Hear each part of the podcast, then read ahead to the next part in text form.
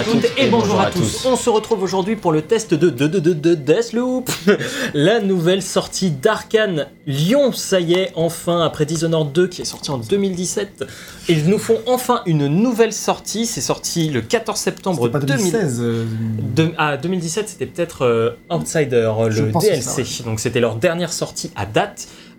Entre temps, il y a eu Prey, mais qui était par l'autre euh, vrai. qui Montréal, si je ne me trompe Non, pas. c'est pas du tout. Austin. Austin, très Au bien, Texas. merci, voilà.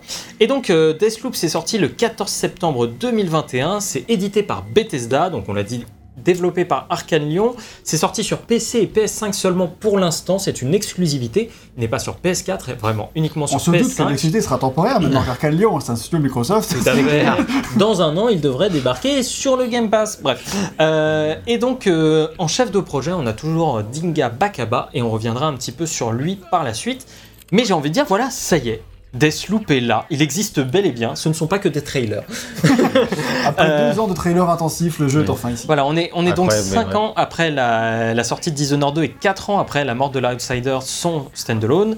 Et entre-temps, ils ont aidé à développer quand même d'autres jeux, à savoir Wolfenstein Youngblood, euh, mais ce n'était pas leur propre jeu, hein, euh, si on veut euh, vraiment euh, aller Ça, dans du coup, tu l'as précisé, mais Arkane, il y a deux studios et c'est la première fois que Arkane euh, Lyon a un jeu qui est titré Arkane Lyon. Parce qu'en fait, Tout avant fait. tous les jeux Arkane, que ce soit Austin ou euh, Lyon, ça s'appelait juste Arkane. Arkane Studio. Qui crée un peu des, des euh, mécompréhensions dans le sens où parfois on disait Deathloop par les créateurs de près. Mais du coup, en fait, non. Voilà, c'est ça. Parce qu'en fait, euh, je pense qu'à l'époque, voilà, il y, a, il y a un noyau et Arkane avait la même philosophie dans les deux studios, mais petit à petit, ils prennent des, cas, des- ouais. des, directions un petit peu différentes. Le prochain jeu d'Arkane Austin a été annoncé d'ailleurs à la conférence Microsoft de 2021 et c'est euh, Red Truc, euh, un jeu. oui, c'est un euh, jeu avec des vampires, etc. euh, multi. euh, Donc qui a l'air de s'allonger un petit peu de la formule Arkane, mais à voir dans quelle mesure. Il en sera peut-être très proche. Tout à fait. On ne sait pas encore, effectivement, tu fais bien de le dire.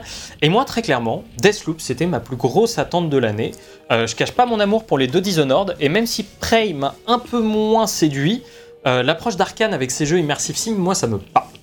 Et euh, rejouer des niveaux encore et encore avec des pouvoirs différents et en empruntant des routes alternatives, c'est mon truc.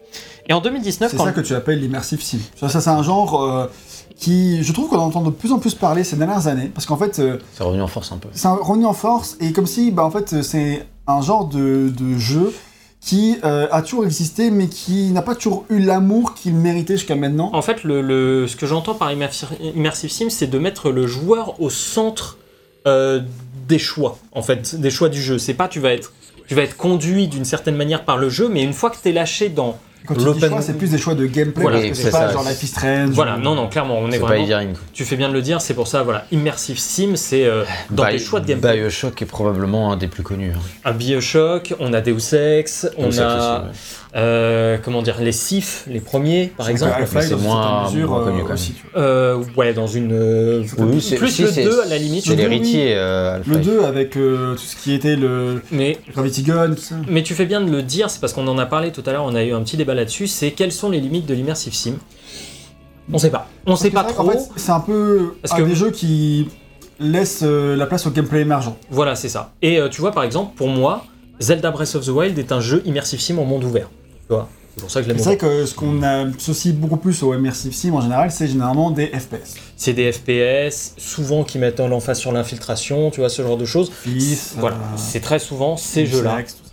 Voilà, et même euh, Hitman, hein, les récents, on pourrait dire que c'est de l'immersive sim d'une certaine manière, vu que ça encourage le gameplay émergent, certes à travers des, des trucs que le, le joueur, euh, enfin des, des jouets que le- les développeurs mettent à disposition du joueur, mais en gros, les- le joueur fait ce qu'il veut de ses jouets, et euh, c'est un petit peu la formule arcane. Et donc voilà, en 2019, le jeu est annoncé lors de la conférence Bethesda l'E3. On retrouve les marottes du studio, à savoir des pouvoirs et des possibilités, mais voilà, une boucle temporelle et une antagoniste sont mises en avant dans cette, euh, dans cette présentation. Puis on doit attendre un an, soit juin 2020, pour voir un trailer et du gameplay. Et là, on est face sur ce trailer, et on en parlait tout à l'heure, à un syndrome un peu Doom. Euh, le joueur est lent, ça nous présente le décor, puis ça cut un peu dans tous les sens pour euh, présenter des pouvoirs, etc. Bon, à ce moment-là, C'était la première vraie présentation, c'est ouais, ça? c'est Ouais. ça. Et à ce moment-là, moi je me dis, bon, c'est Dishonored avec des guns. Bon bah let's go, moi ça me va. Il Hein, n'y avait dans pas le de fond. gun dans Dishonored? Non, on les a Bah, pas fait avec VGM. Il y a des guns, mais Ah, ils on a tous joué à Deathloop ici. Ouais, mais voilà, c'est ça. Mais euh, il y a des guns dans Dishonored, mais c'est pas le cœur du gameplay. Tu peux faire de tir, mais le t'es pas fort avec des guns comme t'es fort avec des guns dans Deathloop, tu vois. Temps, T'es avec euh, Dishonored, les ombres sont ta sont ta meilleure option. Je commence à faire longtemps que Dishonored dans ma tête. euh, Et, euh, et donc voilà, Dishonored avec des guns, let's go. Et là, et là commence la fête des trailers. À chaque présentation PlayStation, on a le droit au trailer de Deathloop. À Parce tel que point voilà, que on a dit que c'était une PlayStation parce que du coup, à la, à la base, Sony a fait un partenariat avec Bethesda pour que le jeu soit mis en avant comme un des gros jeux du lancement de la PS. Tout à fait, Enfin, pas au lancement du coup, mais euh, de la première année de la PS. tout à fait. Et euh, ça a été à tel point martelé que les gens ont commencé à en avoir marre de voir le jeu encore et encore. Et d'ailleurs, le dernier trailer avant le trailer du launch euh, est- a beaucoup de dislikes sur, Ah ouais euh, Ah ouais ouais, ouais, ouais, sur, euh, sur YouTube parce que les gens en étaient, étaient en mode ouais. Ah, mais si, c'était. à un- dire c'est on en a marre du surmarketing quoi. Ouais, en fait, c'était un, un, un State of Play, je crois. Oui, c'est Ouais. State of Play, il y avait justement God of War. oui, et du coup, effectivement, même là, si tu fais, mais c'est pas possible, il sort dans, dans, dans une semaine, après c'est normal, c'est logique hein, Oui. Non mais c'était même pas le launch trailer, tu vois, c'était le, le trailer Oui, avant. oui, mais- euh, Mais c'était celui du State of Play, je pense, du coup. Oui, oui, c'était celui-là, effectivement. Donc il est, il est très. Enfin, il y a des dislikes, quoi. Plus que sur les autres euh, trailers, les gens en avaient clairement un petit peu marre. Et je pense que Sony voulait vraiment marteler que le jeu sortait, étant donné que c'est une exclue temporaire. Sauf que bah, Deathloop, eh ben, les gens ont du mal euh, à comprendre le principe. Ce sera multi, on recommence vraiment depuis le début, comment ça se structure la boucle, etc. On est un peu dans le vide. Et on est surtout sur une com un peu hasardeuse, mais pilonnée à l'excès, euh, autour d'un jeu complexe à expliquer, plus qu'il n'est complexe à jouer. Ouais, pas si compliqué que s'expliquer, hein, on en reviendra, mais ils ont quand même vraiment fait n'importe quoi, moi je trouve, au niveau de l'explication, euh, franchement, euh, Et après, du coup, de multiples Il y avait des retards. manières de le présenter manière plus simple. c'est ça. Et euh, bah, il- ils ont fait un trailer d'explication, mais Ouais, je moi, pense pas que vous l'ayez vu. Si, si, moi je l'ai vu, c'est là que j'ai compris le jeu. Mais ça fait du coup, Voilà. mois. que Mais c'est- voilà, c'était bah, c'était avant le report qui a eu lieu en avril. C'est vrai, quand le jeu sortir en mai. Voilà, c'est ça, c'est c'est à ce moment-là qu'il y a eu un report, et euh, pour que le jeu sorte finalement en septembre 2021. L'attente s'est faite longue, mais valait-elle la peine? On va voir soit ça tout de suite, et on va passer directement à la partie scénario et sauter un petit peu la partie dev qu'on fait d'habitude, qui a- parce que tout est incorporé hein, dans la fiche. Ah Donc, oui, je me rassure, il y aura quand même des oui, développements. Les gens bien qui sont là pour ça, s'il y en a, je sais qu'il y en a, rassurez-moi, fait. il y en a. Euh, ils auront leur dose de développement et d'anecdotes. Tout à fait, c'est Parce pour que ça. tu as regardé des milliers, je dis bien des milliers, je pèse mes mots, attention, de, de vidéos, d'anecdotes sur euh, tout ça. Donc tu vas nous raconter des tas de trucs. Donc, euh, vous pouvez désormais lâcher un like, euh, Oui, vous c'est abonner. très important. Euh, N'hésitez pas à mettre un commentaire évidemment pour le référencement comme d'habitude, ça nous fait toujours Et plaisir. il y a le sommaire pour naviguer dans le test. Tu reparleras de la campagne marketing ou pas du tout Euh, non, pas trop. Non, c'est juste pour dire que je pense que c'est, un- pour conclure là-dessus, c'est un peu important. Euh, c'est un, un jeu qui a été rebooté pas mal de fois a priori et qui du coup, les errements de la campagne marketing viennent Peuvent, Selon- peuvent être expliqués. Selon ma théorie, ça viendrait un peu de là. C'est-à-dire que peut-être qu'au début c'était juste un jeu asynchrone, et puis qu'après ils ont mis un. Finalement c'était un jeu full multi qui est passé solo ou autre. Et, et peut-être qu'on va voir même que la, la- la narration a évolué au fil des trucs et que tu pouvais faire plus de Exactement, choses et je pense avant, que c'est un syndrome qu'on verra beaucoup dans le jeu, c'est qu'il y a eu beaucoup beaucoup d'itérations, et qu'en fait ils ont mis du temps, à mon avis, à arriver sur le Parce truc que c'est au qu'il faut final. euh, comprendre quand on fait un trailer de, de jeu vidéo qui annonce à l'E3, le trailer il est pas fait euh, le, le mois d'avant. Il est, il, il est préparé au moins Et un an à l'avance. puis, et puis surtout, euh, le jeu il a pu encore changer euh, jus- jusqu'à Ouais. assez récent, peu avant la sortie. Ça. Le Et donc- dire que du coup tu prépares ton trailer depuis un an, même si t'as changé, tu peux pas rebooter ton trailer, donc tu fais avec. Et puis, Ouais. euh, Et je pense que tout le flou qui a entouré la sortie de Deathloop et tout, c'est peut-être parce que c'est un flou aussi qui. Un flou créatif. Un flou créatif qu'on pouvait éventuellement retrouver dans l'équipe. Alors c'est de la théorie, mais c'est quand même basé sur l'expérience qu'on a eu en jouant tous les trois. Et euh, ça pourra expliquer peut-être certains désarmements du jeu aussi. Donc c'est Voilà. pour ça que je voulais Même en si en parler fait, moi j'avais assez vite compris ce qu'il voulait faire. Euh, parce que. ta connaissance de Dishonored dû Voilà, c'est ça, parce que j'avais quand même une certaine connaissance de ce que Arkane proposait. Et que Euh, t'as donc très je- bien je me- suivi le truc aussi. Oui, et je me, non, mais même je me doutais que ça allait être, tu vois, compartimenté, tu vois, tous ces trucs-là, je me Mm. doutais un petit peu. Plus que le, le- les trailers ne m'avaient dit, je me doutais de comment ça allait marcher parce que je connaissais la, la façon Mm. dont Arkane Lyon avait fait ses jeux Oui, c'est précédents. En tout cas, voilà, on va parler un petit peu du scénario et des bases du scénario. Nous jouons donc un personnage qui s'appelle Colt Van, euh, un personnage amnésique. Qui Vraiment, quand ma copine elle a vu que le personnage s'appelle Colt, elle fait, il s'appelle vraiment Colt, le mec qui a des guns il s'appelle Colt. c'est clair. C'est comme, un vrai- c'est comme un vrai prénom, je fais oui, bah, je sais, mais quand même. Mais bon. Et euh, ouais, ouais, il s'appelle Colt Van et il se réveille après euh, ce qui semble avoir été une méga teuf. Euh, mais Colt ne se souvient de rien. Il erre vite fait sur la plage avant de choper une radio et une certaine Juliana le contacte. Suite à une chute mortelle, qui arrive un petit peu euh, dans, le, dans le prologue, Oui. Colt se réveille à nouveau sur la même plage. Et la même plage que la veille. Sauf qu'on se rend compte que la veille, c'est aujourd'hui. Et que la veille, ce sera aussi demain. Bon, c'est Et une que boucle voilà, temporelle. nous sommes sur une boucle temporelle. Euh, Chaque matin, tu vas te réveiller sur la plage. c'est ça. Ce qui n'est pas le pire endroit où se réveiller. Non, ça va. Et en plus, euh, les... Clairement. Voilà. Dépend de la température qu'il fait sur la plage en plein Ouais, hiver. Mois de décembre, je suis pas sûr, moyen chaud. je crois que c'est l'air d'être ça, il fait quand même assez froid dans. dans... Oui. Oui, ben- Tout le monde s'en plaint généralement dans, dans le jeu. Oui, et puis au fil de la journée, disons que ça, ça semble faire de plus en plus froid. C'est pas faux. Euh, et on endosse alors la responsabilité. On va briser cette putain de boucle. C'est vraiment les termes, c'est On va briser cette putain Ah, de c'est boucle. ce qui est marqué d'ailleurs sur la jaquette. Voilà. Briser la boucle. Et de fil en aiguille, on va apprendre plusieurs choses. Nous sommes sur Black Reef, une île loin du reste du monde. Il y a sept visionnaires qui semblent contrôler la boucle. Ou en tout cas, quand on tue un visionnaire, eh ben, on a l'impression que la boucle flanche un peu. Du coup, on théorise quelque chose d'assez simple. Si on tue les sept visionnaires en une seule boucle, on brise la boucle. Les 8. Alors à la base, on sait que on ne sait que seulement qu'il n'y en a que 7. On apprend qu'il y en a 8 plus tard. Mais effectivement, il y a huit Très visionnaires. vite, même dans la colle, j'en rappelle des 8 personnes. Ou en tout cas, euh, voilà. Sauf qu'il y a un petit problème. C'est. 4 heures, 8 cibles. Voilà. La boîte, c'est marqué 8. Ok. On partira 8. Non, bah, C'était le seul moment où voilà. Seul problème, Bien essayé, Juliana est contre nous. Et Juliana, c'est une chasseuse. Et c'est une visionnaire également. Du coup, c'est la huitième. Euh, elle prévient donc les autres qu'il ne faut pas rester les uns à côté des autres, auquel cas, Colt va vous tuer et briser la boucle. Donc, petit Il twist. faut le compliquer la tâche, quoi. Enfin, au maximum. euh, Voilà, c'est il faut, il faut faire en si sorte. t'as 8 personnes dans une même pièce, c'est plus facile de tous les tuer que s'ils sont tous à des euh, centaines de kilomètres de différence. alors Voilà. C'est l'idée. Et petit twist, Colt et Juliana sont les deux seuls à savoir qu'ils sont dans une boucle temporelle, et donc les deux seuls à garder leurs souvenirs. Tu sais que j'ai mis du temps à me capter. Je crois que j'ai dû rater un tout petit truc au début. Non, non, moi aussi je me tente. Et Ils te le disent pas tout de suite. Et il y a un moment, il y a un dialogue où Colt il dit à Juliana euh, Mais tu sais qu'on est le seul à. Tout le monde pense que euh, on est encore le premier jour en fait. Il- C'est-à-dire qu'en fait, c'est une boucle. Leur, leur délire, c'est une sorte de boucle temporelle. Tous ces, tous ces mecs-là, ils sont venus vivre la vie parfaite dans la boucle temporelle, mais en pensant que d'un jour à l'autre, ils garderaient leurs souvenirs. Et qu'en fait, du coup, ils pourraient vivre des milliers d'années parce Ouais. qu'ils revivent la même journée, mais en gardant leurs souvenirs. Mais en fait, le fait est que non, ils se rappellent pas et donc ils vivent la même journée en boucle. Quoi. Voilà, c'est ça. Donc euh, c'est-à-dire que tous les événements qui doivent avoir- arriver sur cette journée arriveront. Parce que c'est déterminé. D'ailleurs, Colt lui-même a oublié tout ce qui s'est passé avant, alors qu'a Voilà. priori, ça fait un bout de temps qu'il est là quand même. On sait pas exactement combien de temps au début, Ouais, mais. ça. C'est ça. Et donc il va falloir trouver un moyen de rassembler tout ce beau monde à un endroit et de les abattre dans le but de briser cette putain de boucle. Et on va C'est sur le passer. putain parce que c'est comme ça que c'est dit dans le jeu. Voilà, c'est vraiment, c'est I'm gonna break this fucking loop. Voilà. C'est pour ça que j'insiste sur le putain. Je ne suis pas quelqu'un de très vulgaire. Merde. Euh, donc on va passer maintenant un petit peu à l'explication du concept. Parce que si vous avez suivi donc la com de Deathloop, euh, bon, si vous y avez joué, normalement maintenant c'est rapide. Et vous allez voir, c'est pas extrêmement compliqué non plus. Enfin, on va voir si avec mes termes j'arrive à faire comprendre. Au la- pire, on- Ouais, Tu peux pas faire pire que Bethesda, t'inquiète. Alors maintenant. Maintenant que vous avez la base scénaristique, vous avez certainement vu les trailers, vous vous demandez encore peut-être comment ça marche Deathloop. Donc Deathloop, c'est un jeu unique dans son game design, c'est la rencontre entre Hitman, Hitman pardon, Outer Wilds et Dishonored. Un jeu d'infiltration C'est comme ça, ça rêve quand même. un, une- un jeu d'infiltration avec une pointe d'immersive sim qui va se transformer au fur et à mesure de l'aventure, mais on reviendra sur ça plus tard. Mais quand je dis que c'est la rencontre de ces trois jeux, ça veut dire qu'il va reprendre des idées et des concepts, mais évidemment les adapter à sa sauce. Par exemple, pour Outer Wilds, on reprend la structure scénaristique assez vaguement, mais oublier l'idée que la boucle se vit sur une certaine durée, quoi. C'est-à-dire, euh, Outer c'est 22 minutes et bouffe, ça, ça reprend.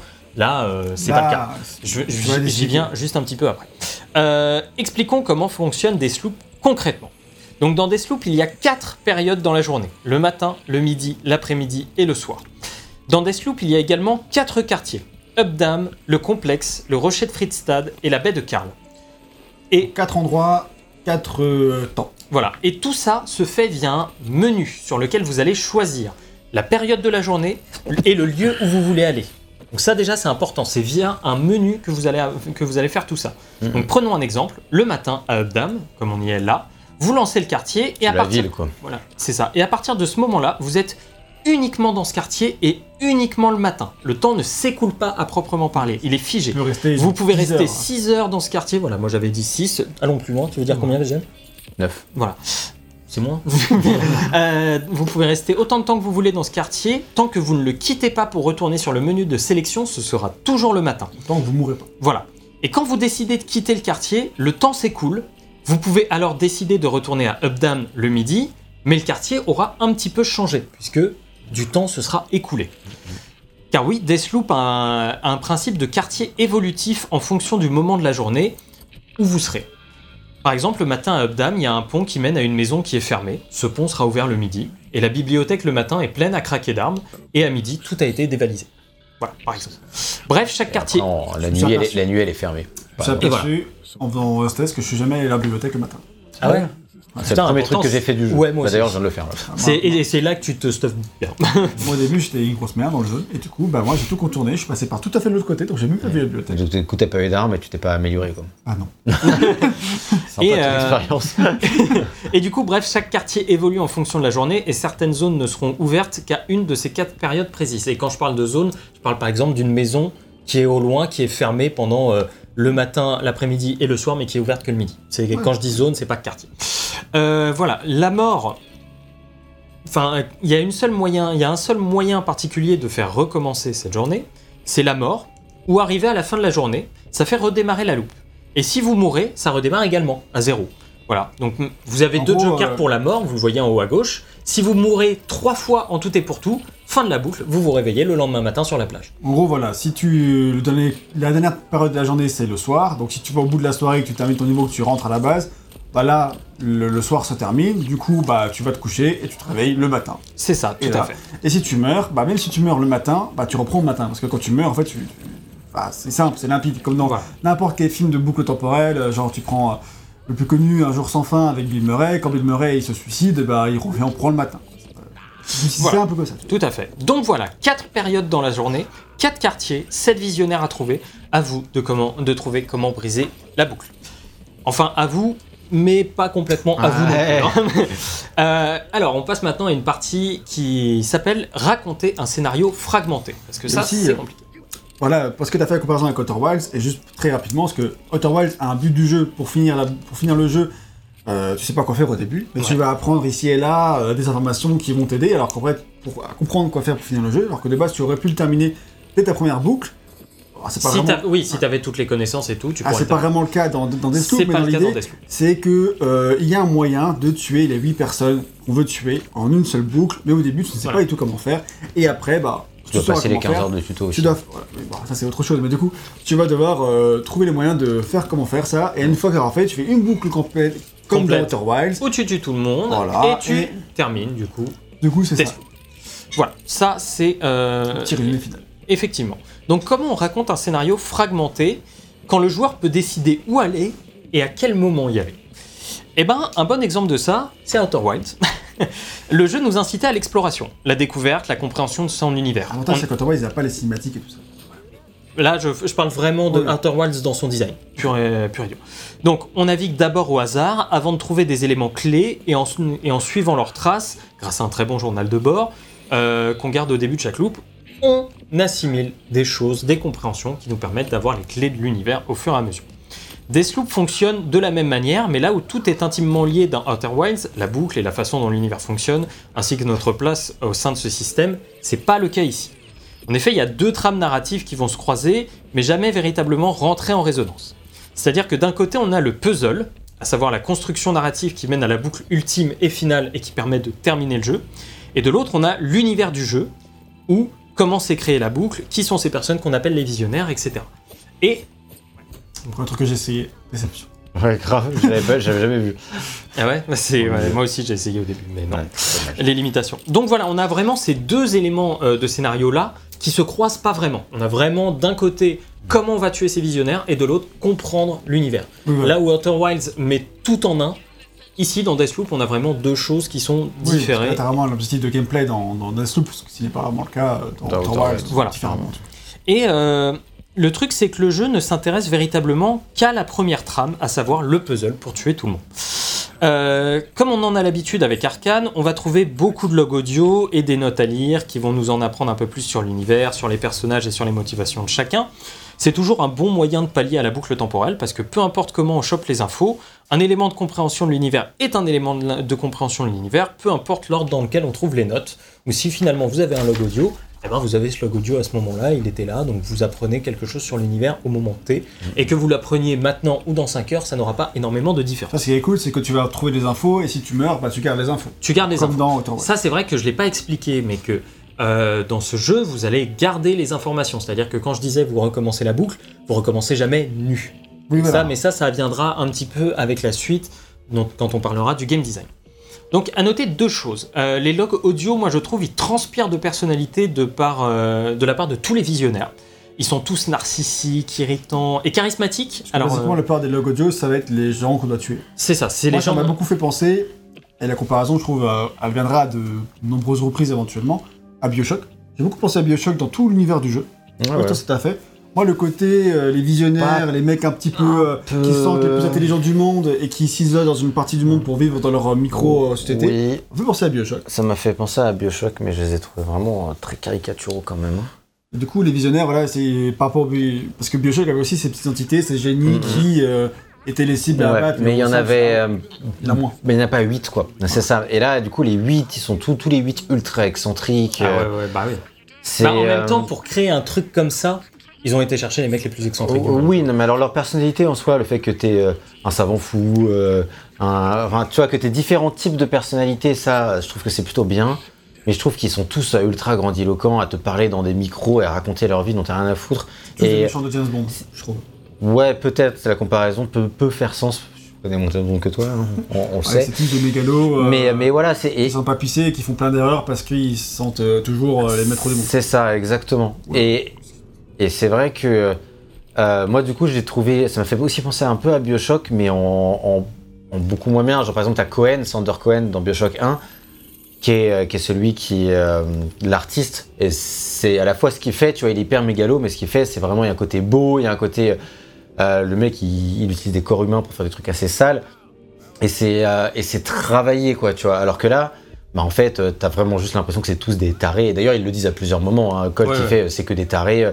Et je trouve que du coup, bah, 8 tarés, ça manque un peu de. de- Malgré que le fait qu'il ait une personnalité, je trouve Ouais, qu'il manque un peu de personnalité, sont- quoi. Moi, je trouve qu'ils sont tous très différents. T'as hein. quelqu'un qui sort du lot, hein. genre euh, Wenji par exemple, pas du tout, c'est beaucoup Oui, moins taré. Mais à part Wenji, euh, ça. tu vois. Même Harriet, d'une certaine manière. euh, Arrête, c'est taré.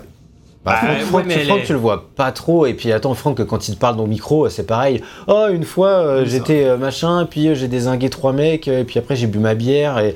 Enfin, ok, voilà. C'est ça, Franck aussi. hein, c'est la même chose qu'Alexis et les autres.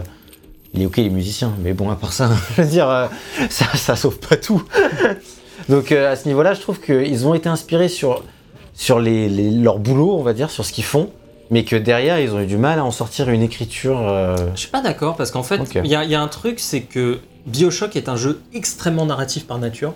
Ce Oui. n'est pas Deathloop qui veut. Ah non, mais Non, beaucoup moins. Qui veut quand même vachement réduire le spectre narratif de ces personnes-là. T'as que deux logs audio par personne. hein. Oui, mais c'est justement un reproche, peut-être. J'aurais bien aimé que ce soit plus travaillé, du coup. Parce que Bah, c'est vrai que t'as le jeu, que- quand même, à l'emphase sur la narration dans son ensemble. t'as que deux logs On peut audio pas, par. on peut pas dire que le jeu n'est pas narratif en lui-même. Il y a quand même une grosse emphase sur C'est l'histoire. ça, parce que t'as que deux logs audio par personne, mais les mecs ils sont constamment dans les micros en train de te raconter leur vie, tu vois. Donc, Ah, je trouve pas des masses non plus. hein. Vraiment, euh, pour le coup, là, euh, bon, bah, premier point. Mais non, en fait, le truc, c'est que pour moi, l'emphase narrative d'un Bioshock est aussi sur l'immersion Ouais, nécessaire bien sûr. hein, dans ouais. une telle base, tu vois, pour comprendre un tel univers. L'univers de Deathloop se prend quand même beaucoup moins au sérieux de base. C'est vrai qu'on là, je l'ai pas encore énoncé, mais c'est un jeu qui veut pas qu'on se prenne au sérieux dès le début et qui met ça très clair euh, sur, le, sur la table. Mais quand même. Et, du, et de ce il est fait-là, sérieux malgré. En fait, il est dans une ambivalence un peu étrange, mais qui fonctionne, je trouve. C'est qu'il se prend pas au sérieux et en même temps, il est sérieux quand même. ah, je le trouve pas souvent sérieux. Je, lui- je trouve que ça lui fait défaut, d'ailleurs, à moi, plusieurs je moments. Je l'ai vécu plus sérieusement que fun. Enfin, tu vois, je l'ai Ok. Ok. je l'ai pas vécu comme un gros délire parce que. Moi je trouve qu'il est assez euh, un peu sérieux, mais qu'effectivement il constamment il cherche à se désérieuser, tu vois, avec euh, des vannes à la con, avec des trucs et tout, qui marchent ou pas, des fois ça dépend, tu vois.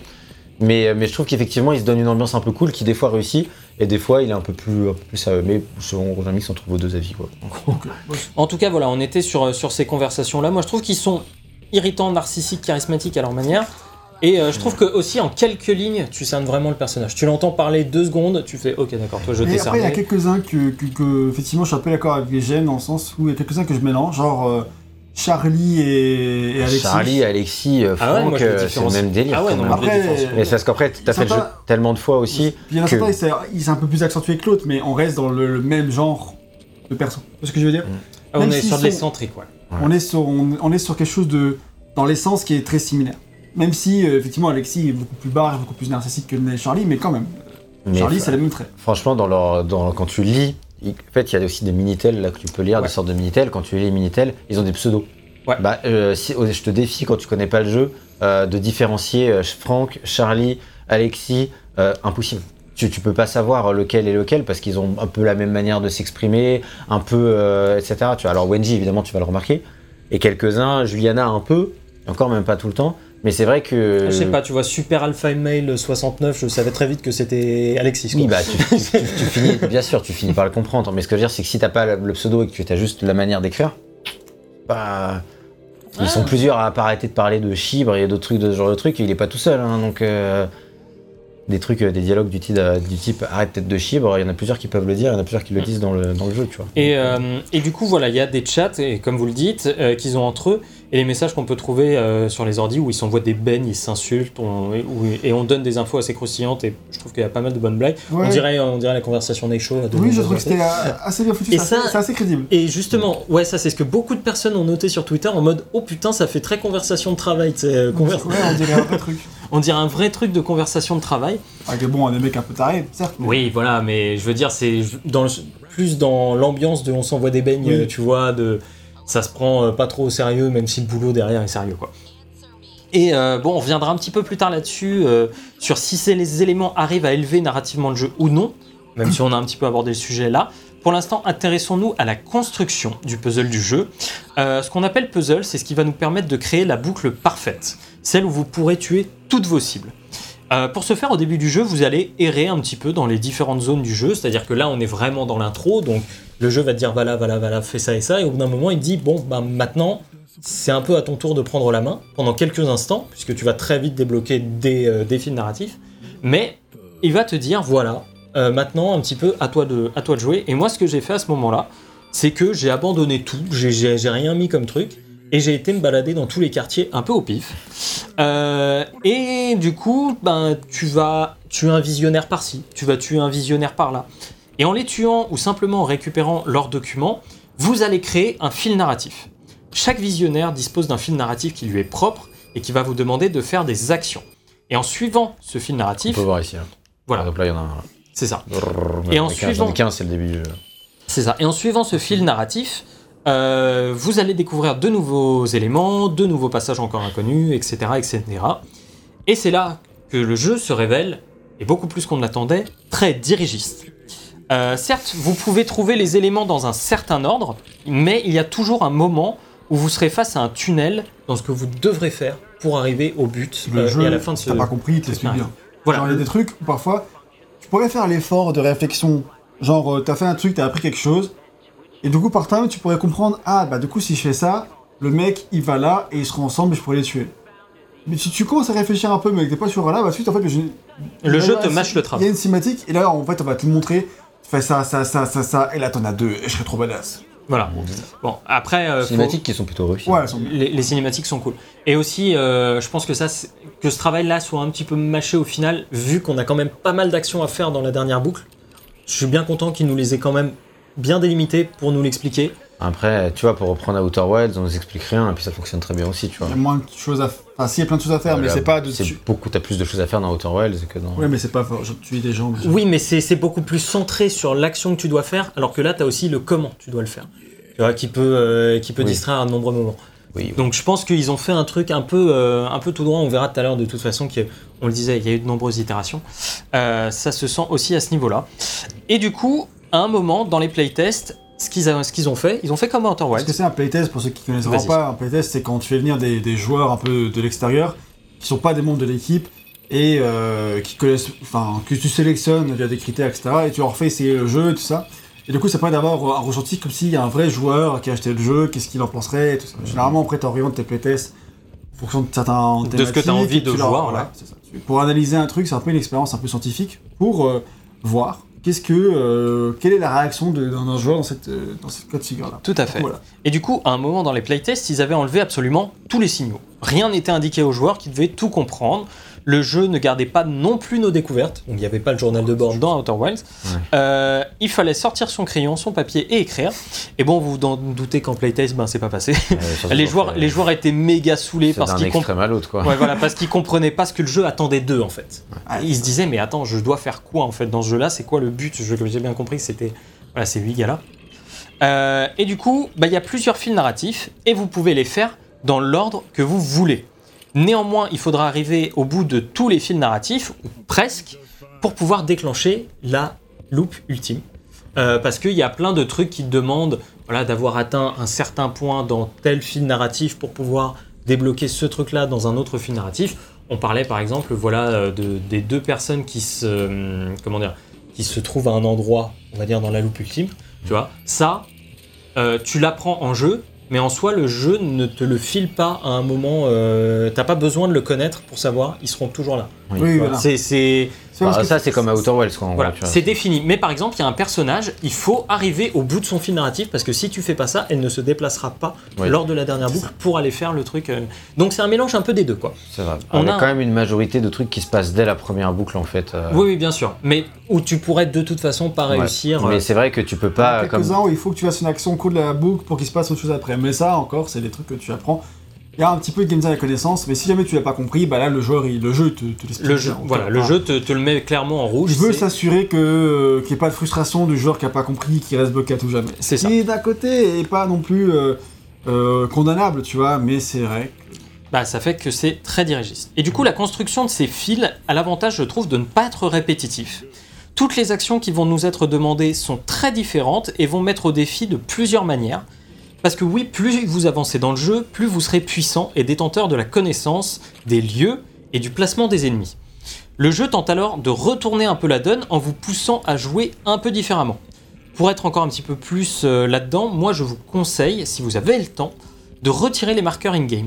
Alors certes, ça rallonge un peu le jeu, mais vous gagnez énormément en immersion et votre assimilation du level design se fera pas non pas ne se fera pas cette fois-ci par le fait que tu dois aller là-bas, mais par ta propre compréhension de OK, ça c'est le bureau de telle personne, etc., etc. Et je trouve que le jeu, parce que euh, pour expliquer un petit peu, moi c'est comme ça que je joue à Dishonored également. Euh, des fois, je suis, ça m'est arrivé dans Dishonored, genre de tomber sur ma cible alors que j'étais en exploration. Et, euh, et du coup, j'avais l'impression, tu vois, d'avoir vraiment trouvé par moi-même Voilà, ça peut t'arriver encore parce que les cibles elles sont pas affichées. Donc, euh, non, mais tu vois, genre, t'as le gros point rouge qui là te dit la sortie, mais Oui, qui t'indiquait aussi tout à l'heure exactement où il fallait aller. Oui, oui, mais pour les cibles, euh, je crois pas que ça y soit pour les cibles. Mais par contre, Euh, effectivement, pour le. Dans les cibles, elles sont pas indiquées. T'as C'est la ça. zone où elle est, et après, une fois que tu sais où elle est, tu as un marqueur Voilà. qui l'indique. Mais... Voilà, mais. Et euh, pour tout le, tout le reste, effectivement, euh, je suis d'accord. Après, c'est vrai que de toute façon, tu vas passer pas mal de temps sur le jeu. Donc, effectivement, le level design, tu vas l'apprendre dans tous les cas. Mais c'est vrai que ça, c'est une, c'est une manière de faire qui est plus immersive. Après, c'est pas quelque chose que le jeu encourage de lui-même, quoi. Il t'y encourage parce qu'il passe son temps. Bah, il t'y encourage pas. Toi, tu t'y encourages par toi-même quand tu Ouais, le fais. ouais. Parce que du coup, tu sais que c'est une expérience. Bien sûr, c'est ça. c'est- c'est vo- c'est des volontés de. Mais du coup, euh, le jeu de base, ce qu'il fait, c'est que pendant toute l'intro, il te dit fais ça, fais ça, fais ça, donc toi tu le suis, et en même temps, tu apprends les mécaniques du jeu. Donc C'est ce qu'on peu, fait, là, du coup. t'as un peu Ouais. besoin de, de- de suivre à ce moment-là. Et, sur- et même, il va plus loin. Il te dit n'explore pas. Et le premier truc à Ouais, il dit- Updime, il te dit n'explore pas. Enfin, il te le dit pas exactement comme ça, mais Si, c'est. si, en- Ah si, au contraire, il dit d'explorer au début. non, Non. non, au contraire, il dit Il dit l'inverse. Ne- n'explore pas bien maintenant. Tu auras tout le temps d'y revenir revenir plus tard. Mm, mm. D'accord, parce que en fait, à la fin de la journée, par exemple, euh, j'y joue en même temps que mon pote Roman, et par exemple, euh, en fait, je crois sur le soir, le jeu te dit. Eh ben maintenant, quand tu arrives au soir de la première boucle, il dit, euh, je crois, eh ben euh, maintenant, nous on te conseille d'aller à Updam, mais Oui. si tu veux ne pas y aller, tu fais comme tu veux. Oui, c'est vrai. Ça, il le dit. Mais euh, c'est vrai qu'au tout début, enfin, on, je vous fais confiance. vous pour le l'avez fait début, il continue, il commence par te dire suis-nous, t'inquiète, on te prend par la main. C'est Ce qui est bien. Mais après, euh, vu qu'après tu as des objectifs, parce qu'en fait le jeu il est découpé certes en quartier et certes en période de la journée, mais il est aussi découpé en pistes à suivre, en objectifs. Et du coup le jeu finalement se transforme un petit peu en succession de niveaux avec des objectifs à suivre. En fait, parfois j'avais pas tellement l'impression de lancer une période de la journée et, euh, et un niveau, mais plutôt de lancer, ok, je lance le niveau Charlie. Hmm. Et du coup, euh, hop, le jeu te guide. Juliana, vu que t'as lancé la- les trucs Charlie, elle va te parler de Charlie au début. Et du coup, euh, tu entres dans une succession de petits niveaux dirigistes bah, qui sont cool. Et c'est et c'est d'ailleurs euh, renforcé sur PS5 parce que si tu veux, tu peux appuyer J'y ai euh, joué sur PC, c'est vrai que c'est bien de dire, tous les deux sur PS5 sur PC. C'est vrai. Et, euh, et là, en fait, tu vois, tu peux, bon, pas ici, pas maintenant parce que du coup je peux pas, mais avec cette fonctionnalité PS5 là, quand tu auras tes différentes pistes avec euh, le bouton carré, tu peux directement aller d'une piste à l'autre et ça va te charger le bon niveau Ah, euh, bien, à, ça. la bonne, euh, à la bonne période de la journée. Pour, euh, Putain, c'est bien c'est- ouais, ouais, c'est plutôt ça, c'est de manière générale, c'est une On, on fonctionnalité verra de de la toute PS5. hein. façon, le, le jeu essaye de, de- de faire en sorte de pas frustrer le joueur. Genre sur Spider-Man par exemple, euh, j'avais vu que c'était ça avait été- c'était utilisé en mode pour si tu veux passer directement à une mission secondaire pour éviter de te payer de traverser toute la map ou des trucs comme ça. Donc ça c'est vraiment une bonne fonctionnalité, je pense que c'est bien utilisé. Ouais. Ça peut te permettre de faire gagner du temps, mais du coup c'est vrai que voilà, ça, ça, Oui, ça ça- t'aide à si le côté t'y- dirigiste voilà. en fait et peut être accentué par ça si tu l'utilises. C'est pour ça que moi, au début, j'ai enlevé tout. Et j'ai exploré à ma propre allure. Ce qui fait que j'y ai passé plus de temps. Tu vois, Mais moi, la première boucle, elle a moi, ma première boucle a duré plus de 3 heures parce que j'explorais vraiment euh, précisément euh, tous les trucs. C'était 3 heures parce que j'avance à la vitesse de- de- d'un escargot, puisque je fais tout en infiltration, tout minuscule, tout silencieux, je jouais pas comme ça du tout. Même à la fin du jeu, je reste. euh, Plus la patience après 20 heures sur le jeu. là. Moi, c'est vrai que je passe mon temps à- dans, dans, dans, dans le jeu à ce genre de jeu, on parlera du gameplay, mais à vraiment jouer plus discret que moi. Puis ça a l'air cool de jouer comme ça, faut dire que je me lance. Ah, c'est Mais ouais, voilà. Donc, euh, donc voilà, et il y a un autre élément qui permet de raconter le jeu, c'est la discussion permanente entre Colt et Juliana. C'est-à-dire que quand vous rentrez dans un quartier, Juliana vous contacte par radio et les deux personnages se vannent. Quelques éléments aussi là-dessus, euh, ces di- dialogues sont assez courts et drôles en général. Moi je les ai trouvés Oui. plutôt drôles. Oui, oui, ils sont vraiment bien ces dialogues. Euh, toi, tu trouvais au début qu'ils étaient relous. Non mais euh, au début je trouvais que tout le début était relou au niveau euh, de comment il te parle. Euh, Je me suis presque cru dans Fortnite. Alors je exagère vraiment les traits volontairement, mais c'était vraiment. euh, Toi, en plus, j'ai- exagéré Et puis en plus, jamais, et en plus, j'ai jamais joué à Fortnite. Mais, mais ce que j'imagine, tu vois, Ok, boomer. mais ce que j'imagine, genre vraiment, c'est-à-dire, ah c'est cool, regarde, Ah, vas-y, je te plante un couteau, on rigole. Euh, et, et en fait, moi j'étais là où ça me fait pas rire, et puis. Et t'avais vraiment des dialogues, je trouvais que les dialogues faisaient très forcés, très forceurs, vraiment en mode. euh, Je trouve Euh, aussi que le début est un peu forceur parce qu'il La, la première un peu, cinématique. il essaie un peu de t'imposer le ton du jeu Oui. très vite parce que pour que tu comprennes, C'est du coup c'est un peu forcé. Et, et en fait, moi au début, j'ai plus besoin, effectivement, hein, c'est peut-être dû au fait que bah, moi, j'ai un- je, cherche plus des trucs peut-être un peu à comprendre le concept posé et tout, et j'ai pas envie qu'on m'agresse tout de suite avec euh, plein de vannes qui sont pas drôles et plein de trucs et plein de machins. Et même Colt, qui est un personnage que finalement j'aime beaucoup, au début, j'avais les deux premières heures de jeu, j'avais vraiment du mal avec ses vannes et tout. J'étais là, mec, t'es pas drôle, arrête et tout, tu vois. Parce qu'en fait, bah, c'est un peu comme un mec euh, qui, qui, dans la vraie vie, tu le connais pas et il va commencer à te faire des blagues euh, en fait qui passent pas si t'es pas proche du mec, tu vois. Enfin, je pense qu'on a tous vécu cette situation où t'as un mec un peu gênant qui va faire des blagues qui passent pas du tout dans l'ambiance parce qu'en fait le mec il vient d'arriver dans la boîte ou, euh, euh, ou dans le bar et tu le connais pas, enfin tu vois, genre, et direct il veut te mettre à l'aise et en fait en, en essayant de te mettre à l'aise il te met juste mal à l'aise parce que parce que Parce qu'il en fait trop. Parce qu'il en fait trop. Et moi, ce, ce Deathloop m'a vraiment fait cette impression-là au début de mec qui en fait trop, alors que, en gros, on apprend à se connaître, et après, tu me feras des blagues, en fait. Et une fois que je comprendrai comment elles sont drôles et que je peux rigoler, je rigole. Et donc, c'est pas que ces petits dialogues-là, c'est vraiment les deux premières heures de jeu où j'ai eu un peu de mal. Et après, une fois que j'étais dans le truc, effectivement, je trouvais que ces, ces dialogues-là étaient vraiment très sympas. C'est vrai qu'en fait, moi j'ai aussi beaucoup aimé les dialogues avec Juliana et Colt et tout ça. Par contre, moi le reproche que j'ai, bon, dans l'ensemble ils sont très bien, hein, c'est pour résumer. Ah. La nuance qui est, c'est que je trouve que euh, parfois en fait tu sens que c'est un peu du remplissage. Tu sens Oui. que parfois ils discutent juste parce qu'il faut discuter un peu à chaque fois. Et en fait on, parle un peu pour rien dire. Alors, de manière générale, l'ambiance c'est toujours, c'est toujours bonne humeur, c'est toujours. euh, ça va t'apprendre un autre truc de temps en temps, et, et voilà, faut pas que dès qu'ils parlent, ça t'apprenne un truc, ce serait vraiment trop forcé sinon, mais, mais malgré tout, euh, comme senti un peu ce côté euh, où parfois on, parle alors qu'en fait euh, on parle pour rien dire. Mais vraiment pas tout le temps quoi, mais c'est vrai que. Hmm. Ça veut Ah, toujours important. avoir un truc à te dire. Et, euh, et un je l'ai truc. pas ressenti passer le début du jeu, je trouvais que, que ça allait à part les mecs qui racontent leur vie euh, dans les micros, mais sinon c'est tout. Par exemple, en fait, c'est vrai que les dialogues avec Juliana, parfois, je- je- j'ai l'impression qu'on est un peu toujours sur le même truc, genre, je te tue, je te tue pas, ah, tu m'as essayé de me trouver, Ouais. machin, on s'est Ouais, mais dans la deuxième moitié, ça évolue pas mal, je trouve.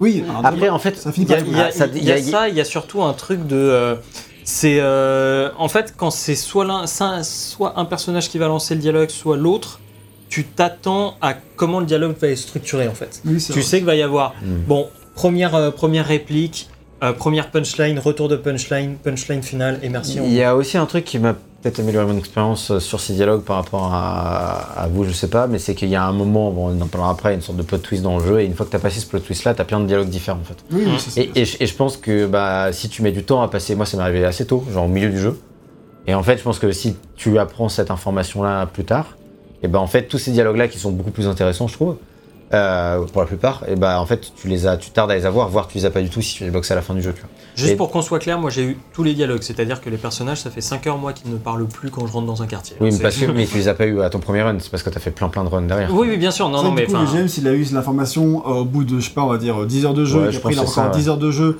avec d'autres dialogues, c'est plus intéressant que si moi qui ai été 15 heures, 15 heures de jeu 5 avec. heures. Ce qui fait que du coup, euh, bah, surtout, euh, ça fait que j'ai eu plus de temps des dialogues un peu remplissage en attendant d'avoir l'information intéressante. C'est ça aussi qui joue, Et oui. Effectivement. la raison de le dire. Et, euh, et un dernier truc, très important, pas des moindres, vraiment, c'est un triple A où les deux personnages principaux sont noirs. Ouais. Et c'est rare, ça devrait pas l'être, et c'est super cool. Et je le note surtout pour... hein. Ça devrait pas être rare. Ça Mais- devrait pas être. Ouais, c'est ça. Non, mais je précise juste. Oui, ça dev- oui, oui, c'est ça que je dis, ouais, effectivement. Je le note surtout, voilà, vraiment pour la rareté de la chose et en termes de représentation, c'est vraiment super cool. Et surtout, ce que moi j'aime bien avec ça, c'est qu'en fait, euh, en fait, c'est tout à fait normal et il y a- en fait, C'est comme ça. C'est même pas au cœur de l'intrigue, en fait, on s'en fout. Ah Juste, oui, et bah, puis même, bah oui, c'est ça. Je veux dire, ça qui est cool, c'est que c'est juste complètement normal et euh, c'est pas, on l'a pas fait des personnages black parce qu'on avait une histoire à raconter sur des personnages black et tout ça. Alors, on peut le faire aussi, ça serait très bien aussi. C'est ouais. pas ça que je dis. C'est juste que du coup, en fait, il faut plus de personnages comme ça qui ont, euh, bah, on se pose pas de questions sur leur origine puisqu'on s'en fout Bah, et ils ont juste pas la même origine que d'habitude. Non, mais c'est comme- surtout, voilà, faut, faut qu'on arrête de se demander Ah, euh, mais euh, pourquoi ce personnage il est gay? Faudrait l'expliquer. Non, mais Ah, voilà, c'est ça. juste que, comme ça. euh, Point. en fait, aussi, et c'est vrai que euh, après avoir fait des, des, des- plein plein de jeux vidéo, je sais pas comment j'en ai fait dans ma vie, où tu avais quand même des, des héros qui sont tous un peu semblables, avoir des héros qui ont un caractère un peu différent en, dans leur look, dans- ou dans leur origine ethnique et tout ça, bah, ou même dans leur genre, tu vois, bah en fait ça, ça change et parfois quand tu as des héros charismatiques qui ressemblent pas aux autres héros charismatiques que tu as ailleurs, bah c'est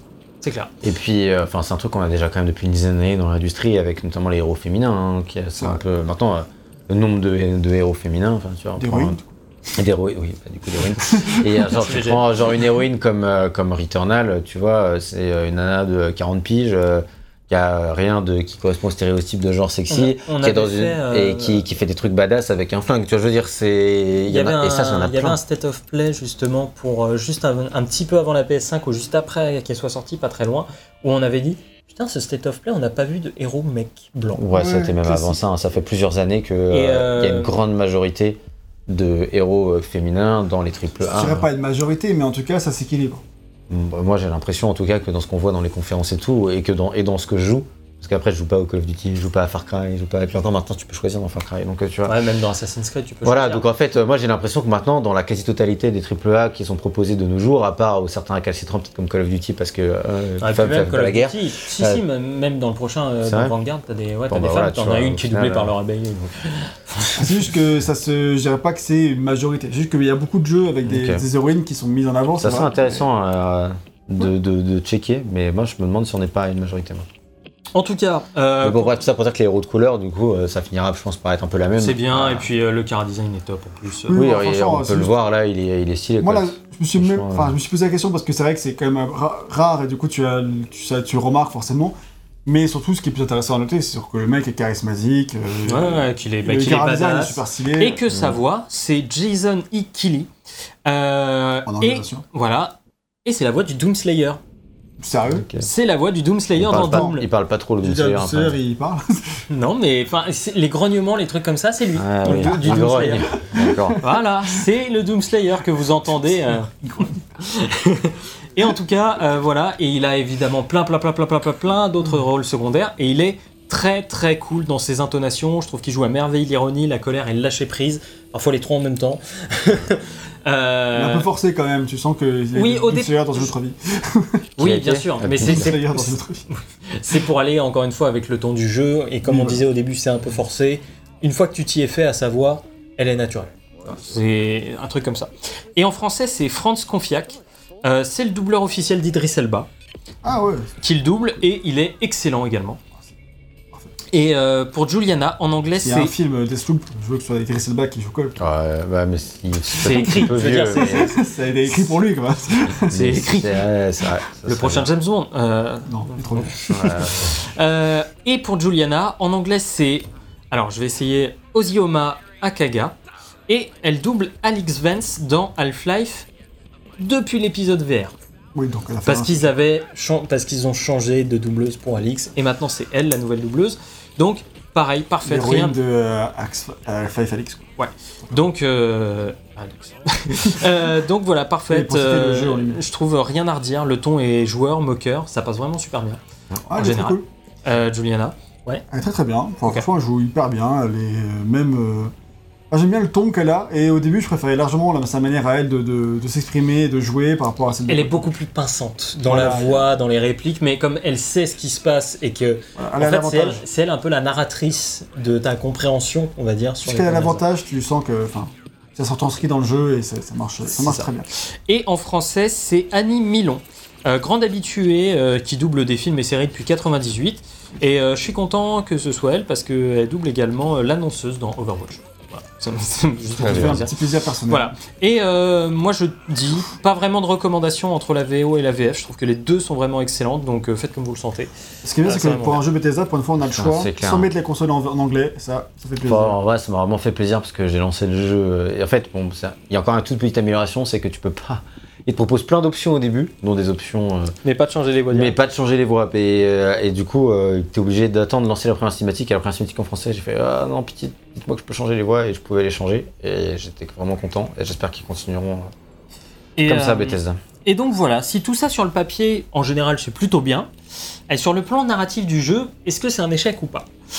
Parce que Deathloop, est-ce que c'est un échec? Moi je mets, alors, moi je mets directement, alors pourquoi Deathloop, Deathloop pardon, est-il un échec dans ce qu'il raconte?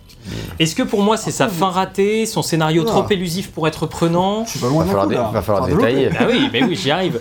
Euh, Est-ce que voilà, c'est sa fin ratée, son scénario trop élusif pour être prenant, son principe de boucle pas forcément si intéressant au final? Euh, En vérité, je trouve que c'est un peu de tout ça, mais pas que. Bon, déjà parlons d'un constat, on l'a déjà évoqué, le jeu se veut drôle, Colt et Juliana se vannent la gueule constamment, les remarques de Colt sont sarcastiques, et le ton du jeu est plutôt léger, contrairement à Dishonored. Donc Deathloop nous fait assez vite comprendre que son intrigue autour de la boucle n'est pas le cœur du jeu. Le cœur du jeu, c'est buter les gens et trouver comment le faire. Donc, Ah. adieu l'idée d'univers construit comme pouvait l'être Outer Wilds, adieu cohésion générale au profit d'un but beaucoup plus simple. Quand même que tu as un univers construit. Oui, oui, bien sûr, j'y arrive après sur l'univers soigné, bien sûr, bien. mais je trouve que c'est pas là-dessus qu'est l'emphase narrative du jeu, que- qui cherche à mettre l'emphase. Euh, et Deathloop nous fait, euh, pardon, Deathloop ne cache jamais vraiment le but que ce, ce soit moins intéressant pour lui, parce que Colt lui-même le dit, qu'il est là pour détruire la boucle, pas pour comprendre comment elle fonctionne. Ouais, lui, il Après tout, c'est un soldat, pas un scientifique. Il est bas du front, il s'en fout. Voilà, Colt. C'est le Doom Slayer, ça fait sens. C'est vrai. C'est clair. Et voilà, d'ailleurs, on a des écrits un peu partout pour nous dire euh, de faire ceci ou cela, qui nous préviennent sur la présence d'ennemis. On les a vus, c'est les écrits qu'on voyait sur la plage au début. Oui, Euh, c'est vrai qu'on a pas du tout parlé de ce truc. Voilà, ça c'est un gros élément En narratif. fait, moi au début, je pensais trop que. on le voit là, euh, Moi, je pensais que c'est juste pour le joueur, mais en fait, Colt, il les voit aussi. Voilà. c'est un truc de ouf. Et ça, c'est, je trouve que c'est plutôt bien mis dans la narration. Oui, c'est plutôt bien. mis. Euh, parce qu'il les voit à de nombreuses reprises, il les questionne, il se demande, genre par exemple, il y a des moments où il dit Tu connais le code? Et il est Mais putain, d'où je connais le code? C'est quoi le code? Et Parfois, il va dire euh, n'importe quoi, ces trucs écrits, il y a que moi qui les vois, ou est-ce que tout le monde voit d'autres trucs Enfin, il y a plein de. de- plusieurs fois Ouais. Où il se pose des questions de genre. Après, c'est pareil, ils sont pas toujours écrits avec une subtilité euh, débordante. Ah non, mais c'est, c'est- c'est très souvent au contraire dans le ton de Colt, à savoir brise la putain de loupe, nique ces Non, connards. Non, mais il y, a- il y a des fois où oui, mais il y a des fois après où tu vois. euh, je tu que sais pas c'est. trop, parfois, sais pas trop ce que, où ça va en venir. Voilà, c'est ça. Euh, globalement, je trouve que c'est plutôt sympa, mais c'est vrai que des fois, j'ai l'impression qu'il plus il polluait mon espace visuel pour, euh, pour de la merde, quoi. Tu vois, genre en mode, oui, en fait, j'ai pas besoin de cette information-là. Mais bon, ça, pareil, c'est aussi un, une Mais astuce de game design pour guider les joueurs. C'est ça, c'est, de game design et de level design aussi. Oui, voilà, pour t'orienter orienter ton regard dans une direction. Et, euh, mais quand même, parfois, il y a des éléments de mise en scène qui marchent vraiment bien grâce à ça. Mm. Et du coup, Et, euh, et alors, on pourrait dire alors que ce que je reproche ici n'est finalement qu'assez secondaire, hein, dans le fait que ça, tout ça est, un- est, euh, comment dire, pas extrêmement cohérent comme pouvait l'être Outer Wilds. Euh, mais en fait, le jeu nous donne quand même énormément de documents pour nous expliquer ce qui se passe. Des documents, t'en as à la pelle dans le Ouais, jeu. ouais. Entre les logs audio, les logs écrits, les, les logs sur ordinateur, les chats, etc. tous les trucs cachés qu'il y en a par centaines. Voilà, et aussi la narration environnementale construit un monde intéressant, et ce n'est jamais trop suivi parce que le jeu nous raconte. Les histoires des visionnaires sont également réduites à peau de chagrin, et même si leur caractérisation est plutôt bonne, leurs envies et leurs euh, intentions sont très vite mises de côté. Et je trouve que le jeu n'invite également pas à lire entièrement les textes. Déjà parce qu'ils sont extrêmement nombreux et coupent un peu trop dans l'action, mais aussi parce qu'après chaque document, on a un pop-up qui nous fait un récap de ce qu'on doit retenir du document. Et mais puis en plus, il est trop chiant. et puis en plus surtout déjà, des fois il tombe pas au bon moment. Mais oui, voilà. Ah ouais Bah ouais. Il y a plein, je- il y a plein de moments où. Je sais pas ça.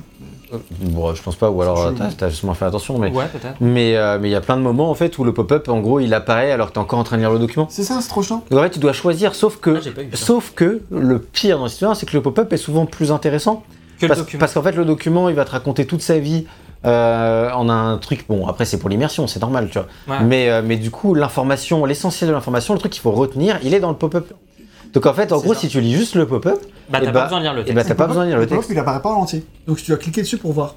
Ah ouais ah bon Non. ah j'ai pas vu ça Non, bah alors peut-être pas ça alors. Mais du coup, t'as as un petit pop-up où tu vois un petit bout de l'information et euh, parfois qui te résume le truc.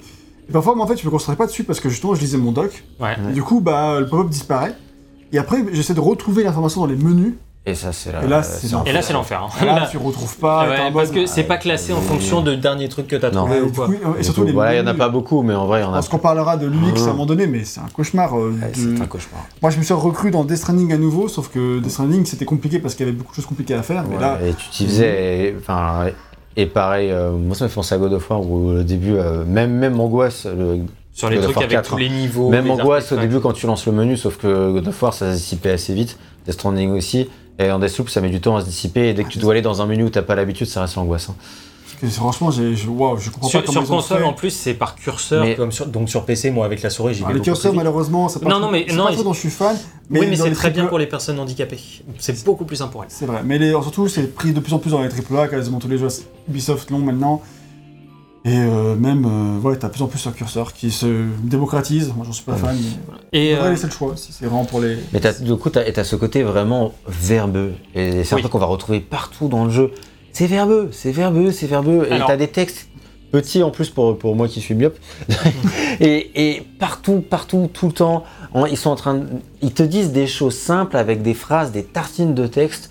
Et, euh, et pareil, les pop-up, tu vois, des fois pour résumer une information simple, même la pop-up de résumé, il y a trop de texte. Il y a, c'est- c'est- pour un truc genre simple, c'est vraiment trop, trop, trop. euh, tu vois, euh, moi je fais un jeu, je pensais qu'on était pompeux sur les, euh, les tutoriels et j'ai joué à des soupes et j'ai fait, mais en fait on est, c'est merveilleux quoi à côté. C'est vraiment, parce que parce que vraiment ils, ont peur que le joueur comprenne Ouais. pas. Mais du coup le, joueur il va juste, ça. il va juste pas lire parce que C'est l'enfer en fait.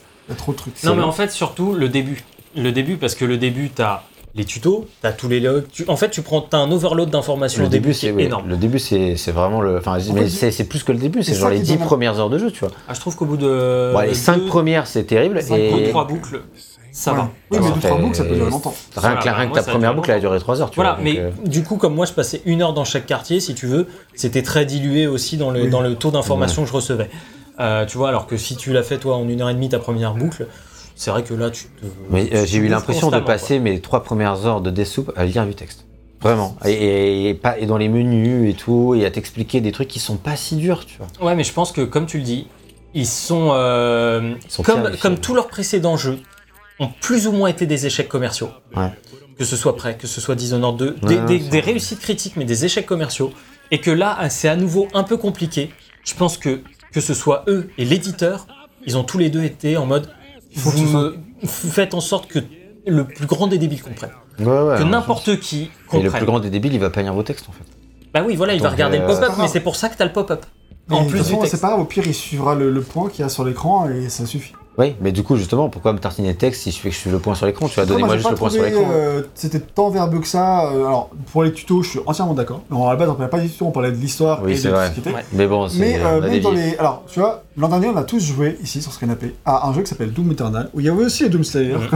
Putain, et et- c'est aussi trop heureux. Et alors là, le niveau verbeux, mais c'était un cauchemar. D'ailleurs, c'est le dernier jeu Bethesda qu'on a fait, parce que Bah, euh, en- Bah, C'était de fait, là que vient mon compte Bethesda. Ouais, en, en fait, c'était, c'était doublement ironique parce que c'était un jeu dont le premier disait Ah, le scénario, on s'en branle, etc. Les explications, ça va, vous ça. comprenez. Et te face au deuxième qui fait Attends, donne-moi la main. Oui, oui, c'est ça. Et là, du coup, euh, je trouve qu'effectivement, il y a du texte. Et il y a. Mais je trouve pas ça si verbeux que ça.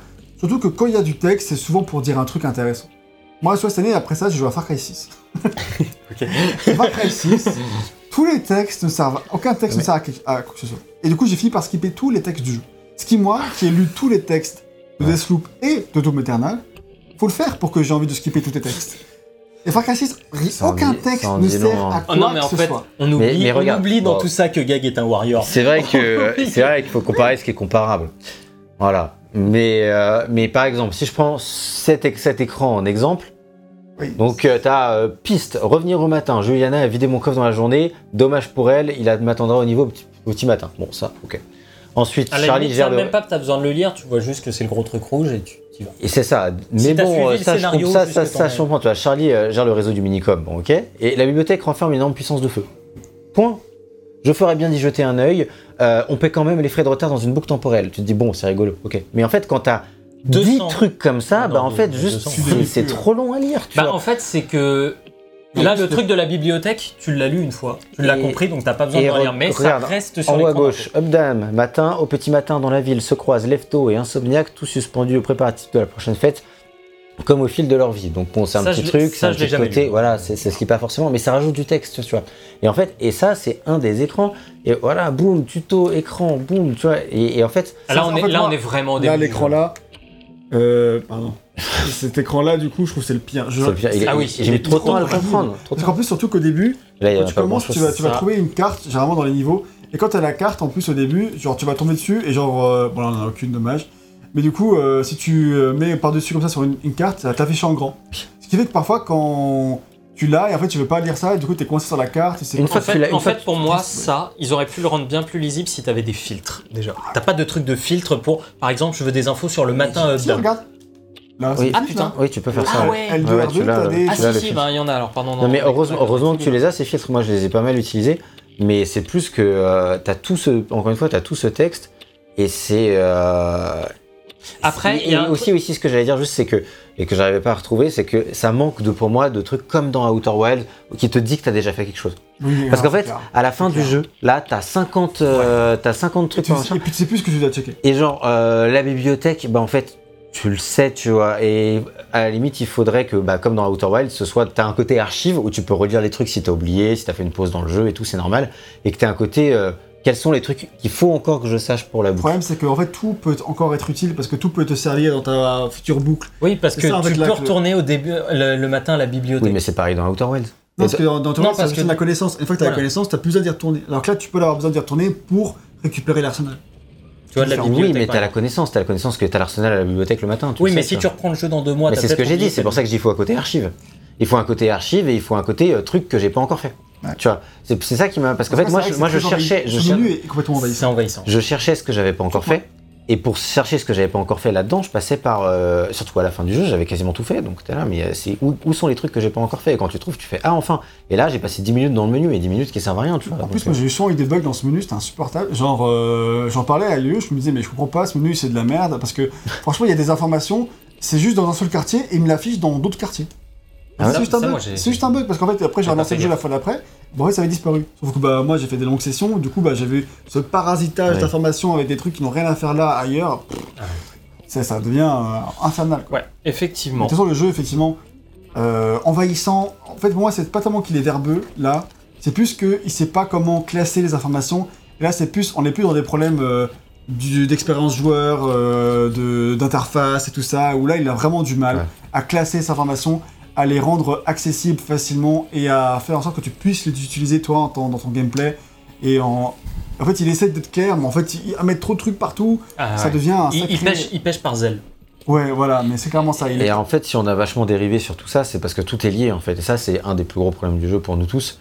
Et c'est vrai que, bah, en fait, c'est vraiment lié. Et quand on parle du fait que le jeu, des fois, il est un peu verbeux, bah, c'est tout se recoupe en fait. Tout se recoupe euh, là-dedans, quoi. Donc, euh, voilà. C'est, c'est... Je suis entièrement euh, d'accord euh, à ce niveau-là. Euh, en tout cas, moi, j'allais, on allait continuer sur un échec narratif pour d'interrogation. Euh, et là, j'allais dire, mais là où Deathloop déçoit vraiment, pour moi, je trouve, c'est dans sa trame principale. Parce que Juliana est notre antagoniste principale. Elle nous traque et nous parle à chaque fois qu'on entre dans un quartier. Sa présence en termes de gameplay est passionnante et en termes de narration, elle est importante. Et c'est elle qui détient les clés de l'univers et son antagonisme marqué à coup de punchline marche plutôt bien. Sauf que voilà, Deathloop à un moment, moi je trouve, nous propose un retournement de situation. Je le trouve très malvenu. Euh, je trouve qu'il a du mal à trouver sens dans la trame globale et j'ai l'impression que ça fait très rajouter également.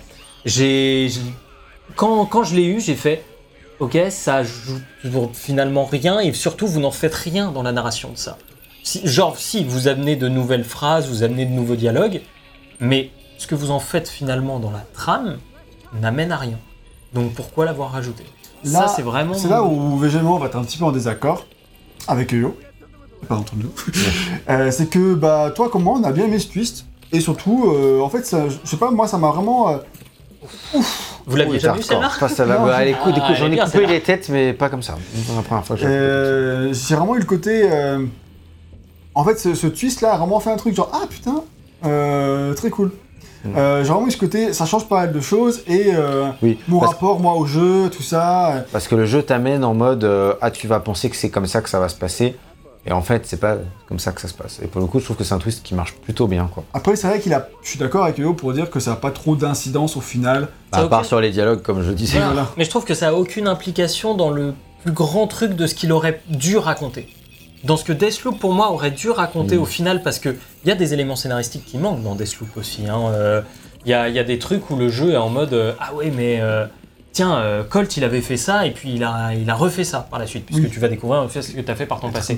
Et le jeu va jamais revenir sur ce truc là pour te l'expliquer. Il laisse Je beaucoup suis- de mystère. Je suis pas pour qu'on m'explique toutes les clés de l'univers. Moi, j'aime bien la part du mystère et j'aime bien surtout avoir la parenté d'une œuvre au bout d'un moment. Que l'auteur me Oui, dise, oui. Tiens, voilà, maintenant c'est à toi, fais-en ce que tu veux. Tu vois, la toupie qui tourne à la fin d'Inception, qu'elle tourne, qu'elle continue de tourner ou qu'elle Mhm. s'arrête, j'en ai rien à branler. Ce qui est, ce qui est plus intéressant, c'est la film, question, c'est la question qu'on se pose, tu vois, et les théories qu'on peut placer là-dedans. Mm.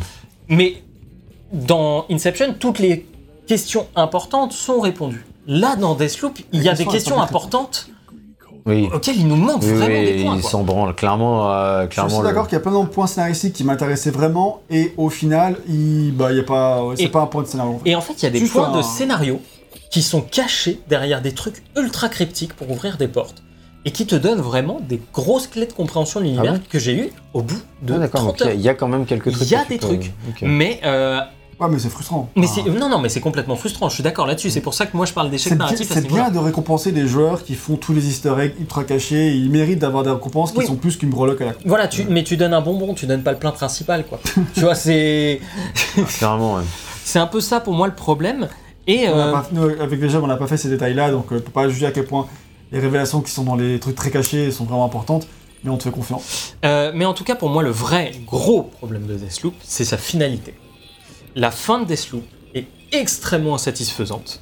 Après tout ce qu'on a réalisé pour en arriver là. C'est vrai qu'elle est pas. euh, Moi j'étais très déçu. Ouais. pareil. Bah ouais, il était 3h du matin, donc j'étais content de voir la fin. Quand j'ai vu la fin, j'ai fait yes Ça Mais raconte c'est vrai que- quoi Je m'en fous. Moi, je sais, à la Bah. fin, j'étais là, j'étais trop content d'être là, tu sais, un peu comme à la fin d'Outer Wilds où t'arrives, et Non, mais surtout qu'il y a un vrai truc de mise en Ah, scène et tu te dis putain, Mm. ok. Mais comme Outer après ça peut paraître frustrant aussi pour des joueurs, je peux comprendre aussi, mais... Oui, d'ailleurs, j'étais aussi déçu par la fin de Outer Wilds. Mais du coup, en soi, par contre, moi j'étais en mode, allez, qu'est-ce qui va se passer? Qu'est-ce qui... Enfin, Qu'est-ce que ça va nous raconter? là nous Comment tu vas mettre le point final à tout ça quoi? En fait, ça raconte pas grand-chose. Et ça, ben non, ça raconte pas grand chose. Et moi, ce que, je- ce que ça raconte, Ça raconte ne m'a pas intéressé. Euh, dans les deux cas, parce qu'il y a deux fins possibles, une troisième entre guillemets, mais qui amène un recommencement de la boucle. Euh, mais Il y a plusieurs fins ouais, il y en a. il y en Et a- tu les as comment du coup Euh, je t'expliquerai. Ah, bah, bah, je vais pas te le dire. Non, mais on a tous eu la même ou pas on a déjà deux, Parce que tu- euh, Bah moi, je, bah moi, je les ai toutes faites, donc euh, forcément. Oui, euh, d'accord. oui. Mais euh, par rapport. Mais il y en a deux qui sont évidentes et Si une on pourra troisième. discuter maintenant. Bah ouais, si. Et, Et on s'en foutait, non Et je trouve qu'ils tentent de régler un petit peu tout dans une espèce de choix final qui n'a pas grande importance et dont la finalité ne nous importe pas vraiment. Ah, Et dans oui. ce que ça nous raconte en cinématique Moi, de j'étais fin assez surpris. mais- est inintéressant aussi, je trouve. Oui, bah clairement. Surtout qu'ils te le disent juste avant. La cinématique de fin, ça va être ça. Et juste après, c'est ça. Et t'es là, bah, je savais, en fait, tu venais de me le dire. Voilà, c'est C'est ça. quoi l'intérêt C'est bizarre. Le jeu est quand même très souvent en train de. Ouais. Bah, comme on disait, hein, encore une fois, trop de se raconter. Mm. Plutôt, De que de, plutôt que de raconter, il se raconte beaucoup. Et ça va avec le côté dirigiste, qui est à la fois de- dans le game design, le côté dirigiste Oui. dans le game design, le game dirigis- dirigisme dans la narration. Il veut, il veut, en fait, il veut pas que tu comprennes pas. Et donc il. Enfin, tu comprends quand même pas. Non, oui, voilà, final. ça, il a pas envie que tu Donc en fait, au final, c'est un échec. Ah, c'est comme ça. mais- Ah, tu, Mais, tu euh, comprends beaucoup de choses, mais il y a des éléments clés. Un truc que que t'avais dit, enfin que tu m'as dit à moi personnellement quand tu faisais le début du jeu, t'avais dit j'ai l'impression que je m'abrutis devant ce jeu parce que il me laisse pas réfléchir, il refuse Oui. que je réfléchisse sur quoi que ce soit. Et du coup, euh, et j'ai trouvé que c'est assez parlant parce que ça représentait aussi bien mon, mon impression au début. Mais du coup, c'est vrai que même pour ces trucs-là, ces révélations, tout ça, il, enfin, il veut toujours que tu comprennes tout. Tu vois, et... Mais par contre, à la fin, et aussi, en parallèle, il y a plein de trucs qu'il laisse en suspens parce qu'en fait, ça, il a pas envie de le raconter. Où tu, ouais, où tu vois par exemple ces personnages multiples, ces multiples toi que tu rencontres, ça n'a pas d'incidence. Tu vois, c'est dommage. Il y avait un truc à faire potentiellement avec ces J'attendais trop de trucs-là. trucs avec ça. Et, et oui, ils il y a un. zéro. euh, Il y a rien. zéro. R. Et encore, R, c'est une lettre, c'est plus que ce qu'il y a sur. Frère, rien. Euh, Ah, voilà, donc voilà, c'est ça, c'est vrai que c'est une énorme déception ce truc-là. C'est genre en mode YOLO pour faire des trucs cool, il y a des persos qui apparaissent en mode voilà, il y a quatre fois toi et tu sais pas pourquoi et tu t'en branles. Et voilà. Bah, il y a quatre fois toi parce que bah, il y a des résiduums temporels, tu vois. mais, bien sûr, ils tu peux trouver des explications, Mais c'est vrai que rien. c'est ça, c'est dommage. l'impression que- qu'ils ont voulu faire un truc cool et puis bon, on Ils sont pas allés au bout du délire. de l'expliquer parce qu'au pire, on s'en bat les couilles. Bah, que, C'est ça. me l'expliquent pas, c'est pas grave. J'ai un peu, je vois un peu euh, qui, là où ils veulent en venir. Mais c'est qu'ils en fassent rien qui me frustre. Oui, c'est ça. C'est surtout ça. En tout cas, euh, voilà. C'est plus pour le fait d'être cool parce que le jeu veut tout le temps Oui. être cool. Oui, ça c'est clair. Il veut être coup, cool. euh, je, trouve qu'il- je trouve aussi qu'il y arrive. C'est Oui, c'est oui. ça le Ah truc. oui, il arrive à être cool. Il est cool. Oh putain.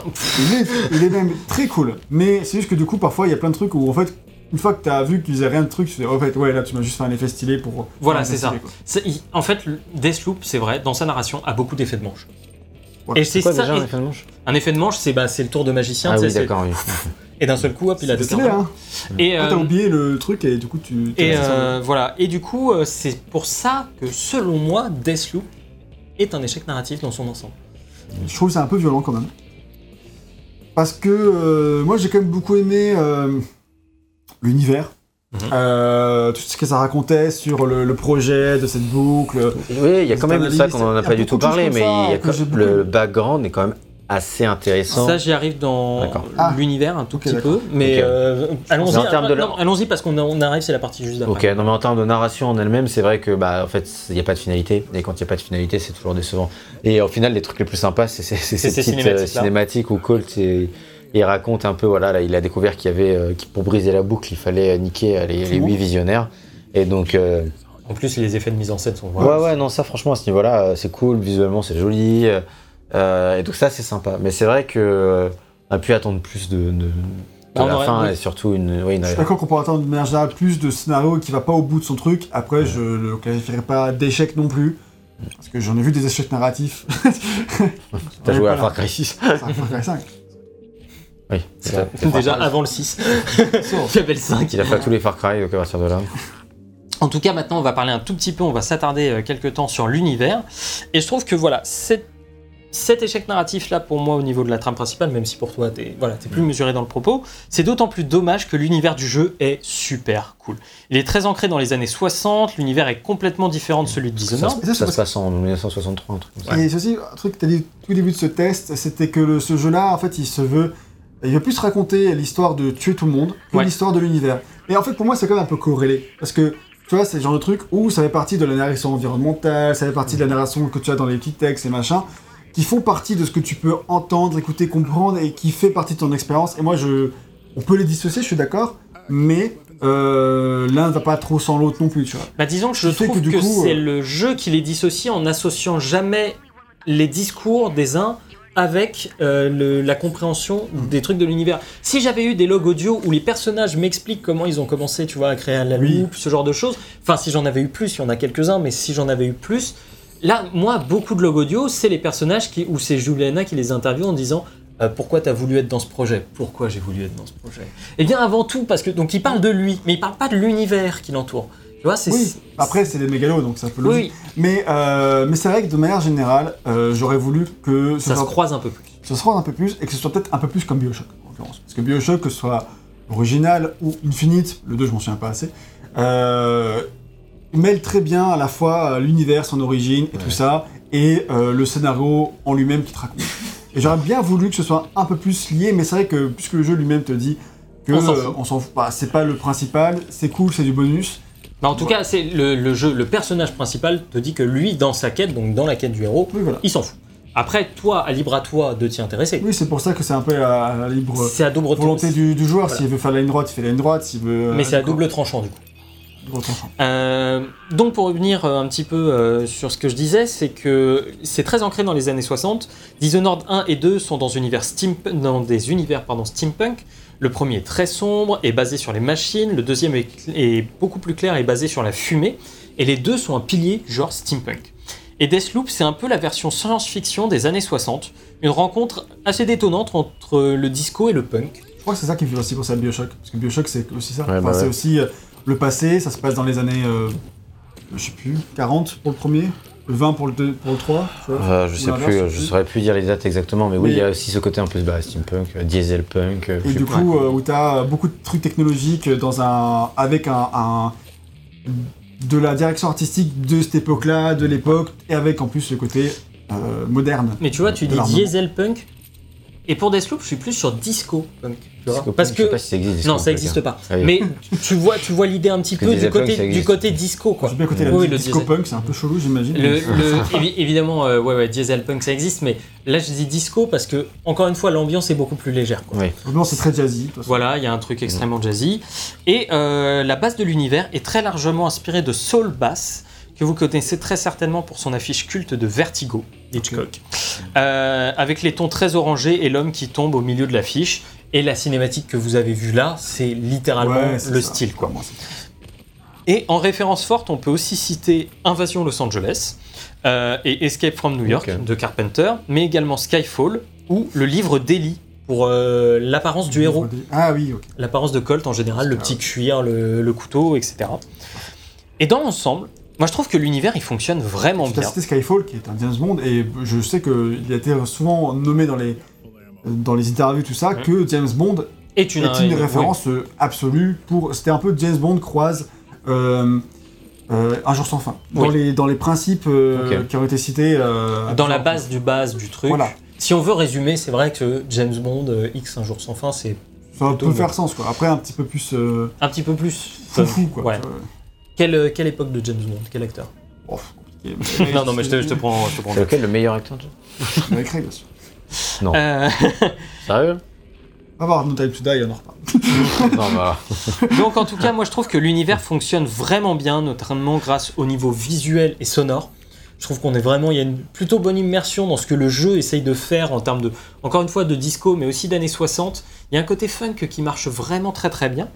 Et euh, les décors sont très fouillés, avec beaucoup d'éléments déco de l'époque.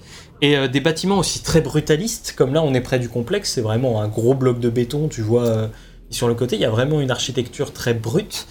Et, et ça fait parfois un petit peu ressortir le côté plus funky des intérieurs. Parce que là, tu arrives dans un labo, mais quand on était à Updam, vous l'avez vu tout à l'heure, ben voilà, c'est c'est très bariolé, Très c'est flashy. euh, très flashy, c'est les années 60. Et, ça, et je trouve que ça marche plutôt bien. Si on était comme ça, j'étais pas né, mais euh, c'est vrai Mhm. qu'il y a un peu partie de l'esthétique. En tout cas, Quand dans mon, père, l'imaginaire. quand euh, mon père a vu euh, le jeu tourner, il a fait Ah, euh, j'étais pas loin d'avoir ce papier peint là à l'époque. Ah Ah ouais, ouais. c'est marrant. Donc euh, vraiment ça c'était euh, c'était plutôt drôle. Donc c'est difficile de parler dans l'ensemble parce que tous les quartiers sont finalement quand même très très différents. Mais il y a une cohérence générale assez forte grâce à des éléments qu'on retrouve constamment. Mais Arkane montre selon moi encore une fois qu'ils savent taffer autour d'un univers et d'une idée et d'en faire des dérivés. Et ici je reste assez vague parce qu'on va en reparler évidemment dans la direction artistique, vous vous en doutez. Mais voilà, dans l'ensemble, moi je trouve que ça marche du feu de Dieu cet univers, que euh, le principe le- de la boucle avec euh, le, le grand dôme qui envoie des espèces d'ondes derrière Oui, euh, oui. que tu vois dans le fond, c'est toujours très très cool, etc. Et qu'il y a ce mélange de science-fiction qui fonctionne très très bien. Je sais pas si vous avez quelque chose de plus Si, à si, je trouve que c'est l'univers est vraiment aguicheur. Et plutôt bien. euh, ouais, non, je suis d'accord avec euh, tout ce que tu viens de dire. J'ai pas spécialement grand chose à rajouter. À ce niveau-là, il est plutôt bien exploité. C'est vrai que c'est juste dommage euh, euh, que, bah, comme disait Yag, par exemple dans Bioshock, c'est vrai que c'est l'univers, c'est vraiment la- la- le personnage principal, limite. Enfin, quand même pas, mais je veux dire, c'est un des personnages principaux. Là, c'est vraiment plus un background, quoi. Mais c'est un background qui est vraiment réussi en tant que background. Je- et en fait, Et ça m'a pas spécialement dérangé que ce soit qu'un background. Moi, en fait, ce que je trouve dommage là-dedans, c'est qu'en fait, il y avait toute la matière pour que ça le soit. En fait, il y avait toute la manière pour qu'il y ait ce côté Bioshock en plus. C'est pas comme si ça aurait Oui. été un patchwork, quoi. En fait, a- on était à deux doigts, peut-être, de, de l'avoir ou de s'en à, approcher. deux, à deux scénaristes. Quoi. Mais là c'est ouais, là c'est un choix de design Ouais, c'est un choix de design. Mais en fait, c'est- peut-être que du coup, ils l'ont pas fait parce qu'ils avaient pas ces ambitions-là. c'est difficile. Il faudrait savoir rester, savoir ce qu'on fait et Je pas se, se prêter des ambitions démesurées. Mais en Et fait, je- ils ont les clés pour le faire. Ouais. Et Ils, je ont, euh, ils en sont capables. Bah, Dishonored, pour moi, il y a de ça, hein, clairement, mais euh, l'univers des Dishonored est aussi très marqué, très. T'avais été euh, déçu du scénario du 2, je me rappelle. Oui, je suis très déçu du scénario du 2, mais euh, l'univers en lui-même, je le trouve Ok. toujours aussi passionnant. J'adore me balader dans les décors de Dishonored, je trouve que ça raconte énormément d'histoires. Mais du coup, là, en termes de scénario, il exploite pas assez bien cet univers. C'est ça. Donc en conclusion de ce scénario, eh ben, j'ai mis de bonnes bases, un univers intéressant, mais je trouve que le tout a du mal à rentrer en résonance. La montée en puissance finale est surtout intéressante en termes de gameplay et la fin du jeu n'arrive pas à matcher nos attentes par rapport à ce moment tant attendu et par rapport au mystère euh, qui entourait ce moment. Et qu'on me comprenne bien, je suis pas, euh, suis pas pour que voilà toutes les questions d'un univers soient répondues euh, à la fin d'une histoire. Et au contraire, la part d'inconnu c'est toujours cool. Mais là, il y a quand même un certain manque d'éléments clés et je trouve que ça s'est couplé à un désintérêt qu'on peut ressentir par rapport à la fin et qui du coup fait retomber un petit peu tout ça en soufflé et donne pas forcément l'envie de retourner dans le jeu aussi. De se dire si c'est pour ça la finalité, si on Mm. arrive à y trouver une finalité de gameplay comme moi, il n'y a pas de souci. Si on y vient pour la finalité C'est pas faux parce que c'est vrai que moi, je, je m'im- je m'imaginais, euh, on commençait par le truc pour euh, découvrir plus de trucs Et au scénaristiques. final, non. Au final, euh, pas trop, pas pour le scénario en tout cas. voilà, c'est ça, tu retournes pour le gameplay et pour ce que t'as pas fait quoi. Ouais, Ouais. c'est- Et puis même en termes de gameplay, enfin on en reparlera, mais moi j'ai l'impression d'avoir un peu fait le tour quand même. On en reparlera. En tout cas, voilà, on va pouvoir il reste toujours à découvrir évidemment. hein, Il y a toujours à découvrir, c'est ça le truc. Euh, on va pouvoir passer au game design avec les pouvoirs, les armes et les breloques, mais on va d'abord commencer par la base. Donc on vous a expliqué un peu plus haut euh, comment le concept de la loupe fonctionnait. On va rentrer un petit peu plus dans le détail et la complexité du système. Tout d'abord, est-ce que Deathloop est un jeu complexe? Et j'aurais tendance à répondre plutôt oui. Euh, on a énormément d'éléments à prendre en compte, et au début du jeu, on nous abreuve de tutos et d'explications en tout genre, c'est assez compliqué de s'y retrouver, on a déjà parlé. Et une fois qu'on a tout saisi, la, façon de faire du jeu est plutôt logique, mais tant que c'est flou, c'est quand même ultra compliqué. C'est là où, VGMement, on va dire le contraire. Parce que globalement, on trouve pas que le. Je, c'est vas-y. pas- Euh, que on trouve pas forcément que le jeu est très compliqué. Genre, nous, deux, on a fait Death Stranding, par exemple, qui lui est un jeu complexe, vraiment complexe. Et euh, au bout d'un moment, tu finis par comprendre, etc. Mais c'est il y a une base quand même assez euh, lourde, beaucoup de choses à comprendre, mécanique, etc. Et, euh, mais Deathloop, c'est pas Ah, si putain, compliqué si- en fait. Si c'était Bethesda Arkane qui avait dû expliquer Voilà, Death Stranding, on serait toujours en train d'essayer de le comprendre. c'est exactement mon, mon- mon point de vue, c'est que Death Stranding, c'est une galère du X, de- d'expérience utilisateur, pardon, et de euh, à comprendre, etc. C'est dur, c'est lourd au début, mais en fait, c'est parce que de base, c'est compliqué. Alors que Deathloop, en fait, c'est pas si compliqué. Il y avait moyen d'expliquer tout ça beaucoup plus facilement. Et en fait, s'il est compliqué, c'est parce qu'il explique mal les choses. trouve. Ah, en fait, justement, tout ce qu'on a dit, on va pas re- revenir dessus, Mhm. parce qu'on en a déjà déjà trop parlé. À être trop verbeux, à trop vouloir te prendre par la main. Au bout d'un moment, en fait, c'est comme quand tu expliquais, expliquer à quelqu'un quelque chose de très simple. euh, comme si tu essayais d'expliquer ce que c'est un verre en l'expliquant, bah voilà, le fait, le verre c'est fait comme si, c'est ça. Alors en fait, tu veux dire, oui, tu, tu verses de l'eau dedans et tu peux boire. En fait, à trop vouloir expliquer le truc d'une manière compliquée, tu comprends pas le truc le plus simple, alors qu'en fait, c'est simple. Et il fallait, faut aller directement à l'essentiel et c'est plus clair. Je pense qu'un développement long comme ça, pour eux tous, c'était tellement évident qu'ils n'ont pas réussi à, malgré les playtests, tu vois, genre à, s'extraire et à se mettre dans la peau du joueur qui découvre et à lui. En fait, je pense qu'ils font pas assez confiance aux joueurs aussi, tu vois. Ils pensent trop que les joueurs sont cons. Enfin, c'est un peu l'impression que ça m'a c'est donné, Bethesda quoi. qui l'a voulu aussi. Je pense parce que dans Dishonored Alors, 1 et 2, je, c'est pas le cas. je dis il, euh, je sais pas qui est dans le il, je sais pas si c'est Bethesda, si c'est Arkane, mais en tout cas, c'est ceux qui ont fait le jeu, quoi. tu vois. C'est c'est les le- gens qui ont pris une décision. Il y a des gens qui ont pris une décision et derrière, euh, tu as vraiment effectivement l'impression que qu'ils font, qu'ils pensent que les joueurs sont vraiment bêtes et c'est un peu triste en fait de euh, d'en arriver à cette conclusion là. Bah, surtout pour euh, un jeu comme celui-ci, qui est Surtout censé un jeu être un jeu quoi. où euh, on t'offre de la liberté, où on t'offre de la, de, ouais, de, justement de la liberté, de la créativité, et en fait, voilà, le début, en fait, tout aurait pu être. Alors, d'un côté, il y a effectivement, tu en parlais, beaucoup de choses à expliquer, Beaucoup et, d'éléments. et en fait, en fait, le joueur, il, le jeu, il passe par beaucoup d'étapes pour te faire comprendre des choses, mais je pense qu'il y a- ça aurait pu être fait. Il, pro- il y a des choses où il le fait bien, tout n'est pas raté dans la manière dont il le fait. Ça, euh, faut pas non plus dire le contraire. J'aime bien la manière dont il fait comprendre ce que c'est l'infusion, par exemple. Ouais. Euh, mais, C'est le truc qu'on va voir juste après. hein. mais voilà, il y a Si quand même. Si je meurs pas. si, si tu te fais pas shooter par les 50 Wendy. Mais en fait, vu que tu es obligé de te taper euh, peut-être 2-3 heures de jeu avant de pouvoir l'avoir, alors que tu aurais peut-être eu- t'aurais peut-être pu en avoir besoin avant, bah peut-être que c'était peut-être pas le meilleur moment pour le filer, tu vois. Euh, Par exemple. Ouais, mais en même temps, euh, comme il fait euh, beaucoup de tutos de manière progressive, tu vois, l'infusion, qui est peut-être le truc le plus complexe au départ parce que tu as plein de trucs qui clignotent dans le jeu et du coup tu te demandes ce que c'est et Oui. tu te demandes aussi quand est-ce que le jeu va te donner les clés de compréhension de ça qui te semble être un élément important. C'est ça qui est frustrant. Euh, Ce truc-là qui clignote. là. Ouais, voilà, ça, ou quand tu, si t'arrives à tuer Wanji, là, euh, on verra que son corps reste, et qu'en fait, c'est un truc, euh, ouais, de... de... euh, Vas-y. Oh, je- de résiduel. Maintenant qu'on a mis la nuance, tu peux continuer ce que tu dis. Voilà. Et euh, complexe, c'est vrai qu'il y a quand même pas mal de choses à comprendre, c'est vrai. et voilà, et en fait, il faut savoir que c'était tellement compliqué pour eux, qu'une équipe était spécialement dédiée au tutoriel. Une équipe, de, une partie de l'équipe était spécialement dédiée au tuto, pour que ce soit euh, Ouais, plus bah, logique. Parce qu'ils ont, en fait, ils ont playtest avec des dizaines et des dizaines et des dizaines de personnes différentes à chaque fois. Ouais, Et ils sont arrivés à ce, à ce truc de dire, bah, hum, c'est là que le plus de joueurs ont compris, quoi. Tu vois Oui, C'est- Il y a aussi ce- ce- cette finalité-là, c'est que nous aussi, on est, on est de gros joueurs. Là, on est aussi sur un jeu qui, euh, qui vise, encore une fois, le grand ils public. veulent viser le grand public. Et, euh, et du coup, euh, ouais, il y a une explication euh, qui doit se faire. Parce que dans Dishonored, il y a des maps tuto spéciales. Et les deux premières missions vont nous, vont mettre pardon, face à des murs qui nous enseignent des mécaniques. Et on ne revient plus sur cette map après. Une fois qu'elle est faite, elle est faite. C'est-à-dire qu'une fois que tu as compris dans Dishonored 1 que tu peux enlever le sang de baleine qui sert, comment dire, en, comme électricité. Ah le chais. Euh, euh, une fois que tu as compris que tu peux enlever le, sang de baleine euh, qui sert comme électricité, bon, tu l'as compris, tu l'as assimilé. Et, du coup, il te le réexplique pas. Dans Deathloop, il fait pas ça parce que ben, malheureusement, il a d'autres choses à t'expliquer en plus. Et d'autant plus que si le jeu au départ propose une route, on peut immédiatement dévier de celle-ci et partir faire ce qu'on veut. Bref, c'est c'est compliqué pardon de tout expliquer aux joueurs dans un jeu aussi complexe et les développeurs le disent vraiment pour eux. même pour eux ça a été extrêmement complexe euh, de faire un truc comme ça.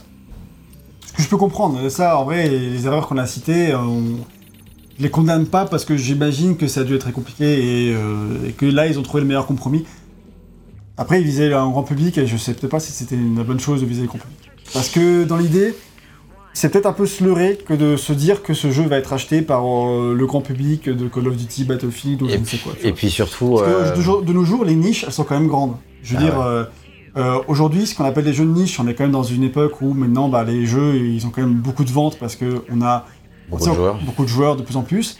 Ben, les niches, tu peux quand même faire euh, un million de sellers avec un jeu de niche. Bah, regarde Ouais, Death Stranding, hein, il était qualifié de vente honnête par Sony, mais il a fait genre 5 millions de ventes, un truc comme ça. C'est énorme. Donc si tu peux vendre 5 millions de Death Stranding, tu peux vendre 5 millions de Deathloop, hein, je suis désolé, mais je pense que si tu te débrouilles Je- bien... en fait, bah, je suis pas sûr parce que tu vois, il y a eu trop- il y a eu tous les échecs d'arcade avant. Oui, bah, eux, mais eux, personne- ils enfin, pas. Ah oui, mais en eux, vrai- Bah oui, mais eux, eux c'est Ah. Il y a Bethesda Oui, derrière alors ça, je comprends. qui dit euh, bon bah les gars, vous avez pas vendu les sur des principes à peu près égaux, donc je suis désolé, on va faire Le problème, c'est que si tu visais une cible particulière, une niche particulière, que tu vises là et que du coup tu. tu rates. Même si tu la Non, rates non, pas vraiment parce qu'elle va acheter plus tu la vises et plus tu la cibles dans la communication et tout, plus tu as des chances de l'avoir, plutôt que si tu élargis trop et que tu comprends pas trop ce que c'est et tout Ouais, ça. mais je pense que pour Bethesda, euh, et Oui, peut-être même pour Bethesda, Sony, cette niche n'était pas assez grande. Parce que euh, il y a les échecs derrière. Rappelle quand même que euh, Ouais, Dishonored c'est 2, possible, hein. quand il est sorti, il était acclamé par euh, toute la presse et que euh, 15 jours plus tard, il était à moins 50% Non, au c'est Black clairement Friday. compréhensible. Après, euh, Bah, en soupçons, il 5 est que à ans... moins 35% maintenant. En 5 ans, ça a beaucoup changé aussi. Dans, dans, dans une époque où genre un Tales of euh, qui est de niche ou un Nier, euh, qui ça vient va de faire faire- 1,5 million. C'est ça, ça va cartonner, tu vois, ou un Nier, tu vois, c'est des trucs euh, qui en 2017, c'était- déjà c'était il y a 4 ans, c'était totalement improbable en fait que ça arrive. Donc, euh, donc en fait, tu vois, il y a le côté. Ouais. euh, Mais maintenant, est-ce que euh, Bethesda fait confiance à cette niche-là? Est-ce qu'ils essayent pas de la pousser? bah, Est-ce que Sony aussi essaye pas de la pousser? euh, Non. hein. Bah, je pense que Sony ici, parce que sinon ils auraient jamais fait partenariat. avec. Voilà, mais du coup, comment ils essayent de la pousser? Bah, peut-être en martelant et en disant, bah, Ça, il nous dis faut juste plus de peut-être c'était peut-être pas la bonne manière. Voilà. C'était tout. Euh, On peut passer à autre chose. Voilà, on va parler du game design maintenant des armes. Donc, les armes dans Deathloop, c'est le nerf de la guerre. Avoir un arsenal puissant n'est pas nécessaire, mais c'est grisant, donc on va tout faire pour que ce soit le cas, qu'on ait un excellent. Mais du Hein coup, Yann, comment tu fais? Parce que du coup, t'as une boucle, du coup, t'as tes armes, et après, du coup, quand tu reprends au début, tu reprends avec tes armes de merde? Eh ben, pas tout à fait. C'est-à-dire qu'il y a trois types d'armes. On a léger, lourd et fusil à pompe. Et dans chacune de ces catégories, il y a plusieurs armes. Donc les armes, comment on les obtient déjà? Euh, Eh ben, on ne part jamais nu dans Deathloop. On a toujours des grenades, une radio pour pirater les caméras de sécurité et, des- et les tourelles, et un petit flingue de merde. Ça, c'est... On n'est on jamais parti nu euh, dans Deathloop. Et, euh, et on n'est jamais parti complètement nu. Donc pour améliorer son arsenal, il va falloir tuer des ennemis, récupérer leurs armes ou bien choper des armes dans les endroits prévus pour ça, comme la librairie le matin, on l'a vu. Euh, et la librairie le matin est pleine à craquer. Euh, la bibliothèque, librairie, euh, est pleine à craquer d'armes et de bonnes armes aussi euh, pour le début du jeu. Alors, on va devoir réaliser des défis, ou alors, pardon, on va devoir réaliser des défis pour choper de meilleures armes. Les armes sont divisées en plusieurs catégories de couleurs. Gris c'est Osef, bleu c'est moyen, violet ça devient C'est cool. le code couleur Et de tous doré, les c'est jeux. euh, Voilà, c'est c'est classique. Voilà, bref, vous avez compris, c'est un code couleur. Euh, pas la peine couleur. Borderlands qui a été repris partout. D'ailleurs, il n'y a que 4 armes Oui, c'est dorées vrai, dans le jeu. Il n'y a que 4 armes dorées dans le jeu. Ah ouais Ouais, c'est un peu dommage ça. Et euh, les armes qu'on récupère ont toutes des attributs particuliers. Vous pouvez tomber sur un sniper qui crée une détonation si vous touchez la tête d'un ennemi, un pompe qui, s'il ne tue pas l'ennemi, le ralentit, tu vois, ce genre de choses. Oui, t'as pas mal de petits trucs comme ça. Et, euh, et puis, il y a les armes un peu plus funky, comme euh, cette rapière qui n'a par exemple qu'une seule munition. Et tant que vous touchez quelqu'un avec, la balle se remet directement dans la, cham- dans la chambre du fusil. Donc pas besoin de recharger. Surtout, c'est la seule balle que tu as. Genre, en fait, euh, Si tu rates, t'as plus de balles. Si tu rates un ennemi, t'as plus de balles. Mais tant que tu touches, t'as munition illimitée et tu Trop peux tirer en, en mitraillette.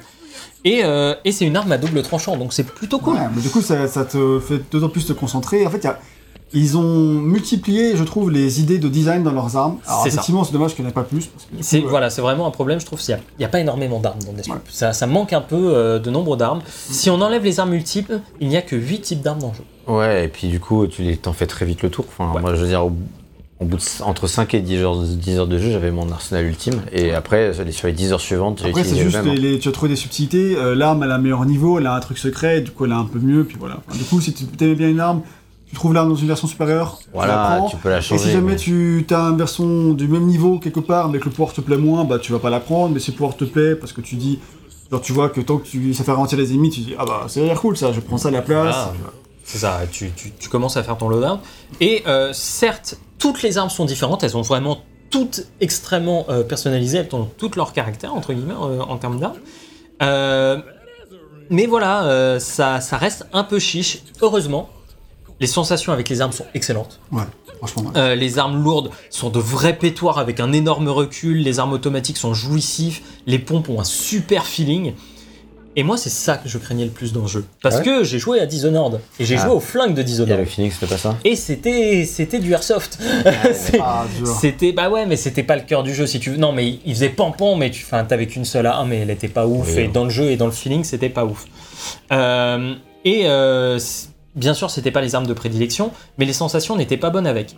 Là, c'est tout le contraire. Sortir une grosse arme et tirer dans le tas, c'est vraiment fun. Parce que le ragdoll des ennemis aussi, il faut bien comprendre, quand ils volent après s'être pris une balle dans la tête ou que la tête décolle, enfin, c'est, super Ah, jouissif. quoi. visuellement, t'as le retour visuel qui déchire, t'as le- la sensation de l'arme en lui-même dans le recul, même dans les vibrations de la manette PS1 qui, qui est vraiment très bon. Et euh, du coup, ça fait que t'as un feeling de shoot qui est vraiment stylé. Tu vois. Et ça, vraiment, euh, ça fait plaisir. Et, euh, et les armes dorées, quant à elles, en général, sont vraiment cool. Notamment le fusil à pompe qui peut se transformer en sniper. Celui-là, c'est un monstre. Et ce sont des armes qui peuvent se modifier. Par exemple, euh, il y a une arme, c'est deux flingues. Donc, tu en as une dans chaque main et tu peux la regrouper en un seul flingue qui va Ah faire trois tirs comme ça d'un seul coup. Ouais, c'est l'arme de Franck. Et elle est super puissante. C'est un, c'est la meilleure arme du jeu. Ça, bah, j'ai utilisé, mais euh, à deux. Ouais. J'ai Ouais. pas, vu- j'ai pas vu que tu pouvais la remettre dans une Moi, je l'ai utilisé une seule fois, je crois, comme ça. Ouais, le- j'ai trouvé pas mal et, euh, et après je l'ai reprise au niveau suivant et je me suis fait buter avec, je trouvais décevant, je l'ai plus jamais joué. Ouais, c'est un peu ça, tu fais un peu ton marché, quoi. Ah bah oui, de toute façon, il y, a le il y a le marché des armes, hein, euh, clairement, c'est le marché Euh, et donc voilà, car euh, si vous avez, euh, vous pouvez aussi avoir une arme dans chaque main, tant que ce sont des armes légères. Si vous avez par Mhm. exemple deux armes légères dans votre loadout, vous pouvez avoir une arme dans chaque main. Sinon, dans une main, vous aurez votre pouvoir, votre radio pour pirater les grenades, et dans l'autre arme, vous, et dans l'autre main, vous aurez l'arme que vous avez choisie. On l'a bien vu dans ce test jusqu'à maintenant. Ça. hein. En général, c'est comme ça que ça se passe. En bref, le point peut-être le plus surprenant, mais aussi le plus agréable, c'est que les armes sont réussies et que les sensations sont là. Quoi. Moi, j'avoue, j'avais pas d'attente que ce soit pas bien parce que j'ai pas joué à Dishonored, donc je m'attendais à ce que ce soit bien. Et c'était Oui, bien. Voilà, c'est clair. c'était très bien. Voilà. Bah, tant, mieux, tant mieux pour vous, parce que moi j'avais les miquettes. hein. Bah, Euh, Franchement, c'est vrai que le feeling de shoot, il est top, et du coup, ça, nous qui faisons pas quand même souvent des FPS, quand t'en fais un, t'as envie que ce soit bien au niveau des sensations.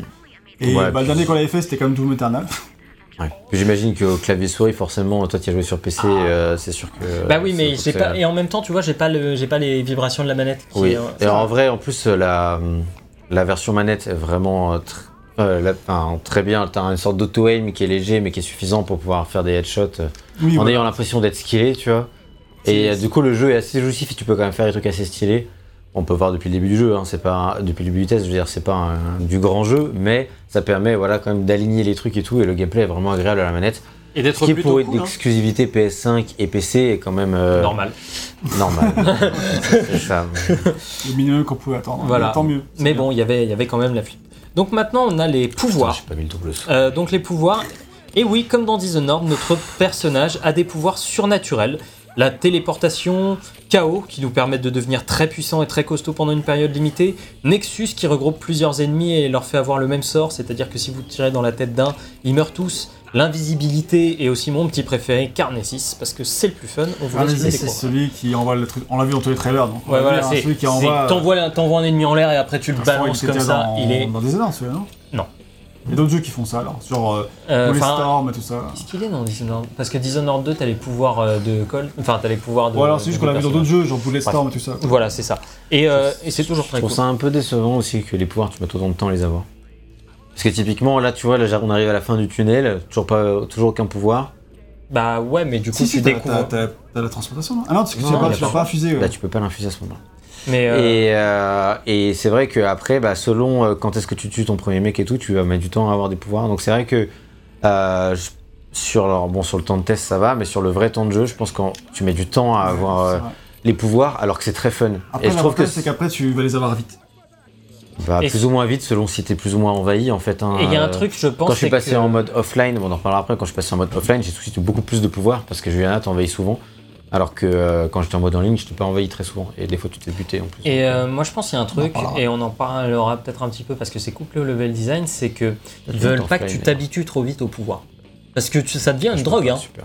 Ça devient une drogue, la téléportation, etc. Genre, Gag, il a un jeu, il y a un moment, il a tenté de faire un niveau sans C'est pas ça, téléportation. c'est quand j'ai fini le jeu, je me suis dit, allez, je vais tenter un truc pour faire ce que j'ai pas fait, et je vais prendre des pouvoirs que je, je prenais rarement. Donc j'ai pris Nexus et Kinesis, je sais pas son nom, mais Ouais, c'est. Carnesis. Carnesis. Et du coup, euh, en fait, là, du coup, j'arrivais plus à jouer parce que j'ai trop pris l'habitude de me téléporter. En plus, avec l'amélioration de pouvoir qui permet d'aller super loin et tout. Et du coup, en fait, j'essaie d'aller de, de m'enfuir par les toits et je fais, mais je peux plus accéder aux toits. Voilà. Je me fais comment maintenant? Donc je pense que le jeu veut au départ que tu t'habitues au level design à hauteur d'homme. Alors tu as déjà un double saut, hein, mais il veut que tu t'habitues, je pense, à hauteur d'homme. Et après, il dit, voilà, maintenant tu as les pouvoirs. Et finalement, sur, les, sur les 20 heures de jeu, au bout de 4-5 heures, tu as tes pouvoirs. Quoi. Donc ça va quand même. Oh, quand même pas tant que ça. Impossible, Bon, bah- mec. Si t'as mis 3 heures à faire ta première boucle, t'as pas ton premier pouvoir Ouais, avant c'est ça. 7-8 heures, hein, facile. Hein. Bah oui, mais euh, j'ai mis plus de temps à finir le jeu vous. Donc au final, le rapport de temps, T'as si tu veux, par rapport à la fin. énorme. Moi, non, ça je me- pense qu'il faut au moins 7-8 heures avant d'avoir des vrais pouvoirs. euh, Moi, Je pense qu'il n'y a pas eu. J'ai pas eu- tous les pouvoirs, je les ai pas eu avant 10. Mais moi, le dernier, le dernier 15 heures. pouvoir, j'ai eu dans les 3 dernières heures de jeu. hein. Oui, mais pas tous, juste en avoir un. Bah ouais, mais heureusement qu'il te les Tu vois, je veux dire, les armes, elles sont répétées pendant 15 heures. Et à côté de ça, le dernier pouvoir que j'ai eu, moi, c'était KO. Tu vois, parce que pendant quelle heure tu le fais Et ben en fait, je l'ai jamais, j'arrive pas Après, c'est quand même bien que du coup, ça, ça te fait. dar- euh, tu renouvelles l'expérience petit à petit. Ouais, tout, alors- t'en aurais eu même défaut. Non, non, bien sûr. Mais je veux dire, euh, je trouve qu'il y a quand même une sorte de défaut d'équilibrage dans le sens où euh, les armes, tu les as toutes très vite. Et par contre, les pouvoirs, bah, à la fin, euh, au Bah. final, potentiellement, il y a un pouvoir que tu vas pas du tout utiliser parce que tu l'as trop tard dans le jeu. Donc, Bah, les armes, disons qu'elles sont toutes au même niveau, alors que les pouvoirs, c'est vraiment game changer. quoi. Et euh, je pense qu'ils veulent ouais, les justement armes que. aussi, c'est game changer. hein. Franchement, quand t'as euh, mon set d'armes, je peux te dire que. Oui, mais on a tous un set d'armes à nous, qui Oui. est tous dans tous les cas game changer. Tu vois Oui, Donc, on a tous en fait, le, ça, ça, ça change. ça oui, change mais rien. par rapport aux vieilles armes pourries que j'ai là, je peux te dire qu'on prend n'importe lequel de nos trois sets, euh, Oui, c'est pas, la même, c'est pas le non, même mais délire, évidemment, c'est Nirvana. Mais Voilà. euh, c'est plus en termes de. Je pense que les pouvoirs sont vraiment tellement puissants dans ton approche du level design et dans ton approche générale du jeu que je comprends pourquoi ils les restreignent suffisamment. Oui, oui, non, euh, je comprends pourquoi, pourquoi c'est restreint, mais c'est vrai que bon, bah. Je trouve que par rapport à l'expérience globale, ça arrive un Et moi, le truc, c'est que j'ai commencé le jeu. Un des premiers trucs que j'ai fait, c'est aller tuer les mecs les uns après les autres, si tu veux. Ah J'ai- pour avoir les pouvoirs. Voilà. Bah, pas pour avoir les pouvoirs, c'est juste je voulais aller les tuer pour voir euh, un petit peu comment ça se gérait. Si tu veux, d'aller. euh, comme, Mm. Quel était le, le- le gimmick de chacun, ce genre de choses. Donc, moi, les pouvoirs, je les ai eus. Au bout de 12 heures, j'avais tous les pouvoirs. Quoi. Ouais. Tu vois, euh, en prenant mon temps, vraiment. Ça va vraiment dans quelle heure tu fais les trucs. Quoi. Ça, c'est- Voilà, mais c'est aussi le, le propre de ce jeu-là. C'est que, Ouais. tu vois, j'ai euh, j'ai eu mon, le gros fusil à pompe doré, euh, je l'avais en 8 heures de jeu. Ouais. Tu vois, par exemple. On l'a on l'a pas eu. Alors que dans le PE. Voilà, donc, euh, tu vois, ça, en fait, encore une fois, je sais pas si c'est un défaut d'équilibrage ou si c'est juste une expérience de joueur. Oui, Non, non, mais je parlais vraiment juste pas de tous les pouvoirs, mais juste du fait d'avoir un pouvoir. Là, là, ça se trouve, on va pas pouvoir montrer un seul pouvoir du test. Tu vois. Bon, j'espère que si, Bah, je vais aller la normalement, buter là, quand t'as même. Harriet et tu Oui, mais bon, je veux dire, tu vois, et on aura joué longtemps, donc. Je sais euh, pas si tu vas pouvoir l'avoir parce que moi je suis arrivé comme toi là. Ici là, sans double saut et j'ai pas réussi à. Ah, t'as pas le double saut là? Mais non, euh, il- mais oui, il se met pas par, dé- par défaut, du coup, vu que- Ah oui, faut aller vu dans qu'il est pas l'équipement. infusé. faut aller dans l'équipement à chaque Et fois. du coup- effectivement. Euh, Euh, moi je me suis retrouvé coincé où je pouvais pas. Le seul moyen que j'avais c'était de lui faire ouvrir la porte, mais oh, c'est un suicide un peu. Euh, ouais, surtout avec son arme trop casse-couille. Euh, donc voilà, pour obtenir ces pouvoirs ainsi que les améliorations, vous allez devoir tuer les visionnaires et Juliana, comme tu disais, quand, être, euh, quand, elle, euh, quand elle arrive vers toi, elle a son pouvoir de base à elle et elle en a deux autres euh, aléatoires qui sont mis par les joueurs ou par l'IA au pif. Donc ça te permet d'avoir le truc. Vous Elle ne a, pouvez- pas, elle a pas toujours trois pouvoirs. hein. Moi, elle en avait entre un et peut-être trois une fois. Non, mais enfin, il y a les pouvoirs qui tombent, ce- il n'y a pas toujours tous les pouvoirs qui tombent. Mais euh, en général, elle a toujours trois pouvoirs. Ah, moi, la plupart du temps, elle en avait un seul. Bah, elle a son pouvoir de déguisement, puis après, elle a soit, mettons, KO et téléportation. Quoi. Euh, moi, elle m'a souvent fait KO, invisibilité. ah non, non, bah peut-être qu'ils ont nerfé le truc alors, pour avoir que t'aies moins de pouvoir. Mais parce que moi, clairement, euh, quand j'en avais deux, c'était Ah non, la mais- fête, et trois, c'était l'archi-fête. Par contre, le truc, c'est que les pouvoirs, on en parlera après, sont très coûteux en infusion. Donc, de toute façon, tu. Moi, je les infusais tous à chaque fois, du coup. Ah oui, oui. Ah ouais, moi, j'avais, j'avais Tu rarement, rejoins, tu euh, rejoins tout le reste euh, pour. Bon, enfin, Ah on ouais. parle de la fusion avant de parler de tout ça. Ouais. En tout cas, voilà, les, les pouvoirs, vous ne pouvez en avoir que deux au début de chaque mission. Envie d'être discret, invisibilité et téléportation. Envie de tuer tout le monde, Nexus et KO. Pour vous assurer un maximum de vie et de destruction. Toutes les combinaisons des pouvoirs sont possibles et recevables. Ça permet surtout de changer radicalement votre approche de jeu. Euh, la plupart des gens vont choisir deux pouvoirs avec lesquels ils sont à l'aise et faire tout le jeu avec, avec ces pouvoirs, et il n'y a pas de souci. Euh, mais, pour ceux qui veulent, quoi. mais pour ceux qui veulent diversifier les approches, c'est carrément possible aussi, parce que tous les pouvoirs sont différents. Attention, ce qui est cool, c'est que même euh, moi qui ai fait le jeu avec deux pouvoirs, téléportation et invisibilité, Et ben t'as fait le j'ai jeu fait comme tout ça. le jeu. Et ça t'allait. Ouais, bah ça m'allait parce qu'en fait, ce que je vois la manière dont on joue VGM, je suis assez admiratif. Moi, je- en fait, dans ce jeu, j'ai pas du tout osé aller à la confrontation. Genre, moi, j'ai vraiment pris le jeu en infiltration et du coup, dès que j'avais combat, je savais plus quoi faire, j'étais un peu démuni, euh, je galérais un peu, tu vois. Ouais, parce que j'ai joué au jeu comme ça, tu vois. Mais voilà, j'ai pas, j'osais pas aller à la confrontation. Et en fait, je me rends compte à quel point, en fait, quand tu tues des gens, en fait, euh, Bah ça, ça nettoie la map. en tout ça va, et puis en fait, les gens, ils te capent pas tous. Alors moi, j'étais persuadé que si je me mettais à Ah. combattre, j'allais- Après, il y a aussi, euh, parce que j'ai 20 heures de jeu, hein, tu fais pas, j'aurais pas fait ça au début. Je hein. pense ça joue aussi. Mais du coup, en fait, moi, j'ai 20 heures de jeu, d'infiltration, de silence, d'invisibilité, de. Je, Oui, je- je tue. J'ai un peu fait ça aussi. hein. Là, c'est là, Ah c'est oui, plus non, mon style de fin de jeu. Au début, Parce qu'en fin du jeu, je- à la fin du jeu, j'en avais ras le cul. Au début, non mais au début t'es pas en confiance aussi. Je veux dire, t'as ta pétoire à la con, euh, Oui, tu vois c'est les mecs qui sont 50, Ah, au début, tu vas pas y aller en mode warrior. Au Moi, début, en plus, suis- ça- j'étais pas du tout. Tu connais euh, pas, là, je connais les niveaux aussi. tu vois. Ouais, tu connaissais pas les niveaux, puis ça faisait longtemps que j'avais pas joué à FPS à ce moment-là, donc j'étais en galère. Ouais, j'ai eu du mal au début. Mais au-delà de ça, euh, même j'avais à dire, c'est que moi, c'était mon expérience. Ça a été mon expérience pendant longtemps, certes. En fait, ce qui est bien, c'est que, bah, au final, nous trois, on n'a pas la même expérience. Pas du tout. Et du coup, c'est assez cool parce que du coup, même si le joueur indi- individuellement, il va peut-être garder son même truc, bah, c'est pas comme il y a plein de jeux comme ça où même s'ils offrent plein de choix, en fait, les joueurs vont tous jouer de la même manière parce que c'est pas bien foutu. Ouais. Et là, en fait, ce qui est bien, c'est que les joueurs vont vraiment faire de la manière qui leur correspond. C'est que tout est recevable. En fait, et surtout, en fait, ça va dépendre. Peut-être que ça dépend un peu des pouvoirs que tu trouves en premier. Parce qu'une fois que tu as déjà des pouvoirs, c'est difficile de les enlever et de passer à un autre style de jeu. hein. Euh, voilà. Moi, avant d'avoir la visibilité, je jouais avec Nexus. Surtout- J'ai abandonné Nexus pour la visibilité, ça m'a fait un peu chier au début, mais bon, ça allait. Bah tu vis avec quoi. hein, au final. Ouais, c'est- euh, Mais surtout que t'as des améliorations de, de malade, hein, des fois. Oui, Genre, ça. par exemple, le tu vois, l'invisibilité, ce truc qui t'a utilisé tout le long. Bah, moi, pour faire le dernier niveau, j'ai eu, juste avant, j'ai eu une amélioration qui permet. euh, donc, donc, quand t'es invisible, en fait, le pouvoir, comment il marche, c'est que dès que tu fais une action violente, tu redeviens visible. Bah, j'ai eu un truc qui fait que t'es revisible pendant une fraction de seconde et après, tu reviens directement invisible. Plus, ta jauge de pouvoir diminue pas quand tu bouges pas. Donc, bah, moi, je me suis mis euh, à l'entre. euh, Tu te mets à un endroit, tu tires et je bah, me mettais à un endroit, j'éclatais tout le monde aux pompes et euh, dès que, à dès que moi, la, la frame d'après j'étais de nouveau invisible, donc le mec il me voyait plus, c'était j'étais un- invincible quoi. Tu vois. Donc, euh, donc tu peux avoir des pouvoirs qui deviennent très rapides. Enfin après là c'était, je pense que c'est le dernier truc que tu récupères pour ça. Euh, probablement parce que c'est vraiment très puissant. bah, donc ça, tu peux ça- devenir. ça- ça dépend, c'est aléatoire. aléatoire en fait. C'est aléatoire. C'est pas, c'est pas un ordre. Je me suis demandé parce que franchement au début Non, je non, trouve que aléatoire. Certains, ouais. Bah, je trouve que les, les premiers que tu trouves ils sont vraiment claqués et que plus tu progresses plus ils sont forts donc euh, je Ça pense que c'est ça me donnerait pas que ce soit aléatoire mais balancé pour que tu aies quand même une Oui, très haute probabilité de Peut-être qu'effectivement, euh, ils ont choisi de faire en sorte que tu as plus de probabilité d'avoir euh, Bah, le pouvoir ouais. claquer et euh, le pouvoir hyper fort, euh, tu l'as sur 1 sur 10, enfin je sais pas, un truc comme ça. Mm. C'est possible. En tout cas, c'est. De ce qu'on a discuté entre nous, on n'a pas eu les mêmes pouvoirs dans les, les améliorations de même ordre. Dans le même ordre, pas du tout. Et puis, encore une fois, comme on disait, tu disais là, voilà, euh, c'est possible d'avoir les mêmes pouvoirs et pas du tout la même approche de jeu. Parce que la, la façon dont on a utilisé nos pouvoirs est complètement euh, différente. Et Mais parce c'est- que l'amélioration qu'on va mettre au pouvoir est différente. Bah, c'est logique, non? Moi, je l'ai pas vu. Moi, je suis toujours passé là en téléportation. Ah, tu peux te téléporter à travers le truc Ouais, tu vois. Ouais, tu peux te TP. à- euh, je- je- J'aurais pas osé, tu vois. Moi, je, moi, j'avais l'habitude de passer par en dessous. Oui, mais là, il peut pas. Mais là, il a pas le. Ouais, enfin, euh, Avec le double saut, tu peux, mais là, il l'a pas. Non. En tout cas, voilà, et euh, le jeu ne dispose que de 5 pouvoirs. Ça peut paraître peu, notamment comparé à un Dishonored, mais Dishonored n'avait pas toutes ses armes ou améliorations qui peuvent changer les pouvoirs. Mais surtout, les 5 pouvoirs sont utiles et utilisables à n'importe quelle occasion. C'est ça le truc, c'est qu'il n'y a pas un seul déchet dans les pouvoirs.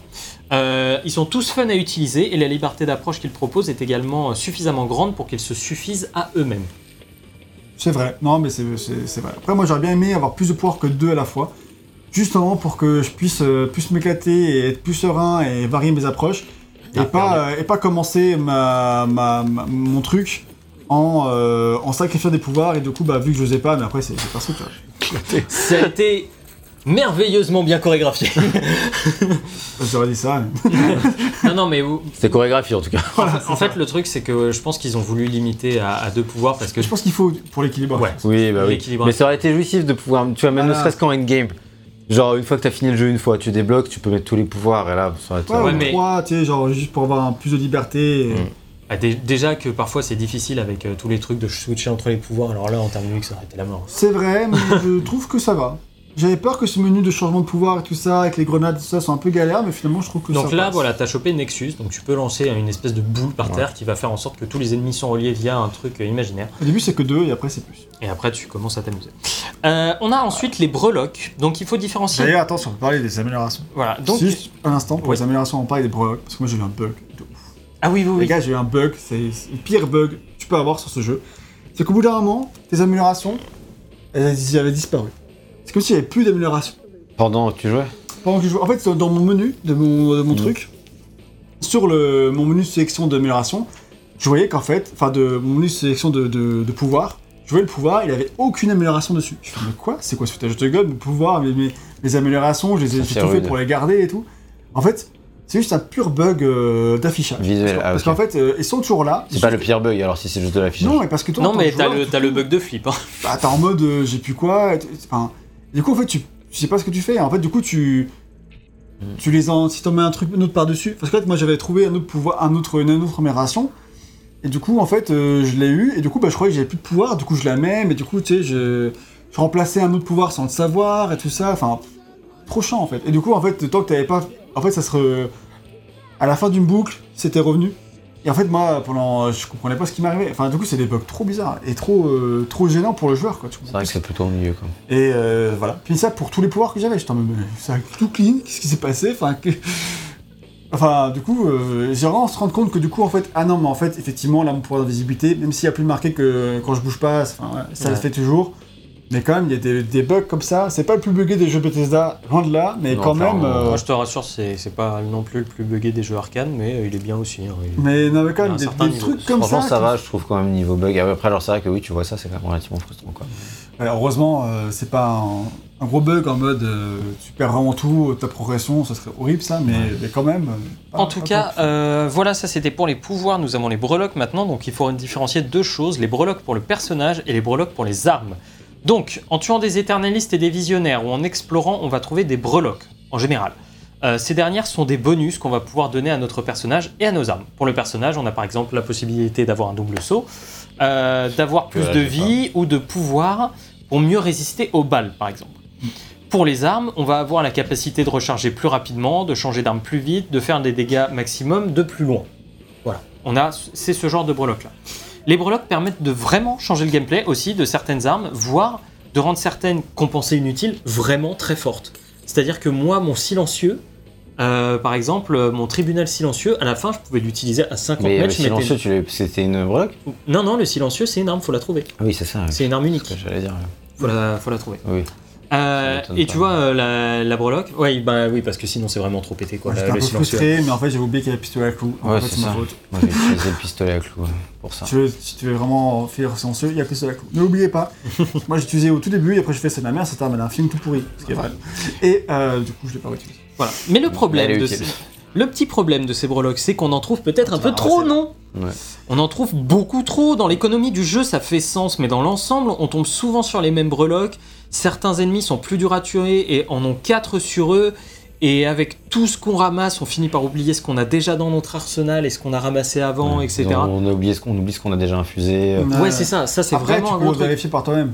T'as des, des menus. Ouais, mais c'est. Pas dans le menu infusion, je crois. Si, si, dans le menu Ah, infusion, d'accord. tu peux mettre euh, Mais ce encore que tu as déjà il faut infusé. qu'on explique ce que c'est l'infusion si Ouais, on veut partir ça sur vient l'explication. juste un petit peu après.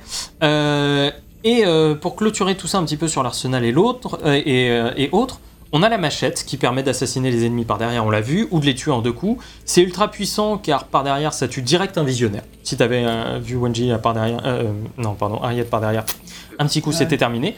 Euh, alors que normalement ça lui demande pas mal de balles pour mourir. À savoir qu'ils avaient prévu tout un système de corps à corps à la base, avec des parades, des blocs et des Ah, attaques, putain, wow. Comme dans Dishonored. Problème, Eh, il y a un jeu multijoueur derrière. donc le lag. Et donc ça crée des soucis. Donc la première décision a été d'enlever les parades et de garder le bloc.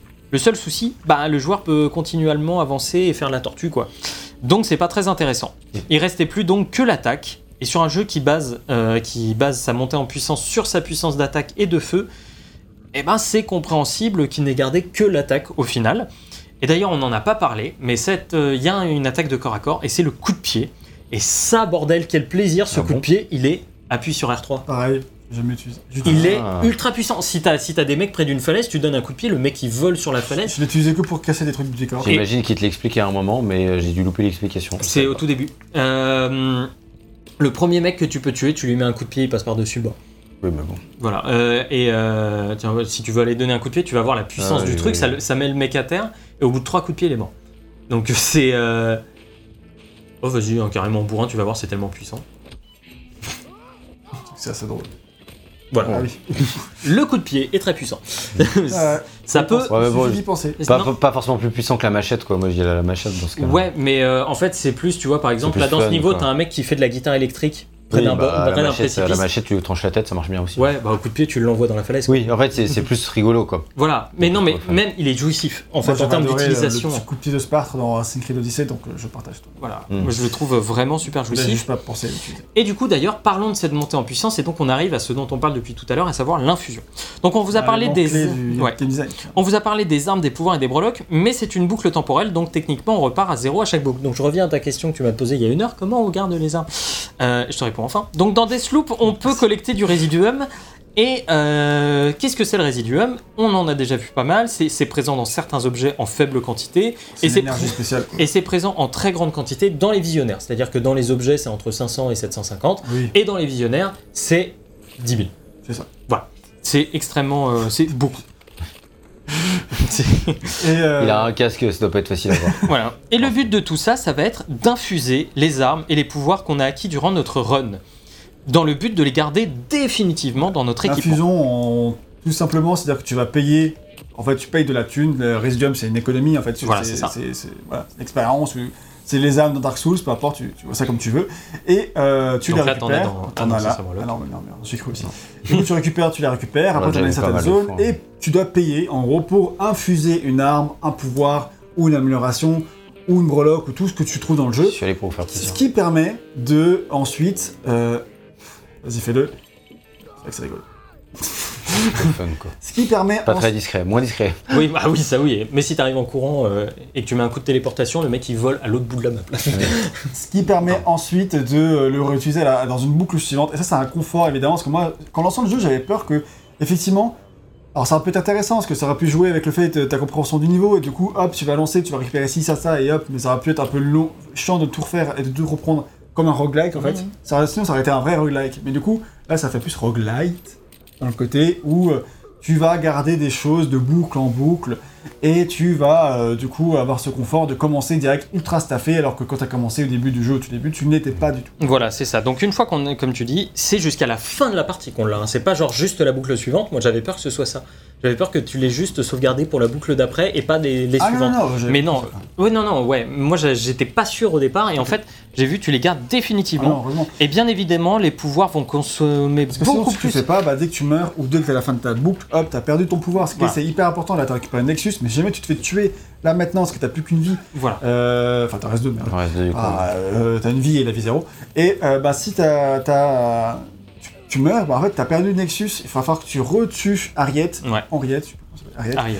pour, euh, pour récupérer le pouvoir. Voilà, c'est ça. D'où le petit stress en fait à chaque fois. C'est ça. dire, Il faut que je retourne à ma base. Si C'est là, hyper mettons, important. mettons, t'as récupéré deux armes violettes et euh, en plus le pouvoir de Nexus, Et du coup, là, on trouve. D'ailleurs, j'aurais déjà perdu, hein, moi, on, une fois. on se retrouve clairement dans une économie à la Dark Souls, à la Souls en général, avec Ouais. Demon Souls, tout ça, où du coup, t'es en mode, il faut que je retrouve, bah, que soit Demon Souls, retourner au Nexus, retourner au feu de camp, etc., pour euh, utiliser mes, mes armes pour lever le P. Bah là, c'est pas pour lever le P, c'est pour garder, infuser et garder tout ce que tu mais si à la fin de la journée, tu n'as pas infusé et que tu redémarres une boucle, c'est-à-dire Tu t'as été à la fin de la journée, hein, tu perds ton. tu ton- perds ton truc, Oui, de toute sûr, façon. C'est ça. Voilà, donc c'est pas juste, c'est pas que la mort qui est punitive, c'est qu'à un moment le jeu te dit maintenant dépense les thunes. Et c'est pour ça que je disais que tu trouvais beaucoup de breloques et que ça faisait sens dans l'économie du jeu, c'est-à-dire que tu peux en sacrifier énormément, mais ça fait aussi qu'il y en a aussi beaucoup trop aussi des Non, breloques. parce que du coup, comme tu dis, ça fait complètement sens dans l'économie du jeu, parce que du coup, tu as besoin de récupérer des choses, parce que tu as besoin de. Parce qu'on l'a- on l'a dit d'infuser, mais on n'a pas du tout parlé du côté sacrifier. En effectivement, le côté. Voilà. Tout ce que tu récupères et qui peut être du résumé dedans, tu peux soit l'infuser pour euh, le garder, soit le sacrifier pour gagner de, de- de la thune, en fait, et Mhm. l'utiliser pour garder autre chose. C'est pour ça qu'en fait, avec VGM, on disait que nous, on a tous nos pouvoirs, on les a toujours infusés directement, parce que ça, ça coûte cher, mais dans ce cas, tu sacrifies tout le reste. Tu sacrifies tout, toutes les armes que tu veux pas garder. C'est plus facile de retourner récupérer des armes que de récupérer des. euh, Bah, surtout que les modules et tout, ils sont aléatoires. Donc en fait, euh, quand on a un. Content pour un pouvoir que tu utilises, bah, t'as envie de le garder par Ouais, rapport à quand on a un, euh, pour un pouvoir que tu utilises pas, quoi. Et ça, ça fonctionne vraiment bien. Et le, le petit côté euh, game design Souls, qui est définitivement un game design qui fonctionne à peu près pour tout et m'a l'air très très bien, bah là, ça se marie parfaitement au reste du game design. Et il y a un truc qui est super intelligent, je trouve, c'est que si tu meurs, et ben tout le résiduum que tu avais accumulé, il est dans ton corps, il est à l'endroit où tu es mort. Ouais, bah, Donc il faut y... Donc ouais voilà, mais donc encore une fois, voilà, c'est toujours cette économie là de bon, Coco, je sais que c'est dur. Mais c'est compliqué, maintenant faut y aller. Là, la tu différence principale étant que tu peux mourir. Enfin, du coup, on en a trois vies, quoi, par, par demi-journée, enfin par quart de journée, et tes trois vies, euh, elles restent en fait. Oui. Donc t'es pas mort, tu peux aller les chercher. Oui, Ça, et puis en fait, t'as pas trois vies sur l'ensemble de la, de la journée, t'as trois vies par euh, période de Par Ouais, c'est quartier. ça, c'est ce que je dis par, par, par quart, Voilà. par quart. Et euh, par niveau.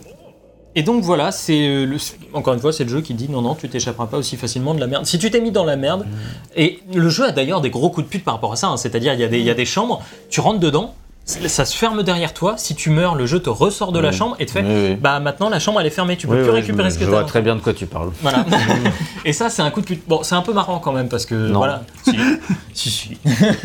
bah, ça fait partie de ces trucs-là. hein, c'est- c'est Ouais, comme- J'avais beaucoup de résidium à ce moment-là, c'était pas très drôle. hein. Ah, tu sais, c'est comme les armes de Dark Souls. hein, Si tu les perds dans un truc où c'est euh, méga pute, tu Oui. fais. Dans un Bon. combat de boss, bah tant pis. Voilà, bah, Mm. bonne chance. Ouais, mais tu t'attends plus au coup de pute dans Dark Souls que dans, Ah, que ouais, dans ouais, Deathloop. bon. Après, Deathloop, euh, voilà. il te- Ça marche bien. En tout cas, voilà, euh, ça participe à la fameuse montée en puissance du jeu. Et on parlera après de tout ça dans le level design, mais ça vient mais du tout plus ou moins en même temps. T'as vu les pavés de texte, quoi. Pardon. Et euh, à force de faire les cartes, vous allez les connaître. un scroll. Oui, c'est- Allez.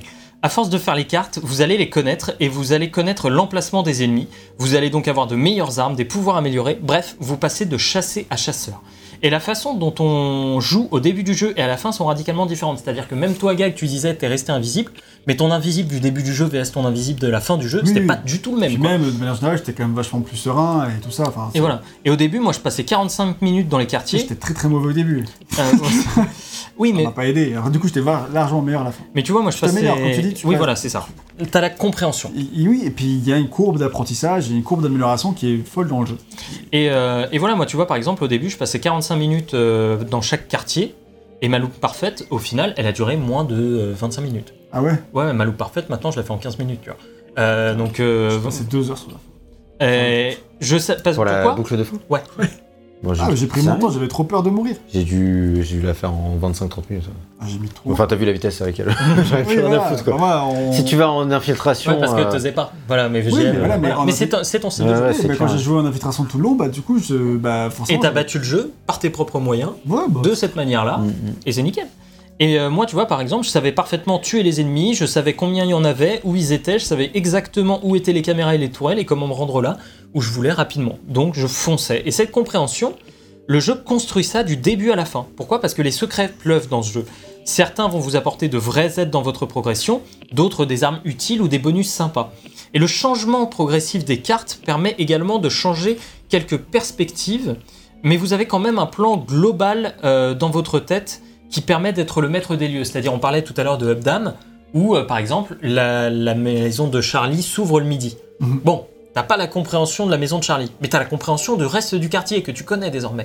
Donc, tu vas quand même plus vite à ce moment-là à la maison de Charlie, et donc ça te laisse aussi plus de temps de mieux connaître la maison de Charlie, etc., etc. Donc, on a quand même cette évolution euh, progressive, et tout ça, et tout ce qu'on a expliqué avant, bah, ça fait quand même beaucoup de choses.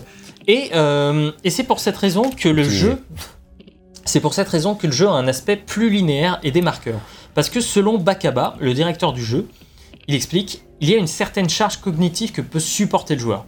Le but n'est pas de le prendre pour un bébé ou de jouer à sa place, mais plus de, lui- de faire en sorte de lui expliquer ce qui importe vraiment dans le jeu.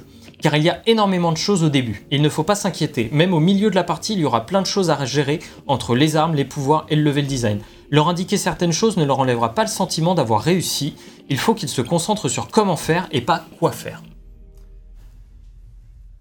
Oui.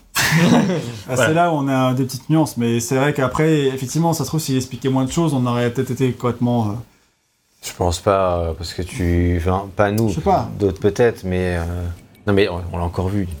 T'es pas obligé de, de faire six paragraphes pour expliquer comment mettre une amélioration sur une arme. Dans un jeu vidéo, tu sais mettre une amélioration sur une arme. Il n'y a pas besoin de six paragraphes. Non, je pense pas, quoi. Et dans l'explication, euh, c'est toujours un peu pareil, quoi. Parce qu'au final, euh, ce que Deathloop fait dans son design, c'est ce que font les autres FPS. Enfin, je sais pas, t'as joué à Far Cry après, ça doit ressembler quand même un peu en termes d'armes, d'amélioration, de trucs. Oui, oui, bah, c'est vrai que c'est moins. C'est un FPS euh, récent, quoi. Je trouvais que les tutoriels dans Far Cry étaient cool. Genre, t'arrives à un endroit, il... trois, trois images, il y a une échange en pause, ça fait une image avec un texte, Ah, yes. Bon une deuxième courage. image, Ah merde, un autre texte. Je voulais me mettre en ligne. et un troisième Ah, image. t'es en ligne là et du coup, euh, bref, du coup, je disais Far Cry, il te met trois Ouais. images, une après l'autre, et du coup, en fait, t'as en trois images, ça compris le concept avec un petit texte. Et en fait, c'était cool. Enfin, je crois que les, le tuto, leur tuto était bien foutu. Après, c'est, le game design est moins complexe aussi. Dans l'ensemble, c'est vrai que t'as pas le côté les breloques, les machins, mais c'est, c'est quand même des, des- des économies avec lesquelles les, les joueurs Ils qui sont visés par ce jeu. C'est pas le joueur qui débute dans le jeu vidéo qui va jouer à des sloops. De toute façon, dans tous les cas, euh, faut pas vous leurrer. Enfin, ça va pas être le premier FPS de quelqu'un. Peut-être, mais pas de Mais beaucoup de pas de beaucoup, oui, pas la majorité, quoi. Euh, donc voilà, ça c'était ce qu'il avait à dire.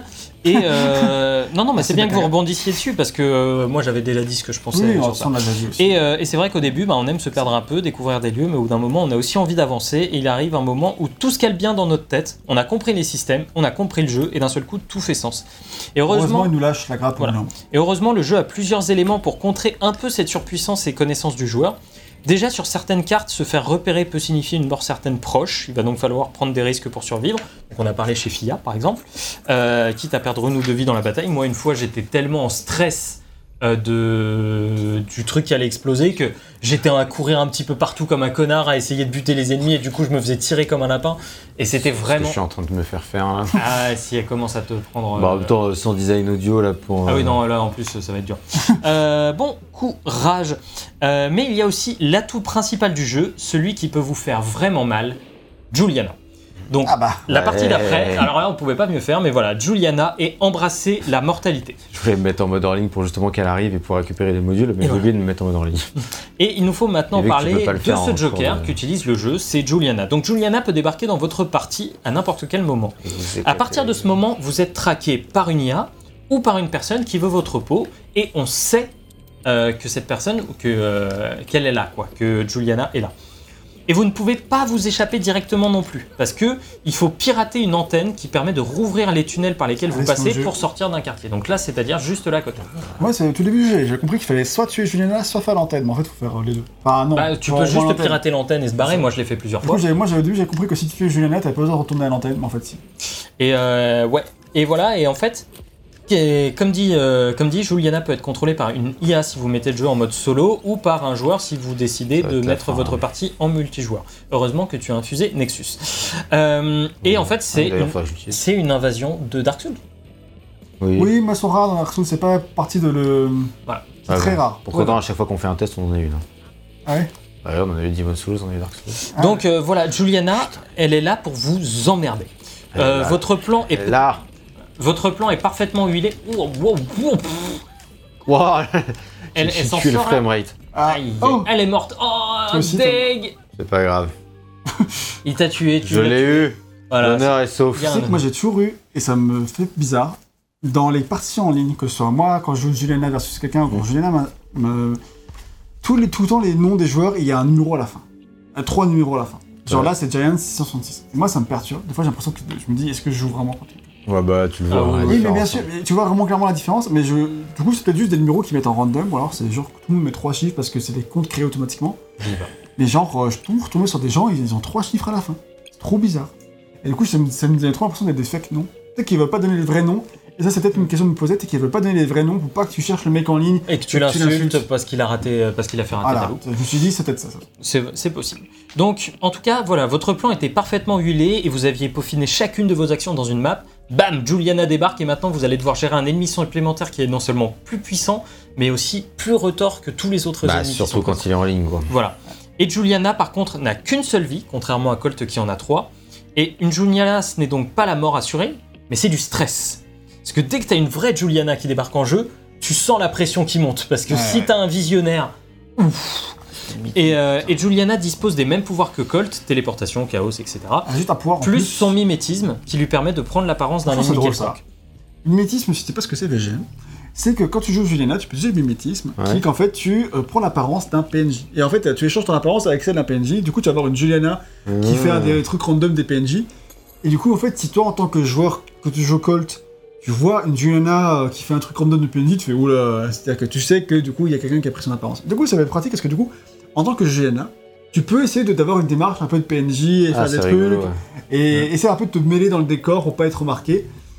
Parce que du coup, Colt sait que t'es là, mais il sait pas euh, Où t'es exactement quelle forme tu as. Alors que si tu tires dessus et tout, il va directement te cramer, mais le but, c'est un peu que tu passes un peu inaperçu. Oui, bah oui. Ok, C'est ça, rigolo. J'ai pas eu le temps malheureusement de, Donc euh, son pouvoir de, de, faire, de jouer Ju- Juliana, j'aurais Bah. aimé, mais bon. Et en final, j'en Je fais pas le parti. à Donc, 3 heures du euh, matin. donc voilà, son pouvoir de disruption est plutôt fort et vous pouvez également, donc en tant que joueur, incarner Juliana pour préserver la boucle, puisque c'est tout le but. Et vous choisissez alors votre équipement et vous vous mettez en chasse d'un joueur. Vous pouvez vous déplacer partout. Vous êtes avec les méchants, donc personne ne vous emmerdera. Ça te permet de découvrir le level design aussi autrement, hein, C'est parce que tu, tu cours partout, euh, tout le monde fait Hey Juliana, tu vois, ce genre de choses. Et là, on peut adopter plusieurs stratégies. On peut camper pas loin d'un visionnaire, parce qu'on se doute que c'est la cible du Colt en question. On peut poser des grenades pièges pas loin de l'antenne à pirater, Oui, voilà. ou on peut courir partout. Ouais, voilà, mais tu peux clairement, euh, tu te mets à développer des stratégies assez cool. Puis quand tu, quand tu joues euh, Juliana, tu doutes que les mecs, ils, ils, ça, ils sont là pour faire des trucs. Alors Voilà. par exemple, si tu euh, vas faire le truc le- le- où il y a Harriet le matin, bah tu sais que tu vas aussi mettre des trucs à côté de là où il y a, Il y a là où il y a le, le truc de Franck et tout ça.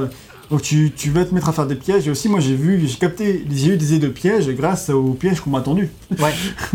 Ah oui, Ah, tu fais, ah ah, Ah, voilà, c'est je ça. sais que je me faire baiser. Voilà, c'est ça, Et ça coup, marche trop bien. euh, Mais jouer, ça Ju- et jouer Juliana, ça demande quand même de bien connaître les maps et les capacités. Parce que mieux vous les connaîtrez et plus vous pourrez anticiper les mouvements de l'adversaire, comme tu viens de le dire. Et puis surtout, c'est plus dur d'être Juliana parce que t'as qu'une vie. Voilà. Et en même temps, c'est logique que ce soit plus dur parce que quand tu joues Colt, euh, bah, il- enfin, c'est beaucoup plus frustrant de mourir en tant que Colt qu'en tant que Juliana. Juliana, Ouais. tu lances une partie et puis voilà. Bon, ben, voilà, ça t'a perdu, mais il n'y avait pas d'enjeu derrière. Si ce que voilà, euh, tu gagnes toujours un peu d'expérience. euh, Juliana elle monte de niveau, elle gagne des armes euh, au fur et à mesure de- des parties que tu fais. Et du coup, euh, même si tu as perdu, t'as quand même, si t'es tenu 10 minutes, t'as plus d'XP, enfin, etc. Comme ça fait. Par contre, le défaut que j'ai avec ça en, en tant que Juliana, je dis tout de suite que c'est fait, c'est que j'ai trouvé que parfois, en fait, tu vas tuer Colt une fois, deux fois, et tu l'as pas tué une troisième fois. Du coup, et t'es mort. Ouais. Du coup, t'as pas de bonus pour l'avoir tué deux fois. Putain, je me mais, mais je l'ai tué deux fois quand même, donnez-moi plus d'XP, c'est pas. Je trouve que c'était pas assez rewardant. euh, Et tu récupères quoi en fait du coup quand tu gagnes tu gagnes un peu d'expérience, tu montes en niveau en ligne, etc. tu ce qui fait que, récupères de coup, tu récupères des armes, des équipements petit à petit, ce qui fait que du coup t'es de plus en plus fort. quoi. En tant que Juliana. En tant que Juliana, c'est ça. évidemment. Mais du coup, Euh, je trouve que c'est dommage que du coup tu, tu gagnes que beaucoup d'XP que quand tu le tues entièrement. Parce que parfois en fait c'est le. C'est peut-être un PNJ qui va prendre le dernier kill, mais toi tu vas enlever les trois quarts de la vie. À call, Ouais. du coup, t'es en mode, bah mais c'est dégueulasse. Enfin, tu- Enfin, euh, du coup, tu sais, du coup, je Ouais, sais pas je- je si vois. euh, le. Je sais, je sais pas en fait si euh, tu gagnes de, de, de l'XP si tu tues le mec une ou deux fois, que c'est vraiment toi qui le tue. Parce qu'en fait, tu pas en fait attention à ce qui s'est vraiment passé avec moi. dans ces- Ouh là là là là là. Voilà. En Voilà, tout cas, mais pour dire, c'est mon topo sur Juliana. Moi, j'ai bien kiffé jouer Juliana de temps en temps. C'est vraiment jouissif quand tu euh, réussis à tuer Colt. Par contre, j'imagine que tu n'imagines, tu penses pas au mec en face qui- chez qui il est 23h30 qui veut se faire annihiler. Ouais, Quand ça boucle de fin, peut-être. Ah, moi, je me suis fait annihiler dans ma boucle de fin et je suis revenu sur la suivante. Je me suis vengé, j'étais. Euh, ça m'a fait ultra plaisir. Mais en fait, euh, Juliana, faut aussi savoir faire preuve de retenue parce que si Colt commence à pirater les tourelles, à supprimer les ennemis, ben, votre avantage, ça se transforme très vite en désavantage. Parce que d'un seul coup, c'est toi qui es pourchassé. Mais c'est grisant de se balader et de voir que euh, d'un coup, les gardes ont disparu euh, à un endroit où ils étaient il y a quelques minutes. Tu sais, tu te balades, tu sais que là doit y avoir trois gardes, tu passes, il n'y en a pas trois, il n'y a plus personne. Tu Oui, fais, ok, le mec il est passé là. Ça c'est certain. Tu passes devant une tourelle qui, la tourelle est piratée, tu fais. Faire attention parce que du coup, le, code couleur est, enfin, c'est le même qu'avec Colt. C'est-à-dire que Ouais. quand c'est vert, c'est que la tourelle est ennemie. Voilà, c'est ça.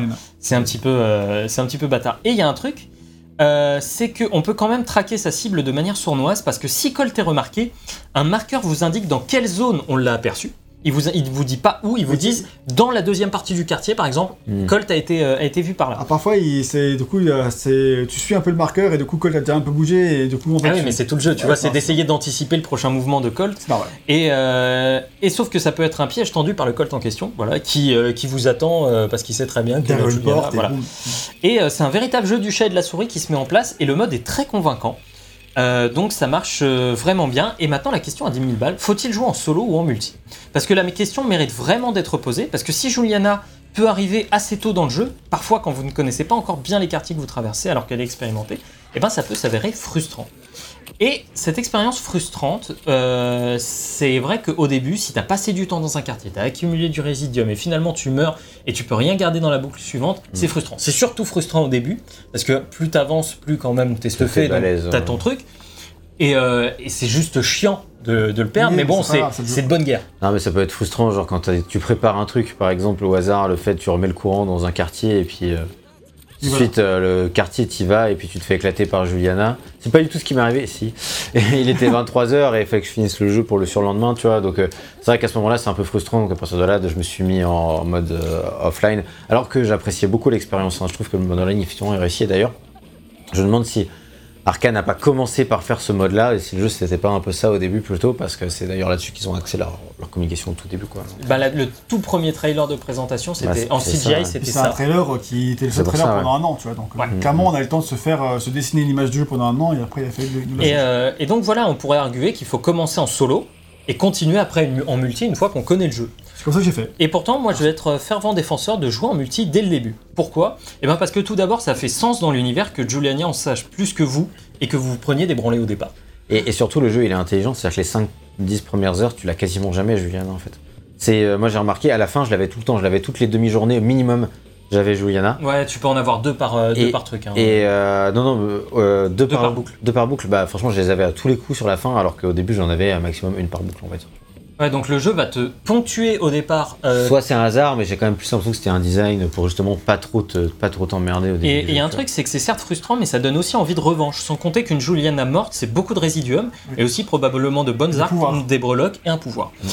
Euh, mais aussi parce que ça crée de vrais moments intenses de jeux vidéo. Moi, j'ai eu vraiment des moments. J'ai joué avec Roman, j'allais tuer euh, le visionnaire du quartier, et d'un seul coup, il me trouve, parce qu'en fait, ce, bâtard, il m'avait vu rentrer dans le hangar, et il m'a suivi par derrière, il a commencé à me tirer dessus, bah, mon plan tombe à l'eau, et en plus, tout le monde dans le hangar est, pré- est Ouais. prévenu. Tu joues avec un pote, c'est encore plus drôle. Voilà, et, euh, et là du coup tu dois complètement improviser, donc j'ai foncé dans le bureau du visionnaire, j'ai tiré 2-3 balles, j'ai lancé une grenade avant de me barrer par la porte et de me téléporter sur les toits, et, euh, et je me- j'étais à l'autre bout de la carte pendant qu'il me tirait dessus au sniper derrière. Et c'était ouf Ce moment il était beaucoup trop bien, c'était super intense, c'était stressant, mais j'ai vécu un grand moment à ce Ouais, moment-là ouais, dont je vais me souvenir, tu vois. Et, euh, et j'ai réussi un truc que j'aurais fait de manière un peu mécanique sinon. Et donc c'est ça aussi le pouvoir de Juliana, c'est euh, d'avoir cette ce potentiel de maintenant ta partie ressemble à autre chose.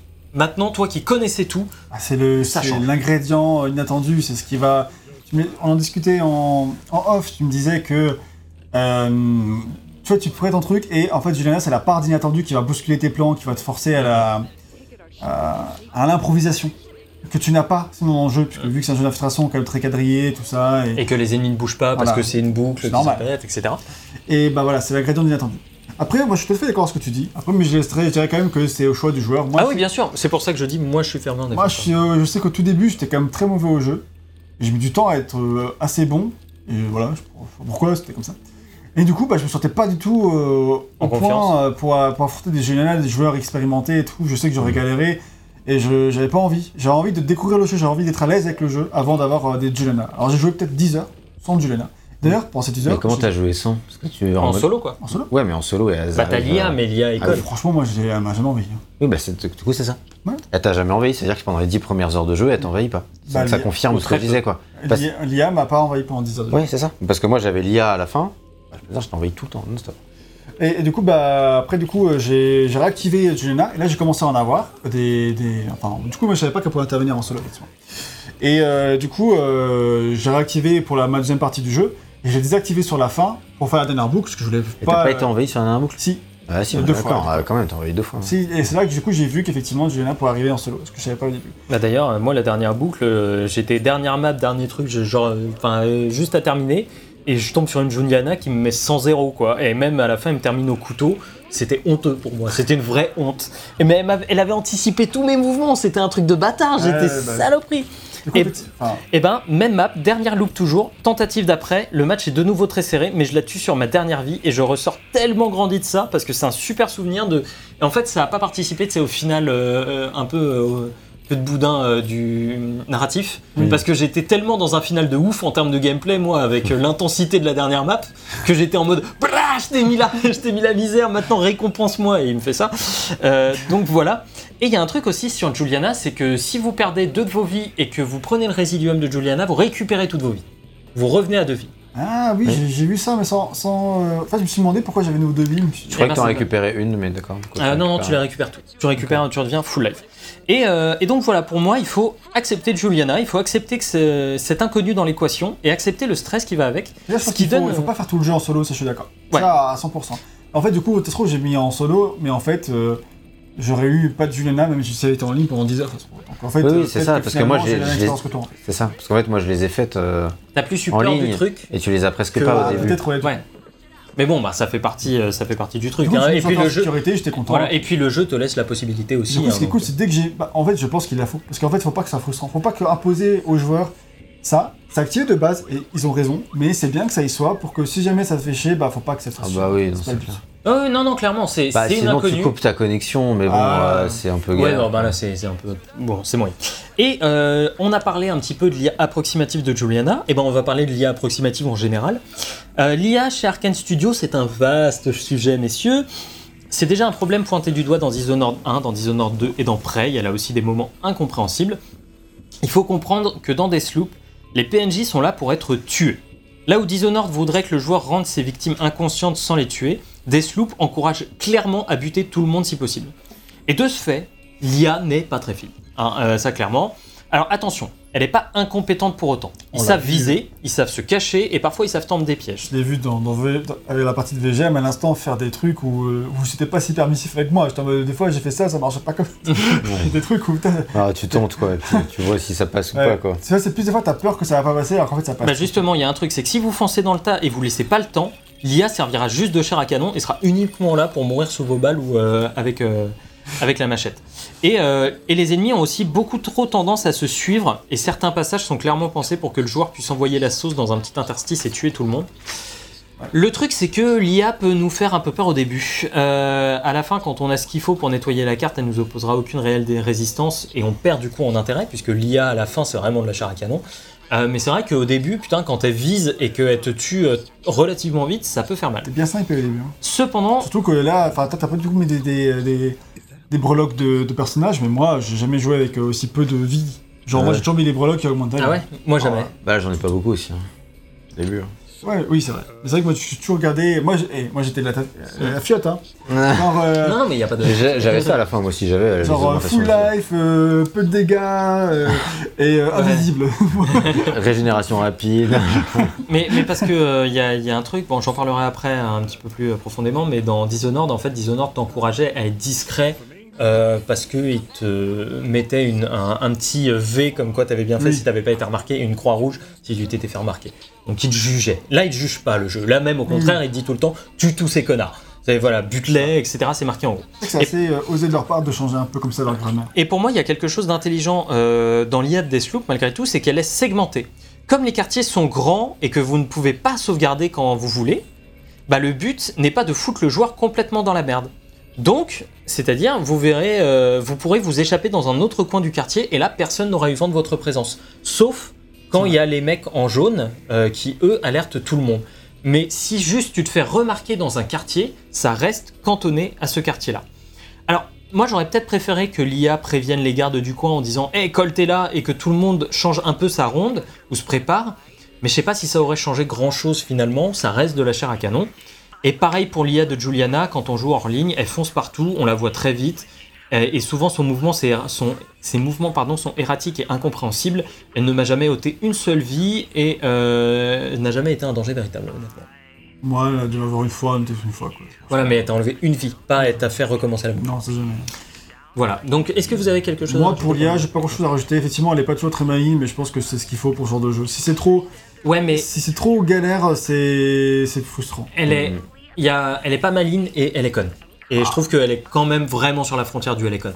Mais euh, comme en fait, comme il y a aussi le principe de Juliana qui peut être présente et venir faire chier, si t'as une IA ne serait-ce qu'un tout petit peu trop poussée, d'un seul coup t'as des IA qui sont un peu fortes, plus une Juliana qui peut venir te casser les couilles, et là ça devient euh, vraiment Je difficile. trouve que dans l'ensemble, c'est bien équilibré. Effectivement, après, on peut la critiquer et pinailler, mais je trouve que c'est pas nécessaire parce que le jeu est bien équilibré comme ça. Deuxième Je suis d'accord avec ça. Ah, plutôt d'accord avec Gag. mais Ça m'a pas gêné en tout cas, c'est vrai qu'ils sont cons. hein. Bah depuis tout à l'heure, je veux dire, tu fonces, les mecs te passent Et devant. ils, sont, pour- ils sont fun à buter, tu vois. C'est vrai que du coup, j'ai pas. euh, Bah c'est vrai qu'on n'a pas, on n'a pas dit ça, mais le jeu est fun à jouer quoi. Quand Oui, tu ouais. butais des gens, c'est marrant, le ragdoll des ennemis est trop bien, etc. Enfin, on a voilà. C'est vrai que je me rends compte que je- quand tu joues full, full, full, full infiltration, complètement dans l'infiltration, en fait, tu te compliques la tâche. hein. Nice. Tu te compliques la tâche parce que du coup, tu tues personne, tu passes, et du coup, quand t'es repéré, t'es au milieu de tout le monde, et du coup, là, tu te fais dégommer. Ouais. Alors que. Alors que quand tu tues au fur et à mesure, Ouais. bah ça, ça, ça clean la map. et du coup, euh, c'est vrai que. tu- Ah cette arme. Ouais, c'est vrai que du coup, ça te complique un peu la tâche de jouer à infiltration. Mais du coup, c'est pas. Ah, ça c'est mon arme. Ah, Ah, je suis invincible maintenant, là, venez. euh, non mais cette arme elle est trop bien quand tu veux. Euh, donc on va passer au level design euh, que j'ai appelé une partie que j'ai appelée un level design pour toutes les approches. Donc on a déjà un peu expliqué sur quoi se basait l'univers et les références. Donc intéressons-nous peut-être un petit peu plus aux zones et aux différents buts de ces dernières. Euh, clairement j'avais commencé cette partie euh, dans le la direction artistique et quand je me suis dit putain tu parles en fait quand même beaucoup de level design je l'ai remise. Donc si vous avez des éléments, des éléments de direction artistique vous comprendrez pourquoi. Donc, on a tout d'abord Updam, qui est clairement la zone pensée pour être explorée en On premier. fait pareil dans Demon's Souls. entre autres. Voilà, c'est ça. Et donc Updam est clairement pensé pour être la zone explorée en premier et donner un peu le tournis. C'est une, zone, c'est une ancienne zone d'habitation très urbaine avec beaucoup de toits et au milieu la librairie et au fond le château. Donc c'est aussi le niveau qui ressemble le plus à ce qu'on peut retrouver dans un Dishonored en termes d'architecture. Et c'est le premier niveau qu'ils ont conçu et clairement ça sent que c'est un niveau qui a servi en, termes de vertical slice. Oui. C'est un niveau qui a tout, quoi. Et euh, ça se ressent, c'est une zone qui mélange un peu tout, et euh, tout ce qu'on va retrouver ailleurs, en termes d'exploration, avec des intérieurs té- très construits et des extérieurs avec de longues lignes de vue. C'est aussi un niveau extrêmement dense euh, sur ses aspects artistiques, parce qu'il est découpé en plein de petites sections, ça lui donne un aspect extrêmement foisonnant et, en même temps. À côté de ça, on a le complexe qui, lui, à l'inverse, tranche complètement sur cet aspect architectural parce qu'on est dans une zone scientifique. Donc là, tout se passe dans les bâtiments souterrains ou dans le complexe lui-même, avec son aspect bunker. C'est là qu'on ressent le plus l'aspect brutaliste dont j'ai déjà parlé, avec ses grosses couches de béton et, euh, et beaucoup moins de fioritures en général. C'est aussi un lieu rempli de bureaux et d'ordinateurs, beaucoup de paperasse, et euh, il y a un joli jeu sur les hauteurs et sur les grandes lignes de vue dans ce niveau-là. Euh, quand tu es tout en haut du complexe, vraiment, tu peux t'amuser à sniper les mecs qui sont en bas, tu as de très longues lignes de vue. Mais c'est aussi un jeu qui va miser sur des espaces beaucoup plus clos. Un niveau. Ah, C'est un, c'est un niveau pardon, qui va miser sur des espaces beaucoup plus clos, comme on l'a vu tout à l'heure quand tu as affronté euh, les clones de Wenji. Ouais. Euh, ben, dans euh, des pièces, dans des. petits- Voilà, t'as plein de petits bureaux, tout est très compartimenté où ça joue sur les hauteurs, etc. Donc c'est assez intéressant à ce niveau-là. C'est aussi l'endroit le plus ouvert du jeu. On a cette zone uniquement en extérieur quand on arrive avec des carcasses de voitures partout. Ça contraste euh, vraiment avec euh, les intérieurs euh, qu'on peut avoir dans le reste du niveau.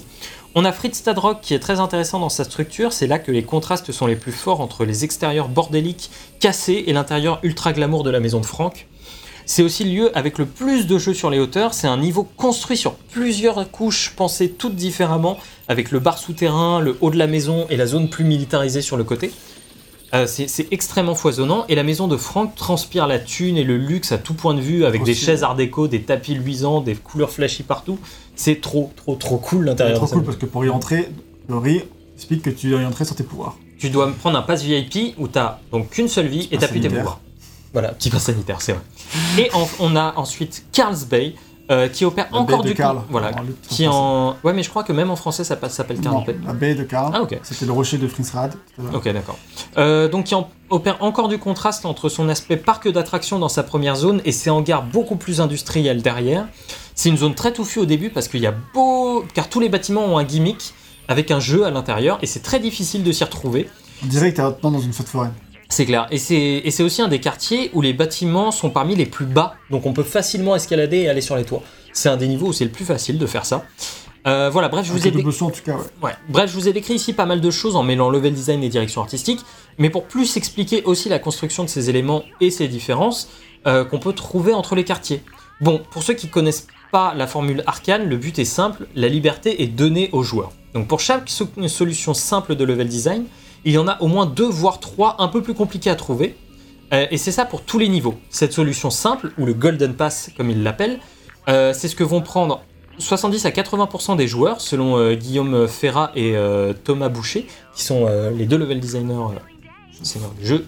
Et ils designent d'abord ce chemin-là, font tout pour qu'il soit agréable, ils ils font tout pour qu'il soit agréable à parcourir, puis commencent à dévier un peu.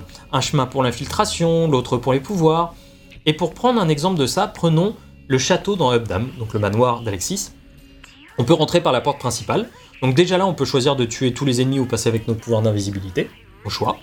Ensuite, sur la gauche, en longeant la falaise derrière les travaux, on trouve une trappe qui nous permet de nous infiltrer par derrière et absolument sans pouvoir. Et euh, pour ceux qui ont la téléportation, bah, tu peux passer sur les panneaux qui sont sur la droite et qui sont à l'extérieur, et tu peux t'en servir pour monter sur la rambarde tout en haut du château. C'est ce que je fais. Voilà, par exemple. Et, euh, et ce n'est qu'un seul lieu. Multiplier ses possibilités par le nombre de lieux et de situations proposées par le jeu. Et du coup, on a un truc extrêmement foisonnant en termes euh, de level design. Et en interne, lors des playtests, ils font en sorte que même si 3% des joueurs ont trouvé un chemin, ça veut dire que ce chemin est viable et donc ils le laissent. Et cela marche d'autant plus avec Deathloop où on rejoue les maps en boucle, donc on finit par comprendre le level design, donc on acquiert, des pouvoirs qui parfois vont permettre de tester de nouvelles routes qu'on ne connaissait pas avant. Mais surtout dans Deathloop, les cartes évoluent. C'est-à-dire certains passages vont s'ouvrir et se fermer au fur et à mesure de la journée. Ça permet aussi de renouveler le level design. Ça, c'est top parce que franchement, Au début, j'avais peur que le même quartier, à différentes heures de la journée, soit le même niveau, mais en fait, pas du tout. Parce que le placement des ennemis, quand on est différent, le- les- il y a des pièges qui se rajoutent, il y a aussi des endroits qui sont fermés, donc qui sont ouverts, c'est pas les mêmes chemins qu'ils vont emprunter, t'as des endroits, euh, genre la maison l'a brûlé, enfin, tu vois, des trucs euh, qui. Ça change, ça change vraiment. Et euh, au début, j'avais peur que ça ne soit pas le cas, et en fait, si, c'est vraiment. T'as vraiment. euh, c'est pas du tout la même expérience à tel endroit en fonction de la période de la journée. Ça, Ouais. ça marche vraiment très bien. J'aime, d'accord avec ça? Je suis d'accord avec vous, là, j'ai rien de spécial à rajouter là-dessus. euh, Je pense que globalement. Voilà, et Sur le design, on fonctionne sera bien. d'accord. Et, euh, et par exemple, sur un truc, tu vois, plus mineur, une fenêtre ouverte le matin sera fermée l'après-midi, il faut trouver un autre moyen de rentrer dans l'immeuble, par Ouais, exemple. ouais. Je pense qu'ils ont plutôt bien exploité cette possibilité-là. Après, on en finit quand même pas en faire le tour, tu vois. Enfin, sur la fin, tu connais quand même On vraiment. fait le tour euh, des trucs principaux après. Oui, tu des trucs des principaux, bien un peu, sûr, un peu cachés, etc. Dis, ah, Ça, il y en a plein et on a Mais sûrement pas les- découvert la moitié, tu Mais vois. généralement, les, les chemins un peu externes, comme ça, euh, Il vraiment y a des chemins vraiment tirés par les cheveux. Voilà, mais généralement, c'est pas les chemins game changer, tu vois. Oui. C'est pas les trucs que tu vas. C'est rigolo pour changer un peu, mais Voilà, mais pas- ça, c'est moi, c'est ceux que j'aime chercher, tu vois. Mais parce que je suis fan de cette Ouais, formule. Et, euh, Ah, et du coup, voilà, on a, juste, on a parlé de la montée en puissance, mais il faut aussi comprendre que ça, dans le, ça marche aussi dans le level design. Un petit truc, euh, juste parce qu'on parle Oui. encore de level design, et pour moi ça en fait partie, et c'est lié à ce qui arrive à VGM actuellement, c'est que c'est pas clair le truc que tu dois chercher. C'est bon, j'ai trouvé. Là, je savais ce que je devais chercher. temps hein. à trouver le truc, et moi... J'avais galéré pareil dans la partie. Ah oui, aussi. oui, oui, cette photo-là, ouais. Ouais, même en général, genre parfois, il y a, Ah y a des, euh, des petits Tokiwoki qui te, que te disent euh, des trucs de, de scénario. Et tu penses que t'as trouvé le bon truc? Et oui, en fait, parfois, en fait, parce qu'en fait, dans, dans le level design, dans, comme c'est dans les étagères, etc., en fait, tu peux vite passer à côté. Ouais. Du coup, en fait, tu- moi, quand tu commences, tu dois vraiment tout scruter et tout, et je sais pas, ça flash pas assez pour un truc qui est aussi important comme ça. Et en même temps, je peux comprendre, parce qu'ils veulent aussi euh, euh, pas que ce soit tout gâché, enfin, Ouais. pas que ça gâche l'environnement artistique. Ça, j'entends bien. Mais euh, c'est plus que parfois, en fait, euh, t'as un truc comme Bah, ça. toi, tu- L'élément est pas assez mis en voilà. évidence. Toi, tu passes vite, et du coup, tu cherches, et tu sais pas où aller. a pas Là, le jeu, il euh, a pas carrément tourné en rond. Ouais, pas assez Ça mise en scène autour de l'élément. Ça m'est aussi arrivé à plusieurs reprises. Moi, ça m'est arrivé sur cette photo-là et c'est tout. Mais, euh, mais je comprends euh, tout à fait le sentiment. Euh, Ah, on peut aller enfin vite. Et donc voilà, euh, le level design, ça, ça marche dans la montée en puissance. C'est vraiment, ça fait partie du truc général. Et euh, comme vous jouerez au début et à la fin du jeu, comme on le disait, ça n'a rien à voir. Donc tout en étant touffu, mais en laissant les joueurs se familiariser avec différents éléments de level design, on crée de la connaissance et de la compréhension. Et si on n'a pas de niveau complètement fou comme le manoir mécanique dans Dishonored 2, on a des niveaux qui sont très très bien construits et qui mettent encore une fois le joueur au centre de tout. C'est-à-dire, voilà, c'est vraiment un truc qui est super important pour eux, c'est que ils ont designé tous ces passages, ok, mais euh, ils vont le Golden Pass, c'est celui qui est voilà le plus clair, le plus logique, mais ils vont jamais juger un joueur qui va prendre un autre chemin. Oui. Et euh, si tu as trouvé ta solution, c'est même au contraire, il va, t'as peut-être moins d'ennemis sur ce passage-là, donc c'est plus simple pour toi d'y aller. Et euh, et on en a parlé un petit peu tout à l'heure, il y a les textes aussi qui sont affichés, Mhm. qui, nous, qui nous donnent aussi des repères de level design. C'est-à-dire que si à un moment tu te dis merde, je me suis perdu et que tu avances un tout petit peu et tu as un texte qui pop, parfois il peut te dire pas par là, il y a rien, Ouais, et t'avances et il y a rien, et parfois il va te dire t'inquiète, euh, continue, tu vois, ou des, des choses comme ça qui te- qui t'encouragent à un petit peu euh, pousser là-dedans. Et euh, voilà, par exemple, une fois, moi, il m'a dit attention, il y a une embuscade juste devant. Tu le sais. Et Oui. c'est- Et c'est vrai que t'avances, t'as une embuscade. Donc euh, si tu le sais, voilà, tu balances une grenade, tu fais comme tu veux après. Et c'est euh, une méthode euh, qu'ont les level designers de, de faire pour comprendre le joueur, au joueur la map de manière un petit peu différente. Cependant, c'est un level design taillé, taillé sur mesure. Et pour certains, ça peut sembler du coup un peu faux. Comme les développeurs ont pensé à tout ça, ça peut donner l'impression que le joueur ne le découvre pas vraiment. Et c'est pas ce que j'ai ressenti, mais je peux comprendre qu'on ait cette sensation. Ouais, C'est-à-dire que ouais. si tu passes par les toits et que tu as trois fenêtres de fermées et une d'ouverte, tu te dis Ah, je suis Ça- passé par les toits, mais il y a quand même une fenêtre d'ouverte, donc c'est par là qu'ils veulent que je passe si je suis Oui, allé oui, par les toits. je vois totalement ça. Peut y avoir un côté un peu artificiel où tu sens que tu es dans une maison d'expérimentation. J'y avais pas pensé, mais c'est vrai que quand tu m'as dit ça, c'est vrai que je me suis dit, ah oui, c'est vrai que pas faux. Voilà, je l'ai pas trop ressenti. Voilà, dans le jeu, juste à un moment. Euh, Il y, a- il y a juste un truc où j'ai fait, là c'est quand même un peu, euh, un peu visible. Ça peut-. Ça peut jouer avec le fait que euh, tu te sentes pas dans la. Pas assez. Un peu le jeu. Tu trouves le jeu un peu dirigiste. Ça Ouais. peut aller avec le truc. C'est que parfois, en fait, tu explores et en fait, tu trouves tu tombes naturellement sur les chemins qui sont un peu évidents. Et puis il y a des trucs parfois qui sont pas forcément très logiques, c'est-à-dire qu'à Updam tu peux pas péter les vitres. Et par contre, dans certains trucs, à certains endroits, tu peux péter les vitres, ce qui te donne Oui, des, des informations, exemple. des trucs de level design. Donc il y a, parfois il y a un manque aussi de, de cohérence euh, sur ces trucs-là. Et, euh, et un truc que j'ai pas mentionné, c'est, euh, on parlait un petit peu d'immersive sim tout à l'heure, mais par exemple tu peux prendre des bouteilles et les lancer. Ça, ça a du sens dans Dishonored parce que du coup, tu fais en sorte que les ennemis regardent de l'autre côté et qu'ils se demandent ce qui se passe. Mhm. Dans Deathloop, ça a beaucoup moins de sens, Ça je pas trouve. trop- ça pas trop de Tu sens. peux le lancer pour, euh, comment dire, que l'ennemi, il, soit un peu... euh, si tu veux les attirer pour quelqu'un dans une direction et Voilà, et tu mets, tu mets un Nexus, mais euh, je trouve non, que... pas pour mettre un c'est juste pour le choper par derrière. Ouais, ou ça, mais euh, je trouve que ça a un peu moins de sens dans Deathloop que dans Dishonored, mais là, vous avez pas trop de points de comparaison, donc Non. c'est surtout mon avis. Toi, je trouve que le- ça, bah, j'ai jamais utilisé dans les soupes. Ça Voilà. sert à pas Moi, vraiment. j'ai- j'ai pas le réflexe utilisé même dans les jeux qu'ils proposent. Tu vois, t'as les réveils, par exemple. qui permettent Oui, aussi. pareil, il y a plein de réveils, bon, euh, c'est Oui. ça sert vraiment à rien, franchement. Donc euh, voilà, là on arrive... Ah, pardon. Là, ce que je veux dire, c'est que moi, même dans les jeux euh, où ça fait sens, je sais pas, un MGS ou un truc comme ça, ou lancer un truc. Mais j'ai- en fait, c'est pas un truc auquel je pense, mais moi qui jouais très infiltration, euh, vraiment, euh, pour euh, choper les ennemis par derrière, en fait, j'aurais pu utiliser ce truc-là. Ouais, Parfois, en c'est fait, clair, j'y pensais, mais il y avait juste pas de bouteille à côté de moi. J'étais en mode, bon, bon, tant pis, je ferai ça en Ouais, plus. tu fais ça avec. Euh, et là, on arrive dans une partie qui s'appelle recommencer encore et encore. Alors, la boucle au final, est-ce qu'elle est intéressante à jouer? Est-ce que c'est ça le truc Parce qu'on a parlé de tous les éléments qui la constituent, mais est-ce que c'est fun de recommencer les maps? C'est une vraie question qu'on peut se poser, et d'abord commençons par énoncer deux trois choses qui vont trouver leur place ici. Tout d'abord, Deathloop ne juge pas nos actions. Je vous en ai parlé un petit peu tout à l'heure, ça peut sembler bizarre si on connaît un petit peu Dishonored. Dans Dishonored, voilà, tu termines un niveau, tu as des stats de fin de niveau qui t'indiquent combien tu as tué de personnes et si tu t'es fait repérer.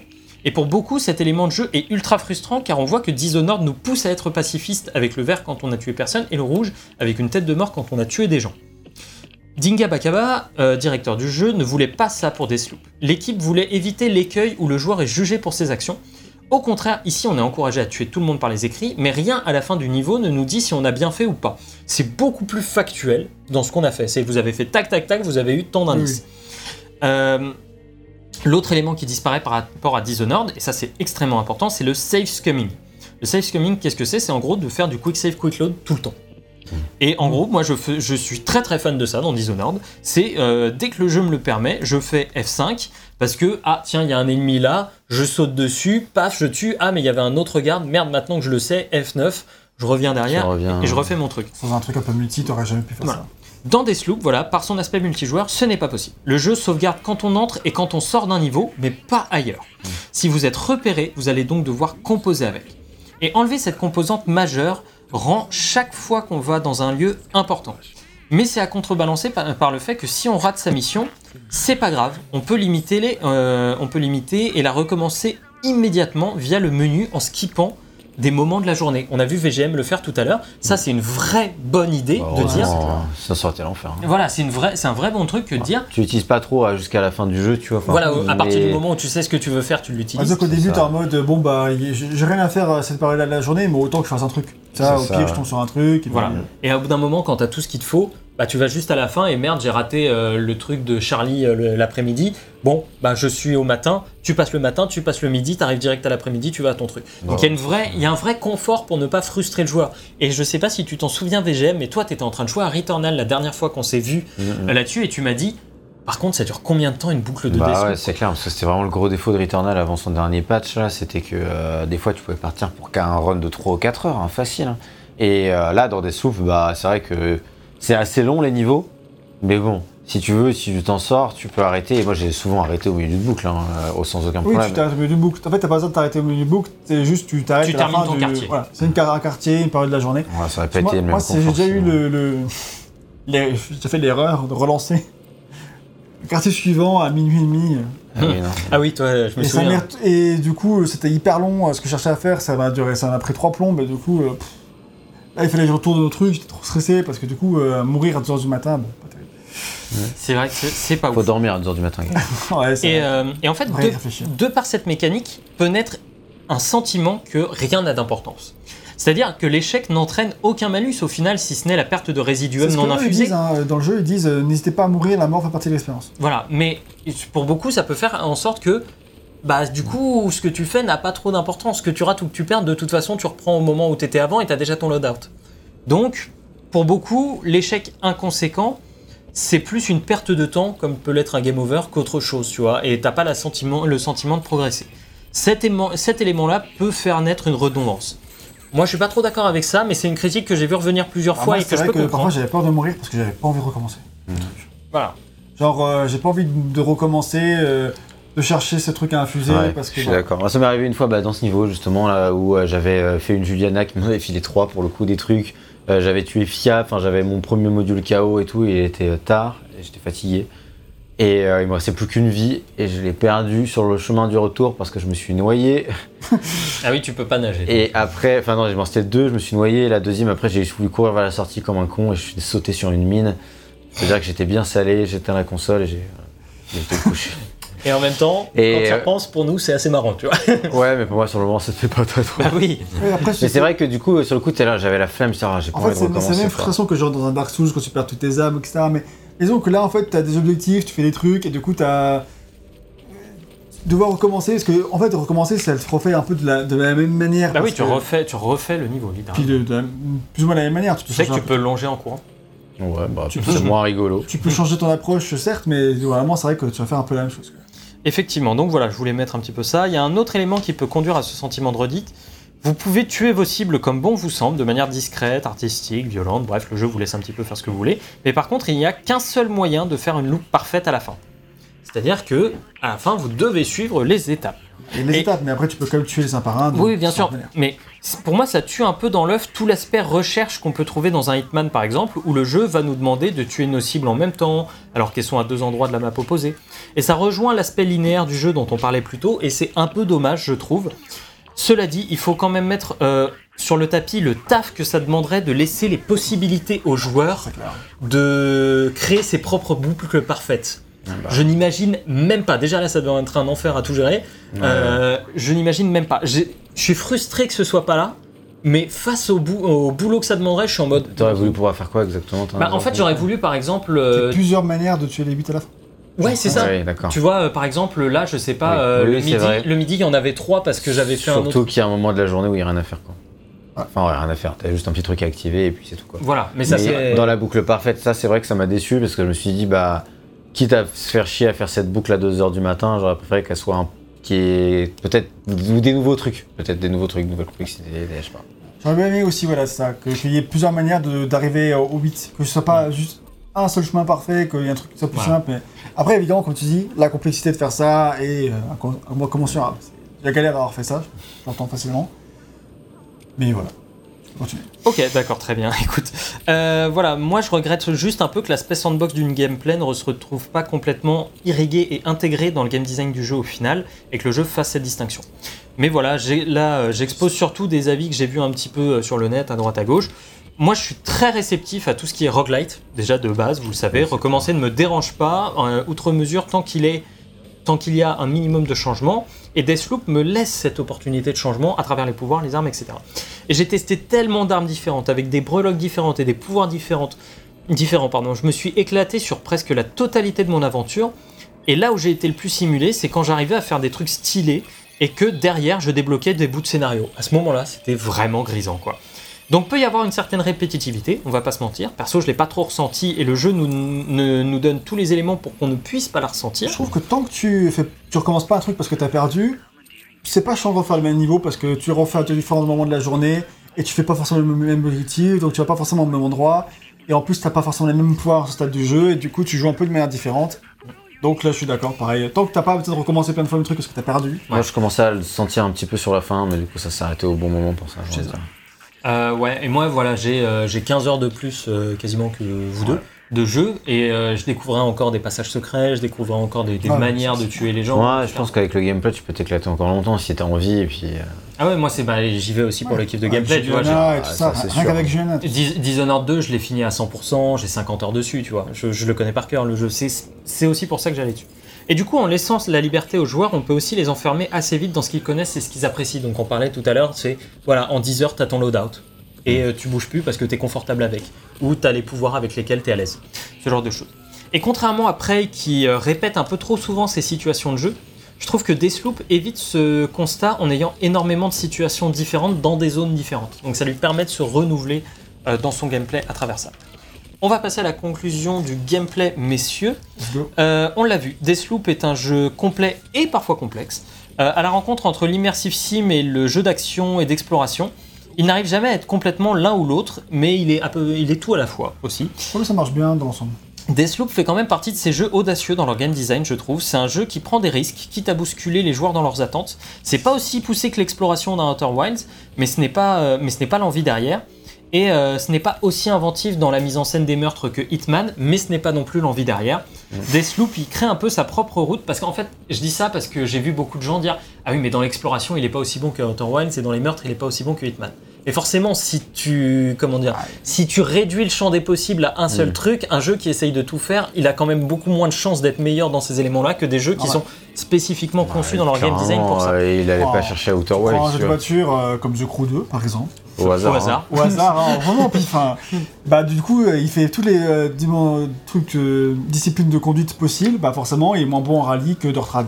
Voilà. J'ai envie de dire encore heureux. Et ça, et- et ça fait partie, voilà, ça fait partie du jeu. Euh, et euh, Deathloop crée sa propre route. Et même s'il ne réussit pas tout ce qu'il entreprend, sa force de proposition est suffisante pour le recommander sur le plan du game design, je trouve. Reste à savoir si vous aurez la curiosité et l'envie de tester tout ce qu'il a à vous proposer. En tout cas, ce qui est sûr, c'est qu'on n'est pas face à un Dishonored avec des armes à feu, ce dont on avait peur au début.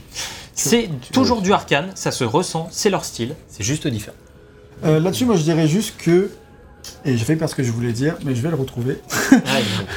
c'est que. euh, bah moi en fait j'ai l'impression d'avoir gratté la surface du jeu. Parce qu'effectivement, dans mon style de jeu, je me suis limité à très peu de pouvoir, à pas beaucoup changer mes armes, parce que c'était mon confort, et vu que j'étais pas très bon, j'en suis resté à là, comme je l'ai dit.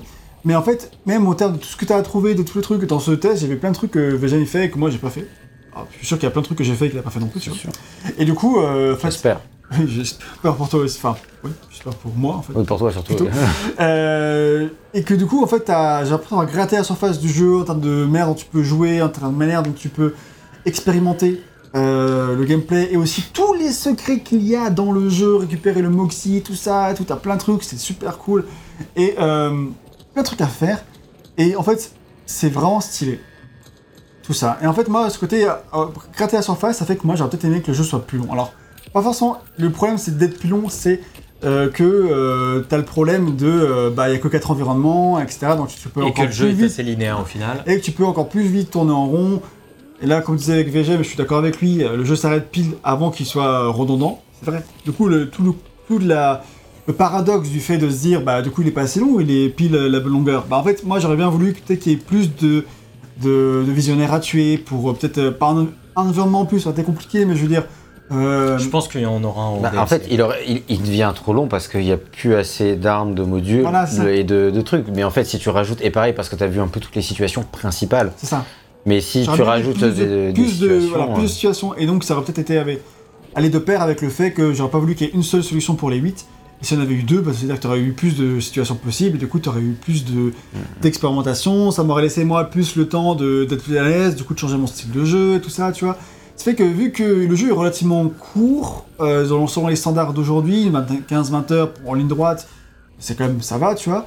Bah, du coup, ça fait que quand tu arrives à la fin du jeu, bah, en fait, c'est là que tu es vraiment à l'aise. Bah, en fait, euh, bah, du coup, t'as pas le. Faut vraiment faire du endgame ou retourner dans le jeu une deuxième fois pour là, bah, le remettre à l'épreuve de plus de choses. Du coup, c'est ça que c'est un petit peu dommage parce que du coup, euh, s'il était à peine plus long, bah, ça aurait pu laisser plus de place à l'expérimentation, au changement de ton style de jeu et de sortir de ta zone de confort. Ouais, mais est-ce que tu l'aurais fait? Je pense à ce stade du jeu, j'étais prêt à ch- changer un peu de style. Pas pour la boucle de fin, parce que la boucle de fin, j'étais stressé, je voulais pas la rater et tout ça, donc là tu restes dans ton confort. Ouais. Mais euh, s'il y avait d'autres trucs à faire, j'aurais peut-être vou- voulu changer. Voilà. Donc euh, non, non, mais c'est c'est intéressant à écouter, euh, voilà, d'avoir euh, d'avoir cet avis, alors que moi, clairement, voilà, comme je dis, j'y ai passé 15 heures de plus et Mais je- parce que ce- t'as beaucoup plus changé de style de jeu au cours de ta partie. Voilà, c'est ça, et puis même que je joue à ces jeux-là pour ça. Putain, t'as pas d'ennemis, moi j'en avais 200. Normalement, euh, il y en a 200, je sais pas où ils sont. Ouais, bah, ils sont Peut-être parce que c'est le début du jeu. Hmm, je pense pas. Ah, moi, je l'ai fait. En là, tout cas, voilà, on va ça. passer un petit peu à VGM. T'as quelque chose à rajouter euh, par rapport à ce Non, que non, dit non. Euh, bah, moi, comme je dis, j'ai plus l'impression d'avoir un. Il n'y a que le module KO quoi, que j'aurais aimé euh, avoir moins à la fin, mais ça, c'est plus à cause de, de moi, tu vois. Mais sinon, sinon globalement, non, je, je suis d'accord, j'ai rien de plus à rajouter. Ok, on va passer à la direction artistique. Et pour la direction artistique globale, le, centre de dé- le point de départ semble avoir été les travaux de Solbass. On l'a pas dit déjà? On dit- Et un truc Euh. euh, intéressant à dire, c'est que avant, pour parler d'Arkane, ils ont toujours, ils ont souvent été pilotés en termes de direction artistique par un mec dont j'ai oublié le nom, mais qui a aussi fait la direction artistique de Half-Life 2. J'espérais que tu l'avais parce que je l'ai pas. J'ai oublié son nom, excusez-moi. Salaud. Le directeur artistique du premier Dishonored Ouais. dessus, on a affiché sa tête et son nom. Comme ça, ça vous donne une raison de, de, de, mettre de votre écran. Et euh, voilà. Et du coup, bah, moi j'étais curieux de, à la base savoir qu'est-ce que ça allait donner en termes de direction artistique sans lui. C'est déjà le cas pour Dishonored 2. Hein, mais, euh, Euh, ouais, et de près. Euh, même Ouais, si c'est par. Euh, si Dishonored 2, je crois qu'il était encore consultant. hein. Peut-être. Euh, mais en tout cas, euh, la- ce qu'il avait mis dans le premier jeu était infusé de toute évidence dans le second, puisque ça faisait partie de, de l'univers. Oui, infusé. Euh, J'avais pas fait exprès. Ok, euh, donc voilà, cela, euh, le, le style de Soul Bass a grandement influencé les cinématiques, euh, qui se présentent vraiment comme de, de la manière du. euh, de Poster Vertigo. Merci. Et on l'a déjà vaguement expliqué lorsqu'on parlait des quartiers. On peut s'attarder peut-être un petit peu plus sur ce que ces derniers cherchent à créer comme ambiance. Updam, c'est ce qu'on peut appeler le quartier historique. Euh, vraiment, les gens ont habité ici, ça transpire les années 60 avec des couleurs flashy. Ouais, c'est clair. Avec euh, des couleurs flashy qui ressortent, beaucoup de trucs en plastique avec ces têtes multicolores là. euh, Oui, alors ça c'est un peu le délire de tout le jeu, ça. clairement. Et euh, dans le style, c'est très Europe du Nord. mais on sent que le quartier a été abandonné, que les habitations sont tristes et laissées un petit peu à l'abandon pour beaucoup. Ce qui contraste énormément avec le côté psychédélique de la fête le soir, par exemple avec son feu d'artifice et sa musique euh, disco. Et de l'autre côté, on a le complexe par son aspect scientifique. Le lieu est beaucoup plus froid. L'extérieur est une lande laissée à l'abandon avec des carcasses partout. Et les intérieurs semblent avoir été témoins de nombreuses expériences. C'est également un endroit avec beaucoup de bureaux et euh, le côté très rangé et froid de cette zone est vraiment à mettre en opposition avec le reste. Le Rocher de Fristad a par exemple euh, ce côté très bordélique, mais la maison au milieu est ultra luxueuse et euh, la principale attraction du coin. Donc là, on en est hein, au truc de Fristad. Euh, L'intérieur est assez fou avec plein d'objets et d'éléments de décor différents. Euh, Qu'est-ce que t'es où là Justement, je... ça, T'es je bloqué sais pas nager, Colt. Ah oui, non. D'accord. Bien joué. Ça passe. Euh, C'était pas serein quand même. Et euh, voilà, moi je fais, euh, c'est un truc, je fais énormément attention à tout ça dans les jeux arcane parce que chaque habitation déborde vraiment de personnalité. C'est toujours quelque chose auquel ils font très attention. Ça, j'ai remarqué qu'effectivement, t'as pas l'impression de retrouver les mêmes trucs Deux fois partout. ouais. Bah, t'as pas l'impression d'avoir des, des trucs qui sont utilisés partout, alors t'en as forcément, mais je veux dire, euh, c'est vrai que chaque petite baraque a sa personnalité. Voilà, et- c'est ça. Bah, Il y a la disposition des tables, des chaises, comment l'histoire est racontée dans cette pièce. En fait, toutes les pièces ont une Tu petite sens que c'est histoire. des champions de la narration environnementale. Ouais, et ça, ils adorent. Tu sens aussi que c'est un, c'est un Ouais. truc qui kiffe quoi. De toute façon, ils ont bossé sur un Half-Life qui est jamais sorti. C'est clair. Et euh, Ça c'est pareil pour le bunker euh, du rocher de Friedstad, par exemple. C'est ultra carré et très bien rangé dès qu'on arrive chez FIA. Euh, et euh, bam, dès qu'on arrive chez elle, c'est le bordel, ça déborde d'énergie, il y en a complètement partout, limite ça déborde. C'est assez marrant de voir ça. Et euh, voilà, le- la baie de, de Karl offre une opposition assez intéressante entre un terrain presque d'attraction à l'entrée et les entrepôts qu'on peut trouver dans le fond. Et c'est une zone assez marrante où on se rend compte de ce qui est en train d'être mis en place. C'est-à-dire qu'on on voit le parc d'attractions qui est en train d'être monté. Oui, C'est assez marrant à ce niveau-là. Et bref, dans l'ensemble, ça pue l'attention aux détails partout. Le jeu est vraiment très beau en général sur PC. Euh, les ambiances retranscrites sont top, les décors débordent de personnalité, l'univers de Deathloop avec ce mélange particulier est unique et ils ont réussi à rendre euh, des environnements marrons intéressants à regarder avec de multiples détails. Et ça, c'est quand même pas. euh, voilà. C'est pas tant marron que ça, parce qu'il y a Ah, il y a tellement de beaucoup. couleurs partout que. Il y a- Il y a beaucoup de marron de gris, tu regardes Updam euh, dans les trucs. oui.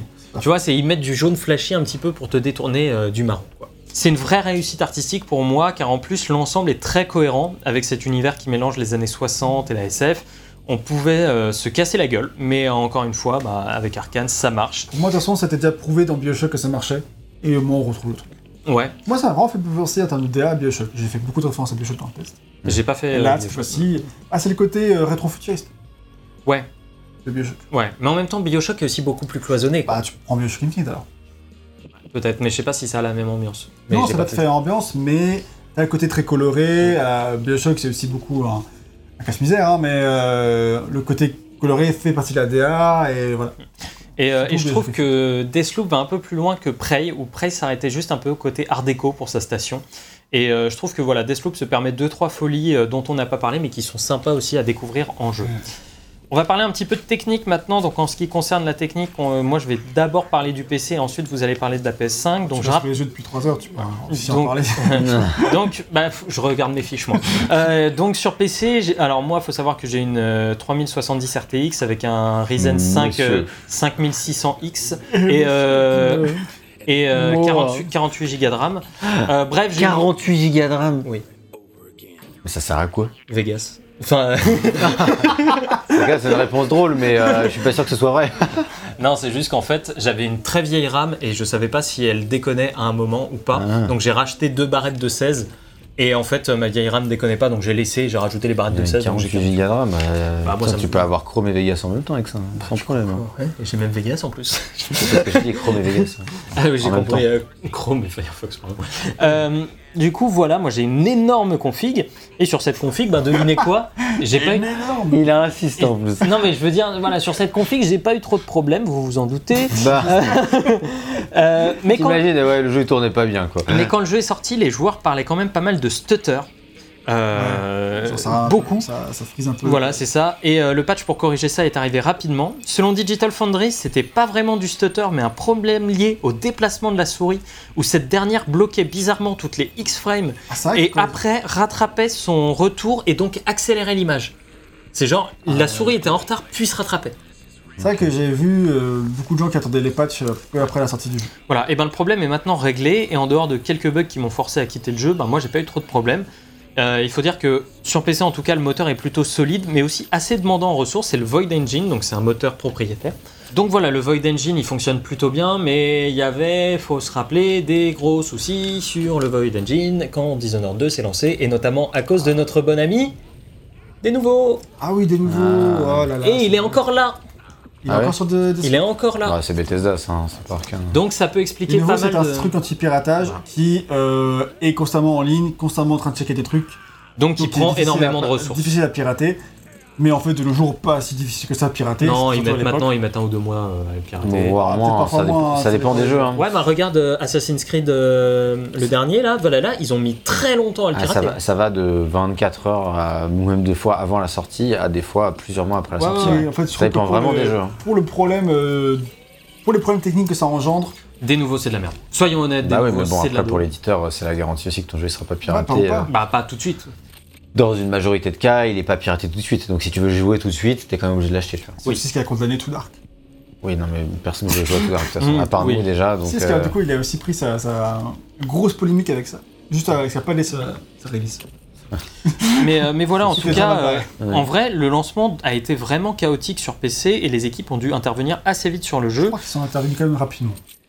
Mais par exemple, Resident Evil Villa- euh, Village sur PC, la version pirate tournait trois fois mieux que la version de base parce qu'il y avait des nouveaux. bah, c'est sûr. ouais, hein. Donc, euh, et en fait, après, euh, ils, ont, ils ont patché le jeu et après, ça tournait mieux. Donc, euh, on va un petit peu parler de la PS5. Donc, juste pour un état des lieux, sur PS5, on a trois modes de jeu performance, qualité visuelle et ray tracing. Ah bon? Donc en gros, si vous voulez jouer en 60 FPS, euh, ce qu'on recommande pour un jeu comme celui-ci, c'est en mode performance qu'il va falloir jouer.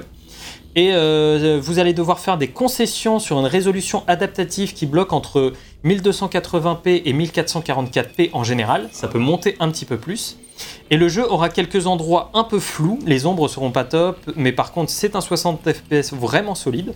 C'est important. Et en mode C'est qualité clair. visuelle, le jeu aura une meilleure résolution minimale de base, mais oscillera entre 45 et 55 FPS la plupart du temps. Ça reste pas mal. C'est un peu moins beau, mais moins agréable à jouer. C'est un peu plus beau, pardon, mais moins agréable à jouer. Et le mode ray tracing, quant à lui, offre de vraies qualités visuelles supplémentaires avec un soleil qui donne beaucoup plus euh, de différences euh, colorimétriques en général. Le jeu vise alors le 30 FPS et y arrive, mais un problème de frame pacing. En gros, on dirait que ça lag toujours un petit peu. Euh, c'est dommage, mais ce problème peut être résolu par un patch dont on espère que les aficionados du 30 FPS ray tracing verront arriver bientôt. Ok, Messieurs bah, du sur coup, nous PS5. sur PS5, euh, bah, au début on était un peu surpris en fait parce que le jeu soit plus beau. Ah, elle est en Euh, chaos, bonne chance. Clairement. hein. Parce qu'en fait c'est un beau jeu, alors c'est un beau jeu PS4 à 60 FPS. Les jeux PS4 à 60 FPS Ouais. étant très rares, soyons honnêtes. Oui. Ils sont, on court pas les rues. Hein. Non, Et, malheureusement. euh, Et du coup, euh, c'est un beau jeu de fin de PS4 à 60 FPS. Clairement. Si c'était à 30 FPS, ce serait pas un si top pour la fin PS4, mais pour de. Voilà. Et mais à part ça, il a quand même pas le problème euh, technique, euh, notamment les reflets sur l'eau, c'est absolument Ça, scandaleux. ça, j'ai Sur vu, PC, c'est je sais incroyable. pas si- Non, sur PC, je les, je les ai pas. sur, P- sur PS5, c'est affreux. J'ai pas d'autre mot. Enfin, T'as les, reflets qui se déplient, qui se plient, se replient en fonction de comment tu regardes. Tu peux aussi voir les reflets de ton arme. Enfin, t'as des trucs. euh, enfin, c'est c'est dégueulasse. Regardez pas trop les. Surtout au, au tout début du jeu, t'as une cinématique et genre Juliana elle est face à l'eau quoi. Du coup, tu peux obligé de voir ça et c'est assez immonde. On l'a revu tout à l'heure. Mais euh, à part ça, le jeu plutôt honnête. Moi, je trouve qu'il est suffisamment beau. Toi, tu l'as trouvé hyper moche au début. Moi, je Ouais, j'avais été vraiment. euh, encore une fois, je passais juste après Returnal, hein, mais. euh, Ça devait pas être. Enfin, en fait, le truc, c'est que pour moi, c'est un jeu PS4. tu vois. C'est ce, ce rendu là qu'on voit là. T'as le même sur PS4, t'as même plus beau avec, euh, les, avec les jeux Sony sur PS4, Oui. bien plus beau, tu vois. Sûr. Donc euh, en fait, moi, tu me dis c'est une exclu PS5. Bah, c'est vrai que je m'attendais quand même à ce que ce soit un peu mieux. Après, c'est pas ce qui me fait retenir pour jouer à un jeu. Mais là, franchement, tu peux pas me dire que ça. On avait pas ça au milieu euh, de PS4 facile, hein, franchement. euh. Si, Après, là, là c'est pas le, Mais là, le- 60 là, FPS. c'est pas le plus bel atour du jeu. non, mais. Mais il est à 60 FPS, quoi, constant. Euh, oui, alors c'est vrai qu'il y a les 60 FPS. Mais bon, même. Après, voilà, il faut aussi garder On que est sur PS5, C'est tu vrai que Arkane n'est pas un studio qui a toujours fait des miracles sur console. non, non, non. Dishonored clairement, 1 il- sur PS3 était une catastrophe abominable. Clairement, il vise, euh, il vise, la... il vise le PC. hein. C'est Le- c'est juste que bah du coup c'est vrai que pour une exclue euh, bah en fait euh, c'est un jeu tir quelconque tu vois. Il n'y a pas du tout une côté, un côté euh, parce qu'il y a eu une exclue il est joué sur Ah, tu PS5. sens que c'est le l'exclu euh, de partenariat et pas l'exclu. Oui. Alors, le vrai jeu. Oui, bah c'est ça. Mais pourtant, Sony l'a tellement mis en avant que tu vois, on en pouvait se poser la question quand même. Ouais, Et au final, euh, bah euh, non, c'est juste. C'est vrai que moi, je, je l'ai même qualifié de plutôt moche. Euh, Après, il fait le taf. hein. Mais c'est vrai que. Même Là, tu vois, c'est là, c'est quand je te disais, tu vois, plutôt marron. Oui. Là, on est vraiment dans un truc. Mais encore une fois, avec son jeu de couleurs, quelques lumières, etc., il arrive à. Tu t'habitues, tu vois. Mais bon, en ce moment, on fait la rétrospective Resident Evil. Bah c'est pareil, tu t'habitues au jeu PS1. Tu vois. Enfin, Non. là, Non mais ce que je veux dire c'est qu'au final euh, moi c'est pas du tout ce qui me fait euh, retenir sur un jeu donc en fait Oui, je- non. donc tu tu t'habitues quand tu joues au jeu mais clairement c'est pas une claque technique et clairement c'est un jeu PS4 qui a migré sur PS5 Enfin, moi je pense Oui. Ah oui, ça, clairement. Ça, c'est sûr. Mais après, je sûr. trouve pas qu'il soit moche. non Pas non le terme que j'utiliserais. oui, il est ok Il est, il est ok. Voilà. il est ok mais pour un jeu PS5 je trouve que c'est pas au niveau quand même donc il est euh, sur PS4 je le trouverais ok mais j'ai quand même acheté la nouvelle console la console nouvelle génération tu vois je trouve que c'est quand même pas au niveau de Du ce coup, que faut s'imaginer comment il tournerait sur PS4 et se dire waouh. C'est catastrophique, ouais. Mais imagine en plus, tu vois, même pareil, les chargements. Tu vois, je veux dire, on est le SSD, fameux SSD magique, bah là, euh, connexion, truc Bethesda, plus derrière 5 à 10 Ça, je secondes pense de pas que c'est la faute du SSD et tout ça, c'est plus de- des questions de. Il check sur internet en fait. Il va, il va se connecter au serveur Bethesda, il va se Il y connecter. a d'abord, il se connecte au Bethesda et ensuite il change le niveau. Donc en fait, euh, après, tu vois, enfin, tu vois juste bien que c'est pas. C'est un moteur propriétaire qui est pas optimisé pour la PS5, qui est juste euh, leur moteur et qui est pas optimisé pour la next gen encore. personne ne dira le contraire. C'est ça, et que clairement, On il, a, verra pas, quand- il, a, il a pas comment, été euh, commencé en dev kit PS5 comme Returnal, ça, par exemple. tu vois. on verra quand ça sera sorti en, sur Xbox Series X s'il y a eu une amélioration ou si ce sera le prochain jeu d'Arkane qui lui sera pensé pour la next gen. Tu vois. Ouais, je pense. Je pense, je pense. On va pouvoir passer, messieurs, au sound design. Euh, je trouve qu'il y a un gros effort à souligner de la part du studio quant au sound design. Alors, c'est toujours assez important dans un immersive sim, mais en réalité, dans Dishonored, il n'y avait pas grand chose à faire pour nous mettre dans l'univers. Comme il y avait très peu d'armes à feu, le bruit du vent, les nappes sonores dans le fond et réussir de bons bruits d'épée, ça suffisait plutôt à nous mettre dans l'ambiance. Et puis après, les robots, etc. Mais les robots, tu peux leur donner le son que tu veux, tant qu'ils sonnent euh, imposants et énormes. Ça se suffit à eux-mêmes. Et, euh, comme il y a très peu, euh, pardon, et sans, sans dire que c'est simple, car ça l'est pas vraiment, hein, le jeu n'avait pas énormément à faire pour nous vendre son univers steampunk. Dans Deathloop, par contre, c'est pas pareil. Il y a beaucoup plus d'armes à feu. Pas non plus énormément, mais il y en a beaucoup plus. Et comme elles ont parfois différents sons, différents trucs, etc., avec des effets différents, l'ambiance disco doit être présente sans non plus être trop caricaturale. Et pour ce qui est des armes, on l'a dit, c'est une grande réussite en général. Les pétoires sont toutes super, les sons produits sont dingues. Et le jeu a un super feedback, peut-être même un peu trop fort, je trouve, quand on réussit à faire un kill. Tu sais, t'as un tchoum, t'as un- t'as une espèce de corde. Ça, c'est quand tu te fais repérer, je crois que t'as le tout. Non, non, mais quand tu, quand tu fais un kill aussi, t'as un Ouais. comme, si, euh, comme un mec qui vient de, de C'est mourir. vrai qu'en tout cas, au niveau des feedbacks euh, audio, il est très fort. Ouais, il est vraiment bon. Il est, il est vraiment bon. En plus, euh, ils sont. euh, bah, tu sais, quand t'es sur le point d'être repéré, quand t'es repéré, tu t'arrives à, t'arrives à tout voir. Ouais, ouais, tout avec l'audio, Ouais. vraiment à comprendre quand- ce qui se passe. quoi. Et quand tu te fais repérer, c'est agressif en plus comme son. C'est vraiment un tout, le truc Alors moi, qui. tu euh, comprends qu'il y a un ouais. truc qui va pas. quoi. Mais en général, les infos nous sont très bien retranscrites et la sirène, quand on est repéré, met un bon coup de pression. Euh, dommage que ce soit, euh, euh, dommage qu'après euh, ce soit nous qui tuions du coup tout le monde. Ouais, ça, les ça, les trucs d'infiltration, tout ça, c'est de la grammaire euh, classique. Genre dans Far Cry, t'as la même. Enfin, Ouais. c'est juste pas les mêmes sons, mais ça fonctionne tout aussi bien. C'est pas Ouais, voilà. des trucs, euh, c'est pas nouveau. Mais, Non, non, ça mais le fait très bien. C'est ça. Il est pas révolutionnaire là-dessus. Il fait juste correctement son taf. C'est pas Alexis là? Je Non. c'est lui. Non, c'est pas lui. Ah non, Euh, le même masque, mais c'est surtout sur le même masque. Ouais, ouais, mais parce que comme c'est son masque lui. Euh, et on va pouvoir parler un petit peu de la musique. Donc la musique du jeu est composée par Tom Salta et par Ross euh, Tregenza. Donc euh, Tom Salta, on le connaît pour euh, Need for Speed Underground 2 ou pas mal de Tom Clancy. Mais moi je le connais surtout pour sa BO trop cool de Red Steel 1 et 2. Des jeux sortis sur Wii, très moyens, mais putain les OST étaient trop cool. Ah Genre ouais foncez écouter Katana Girl Theme. Je crois que a- c'était si nul que ça, les Red Steel? C'est des bons jeux Wii, quoi. Non, il paraît qu'ils sont vraiment... Oh, ils ont leur petite. Mais- Foncez écouter Katana Girl Theme parce qu'il y a une vibe, une vibe à la Kenji Kawai quand il faisait Ghost in the Shell. Aïe aïe aïe, moi ça me parle beaucoup beaucoup beaucoup ce genre de truc. Et pour Ross Tregenza, il est moins connu. Il a composé pour euh, Team Sonic Racing. C'est surtout un, compos- un, euh, compositeur de soutien, mais pour faire plaisir à Gag, sache qu'il a bossé sur Cyberpunk 2077. Ça me fait plaisir. C'est- Ça te fait pas plaisir. Pourquoi je me. pourquoi je- Bon ok d'accord, il a bossé sur Time Splitters 2 Ah, Et j'ai fait j'allais une petite blague. Il m'a eu. Et sur, et sur Future Perfect également. Ah, yes. Voilà, c'est pour ça, c'était la petite. euh, Alors, du coup, il n'avait pas été. Pas... Non mais il était soutien aussi. Oui, parce que forcément. Et, euh, c'est quand même Norgate. Voilà. Et en général, oui. voilà. Excellent jeu. Vivement le remaster. Et en général, les musiques ont une musique assez calme avec leur thème pour vous accueillir tant que vous êtes caché. Mais dès que vous êtes euh, repéré, c'est parti. Et là, pour moi, je trouve que c'est un plaisir assez absolu. Tellement plongé dans sa blague là, putain. Euh, je trouve que les, les musiques quand t'es repéré, c'est un peu un, un gros gros plaisir. Euh, C'est-à-dire que le thème principal du jeu est repris et mélangé avec le thème du lieu dans lequel vous vous trouvez. Et énormément de jeux sur les percussions et sur à la fois les sons rock et psyché euh, qu'on pouvait entendre à cette époque-là. Et il y a un son très rond à l'oreille, la basse est très importante dans la rythmique, surtout à Updam. Voilà, je trouve d'accord. Que... Ouais. faire ces petites imitations. Ouais, moi, j'adore faire mes imitations musicales. Je suis complètement nul en chant et en tout ça qu'on l'aime. Mais ouais. non, mais surtout que c'est pas euh, mal, hein. Je reconnais pas juste pas la musique, mais. Euh, c'est peut-être mon oreille musicale. mais, euh, mais voilà, on aura aussi du disco plus classique pour accompagner par exemple le manoir d'Updam quand on est repéré. C'est le thème d'Alexis. Et encore une fois, mon manque de connaissances musicales pures me fait défaut. Et euh, pour pouvoir expliquer à quel point je trouve cette OST vraiment intelligente et surtout très bien intégrée au jeu en, gé- au jeu en général. Oh là, ça, ça fait. Et on peut aussi noter quelques chansons, euh, dont Déjà Vu, Déjà Vu, euh, qui fait énormément penser à du James Bond ou Pitch Black, qui est absolument folle en termes d'ambiance. Oui, ça aurait fait des génériques de James Bond. Euh, mais toi, Gag, euh, tu disais que voilà, t'aurais voulu plus de thèmes, parce que Moi, l'OST suis- en général fait 55 minutes. Alors Voilà. effectivement, bah, moi j'ai pas écouté le hors jeu, contrairement à toi Yo-Yo. Je l'ai pas écouté non plus. Et euh, tout à fait, joué hier soir, ça aurait été bizarre, mais du coup, euh, je l'ai pas écouté. Mais du coup, moi j'étais un peu déçu de la musique in-game. Alors, non pas qu'elle soit pas bien, au contraire, elle est très bien. Mais en fait, je trouve que c'est les mêmes thèmes tout le temps. Parce qu'en fait, c'est là que j'ai trouvé que les musiques, elles manquaient un peu de, de cette interactivité qu'on a dans les, de plus en plus dans les musiques actuelles. Parce qu'en fait, c'est basiquement à peu près le même thème qui boucle tout le temps, tant que tu te fais pas repérer.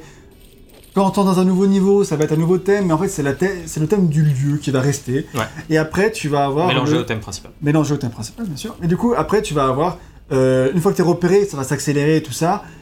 Mais dans l'ensemble, euh, tu as la même musique. Enfin, du coup, euh, vu que le jeu te ramène toujours aux mêmes endroits, enfin, tu vas toujours aux mêmes endroits à différents moments de la journée, certes, mais tu vas retrouver les musiques des lieux. T'as pas une musique par thème, par endroit, par heure de la journée. Non, c'est une musique par endroit. Hmm. Et enfin, peut-être t'as une Ah, musique pour le manoir, une petite musique pour le machin. Ouais, alors là, Updam, par exemple, t'as une musique pour le manoir, qui est la musique de, euh, d'Alexis. Et euh, dans Updam, t'as la musique d'Updam. C'est vrai qu'il n'y a pas assez peut-être de thème de personnage, parce que t'as, t'as le thème, je crois, de Franck, t'as le thème d'Alexis, et c'est tout. Oui, moi, au-delà de ça, ce qui est peut-être effectivement le cas aussi, mais j'aurais peut-être juste aimé que dans ton exploration, surtout moi qui jouais bah, en infiltration, dont je ferais vachement plus de temps, euh, j'aurais peut-être aimé juste qu'il y ait plus de variété, parce que souvent c'est un peu les mêmes notes pendant longtemps. En fait. Ouais, C'est tin, tin, tin. Oui, bah, exactement, et ça c'est celui-là tout le temps quoi. C'est marrant euh, comment. Exactement, j'ai reconnu. Ouais, mais Moi, je l'ai vraiment. pas eu, mais. Ouais, du coup, mais en vrai, c'est vrai que du coup, quand tu joues en infiltration, tu l'as tout le temps en boucle, ça dure très longtemps. Et voilà, j'aurais juste aimé plus de thèmes. J'imagine qu'effectivement, en album, ça déchire sa race, Ah, parce que dans tous les cas, les thèmes sont très très bons. Mais... Musique à écouter pour bosser, les gars. Franchement, Bah, t'as des moments d'envolée, c'est fou. VGM, euh, plus proche du rapport de gang? J'ai pas. euh, non, en fait, euh, assez neutre. C'est vrai que je trouvais le sound design très bien et les musiques pas très mémorables. Mais après, à écouter hors jeu, ça se trouvait son top. Mais c'est vrai que pour le coup, je l'ai pas fait.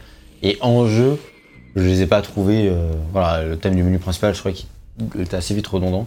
Et c'est vrai que ça m'a pas spécialement remarqué. C'est pas pour. Enfin, en tout cas, en jeu, c'est pas pour la musique que je retiendrai Deathloop. Ok, et ben écoutez, conclusion, messieurs? Conclusion, bah, je vais me faire le plaisir de commencer. Comme ça, on est parti. Bah, moi, Deathloop, c'est un jeu dont j'avais à la fois beaucoup d'attentes, à la fois pas trop, parce que je découvre un peu arcade, mais en même temps, euh, j'étais très curieux. Euh, C'est un jeu qui avait commencé à vraiment me hyper. Mais puisque. Enfin, c'était pas non plus ma grosse hype de l'année, tu vois. Donc, j'étais apporté avec un petit peu. euh, euh, tout pour me. Et je demandais qu'à être convaincu. Et euh, c'est un jeu qui m'a du coup au début beaucoup désorienté parce que j'ai euh, mis du temps à l'appréhender. Je trouvais effectivement le début comme VGM assez, assez lourd. j'ai mis du temps à me sentir vraiment à l'aise dans le jeu. Et aussi un peu trop complexe pour rien alors qu'en vrai c'est pas si compliqué que ça. Mais en fait c'est surtout un jeu qui au bout d'un moment m'a vraiment mis en kiff. Quoi. Je, au bout d'un moment je fais ok là c'est bon je commence à être à fond. Ça a mis du temps. Je trouve qu'il aurait pu mettre moins de temps à arriver à ce stade là. Mais du coup, une fois que, c'était bon, c'était vraiment excellent. Genre vraiment, euh, au bout d'un moment, j'arrivais plus à le lâcher. Alors, il s'est trouvé que j'avais un week-end de 3 jours parce que j'avais posé un RTT ce- en ce moment-là, et Nice. c'est bien tombé, et du coup, euh, j'ai fait 3 jours de Deathloop parce que j'avais rien prévu d'autre, j'ai pas prévu de sortir euh, ce coup-ci, et je kiffais ma race euh, à fond tout ce week-end-là, j'étais à fond, j'avais envie que de continuer à jouer. Euh, genre le soir, j'arrêtais ma partie, mais je, je pensais déjà à ce que j'allais faire le lendemain. Et je- c'est Ah, ça, c'est vraiment. ça. et parce que bah, tu sais, c'était l'avantage que je savais que j'allais faire à peu près que ça de ma journée. tu vois. Ouais. Et du coup, euh, j'étais vraiment à fond là-dedans et je me suis vraiment euh, plongé dans le jeu. Et vraiment, à un moment de kiff où j'étais content d'explorer et tout ça. Avec toutefois la réserve que bah, je pense qu'il manque encore un petit quelques heures de jeu en plus, quelques trucs importants essentiels à faire dans la campagne principale pour te pousser à faire d'autres choses en plus. Ce petit regret d'avoir l'impression que de faire que gratiner la surface, mais qui d'un côté euh, Te donne envie Non. un, un petit peu, j'y retourne. oui, parce qu'en fait, euh, bah, j'avais enchaîné avec Far Cry 6 pour le Nécho, mais ça fait que je suis pas resté sur Deathloop, mais je suis resté quand même sur Deathloop un jour ou deux de plus pour faire du Joanna, pour, euh, pour faire deux trois trucs que j'avais repérés que je voulais faire, ce qui était vraiment satisfaisant. Mais ça n'a pas, que- ça a pas le même sel quand tu fais ça une fois que tu plus la quête principale à finir. Ah bah oui, là, c'est faut vraiment avoir l'envie. L'envie d'avoir envie. Qu'on Exactement. me donne l'envie. Et voilà, et du coup, euh, peut-être, euh, après c'est ma faute en tant que joueur, mais ou si tu es la faute en termes de joueur, en termes de jeu qui t'incite pas à le faire, ça c'est un vaste débat, et c'est un peu le propre de- des jeux comme ça qui te laissent la liberté de, tout ça. Mais voilà, l'impression d'avoir gratiné la surface, et aussi, tout ça rend le jeu aussi fascinant. De dire qu'il y a encore tout ça, il y a encore tout ça que j'ai pas capté, il y a ces chemins et tout. C'est vrai que c'est un exemple de level design. Le level design est brillant dans le jeu, franchement. Et euh, le gameplay est vraiment satisfaisant. Donc c'est un jeu que j'ai vraiment, vraiment aimé.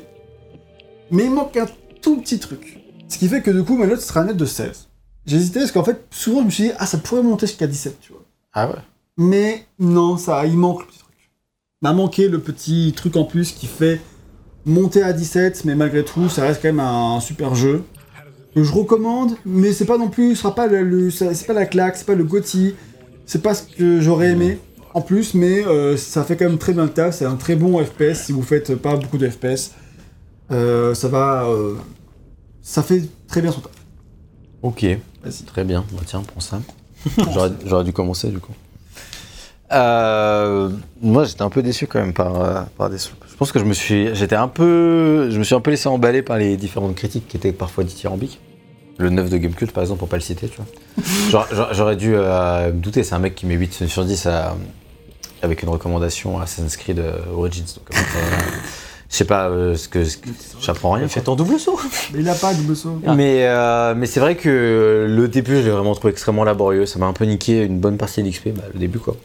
Déjà que le premier tiers du jeu, euh, c'est une corvée quoi. Pour moi, ça a vraiment été une corvée. Comme tu disais, j'avais oublié que j'avais dit ça, mais c'est vrai que le, le côté abrutissant, euh, surtout après Outer Wilds, quoi, je le remets dans le contexte, c'est vrai que je l'ai fait après euh, plusieurs bouts temporels, 12 minutes. euh. Euh, Returnal. Euh, Outer Wilds, Echoes of, Echoes of the Eye, et ensuite euh, Deathloop. Donc euh, voilà, là on en a enchaîné quelques-unes. c'est marrant parce que pour 12 minutes, je disais qu'on n'avait pas assez de boucles temporelles. Là c'est bon, je pense que j'ai eu mon quota pour l'année. Plus que pour l'année, peut-être. et, euh, mais c'est vrai que, surtout après Echoes of the Eye, qui a une merveille de, encore une fois, dans Outer Wilds, de réfléchir comment tu vas résoudre cette boucle, qu'est-ce qui va se passer, etc. Et ça, c'est vrai que, bah après, tu passes sur des sloops et il me tartine du texte, il me tartine, enfin, je veux dire, on bosse toute la journée, et en fait, quand je joue au jeu, le soir, c'est pour me détendre, parce que je veux un truc fun, ou alors réfléchir, mais, mais, mais que ce soit stimulant dans tous les cas, tu vois, je veux qu'il y ait, une, forme euh, d'intérêt comme ça. Et euh, je savais même pas que tu pouvais désamorcer ces mines comme ça, je sais pas comment tu fais. Ah ouais ouais, t'avances, t'avances en étant accroupi et t'appuies sur carré. Ah, Et là, tu fais pas ça. ouais, j'ai pas eu ce trophée. je, sais pas, je sais pas pourquoi tu l'as eu. Et, euh, et c'est vrai que bah, à ce niveau-là, j'étais pas hyper euh, satisfait au début des sous. J'étais là, il me procure pas euh, vraiment ce dont j'ai envie. J'avais beaucoup plus envie de, de réfléchir à la boucle, de réfléchir au truc. Et au final, même la réflexion autour de la boucle, elle reste très faible tout le long du jeu, je trouve vraiment.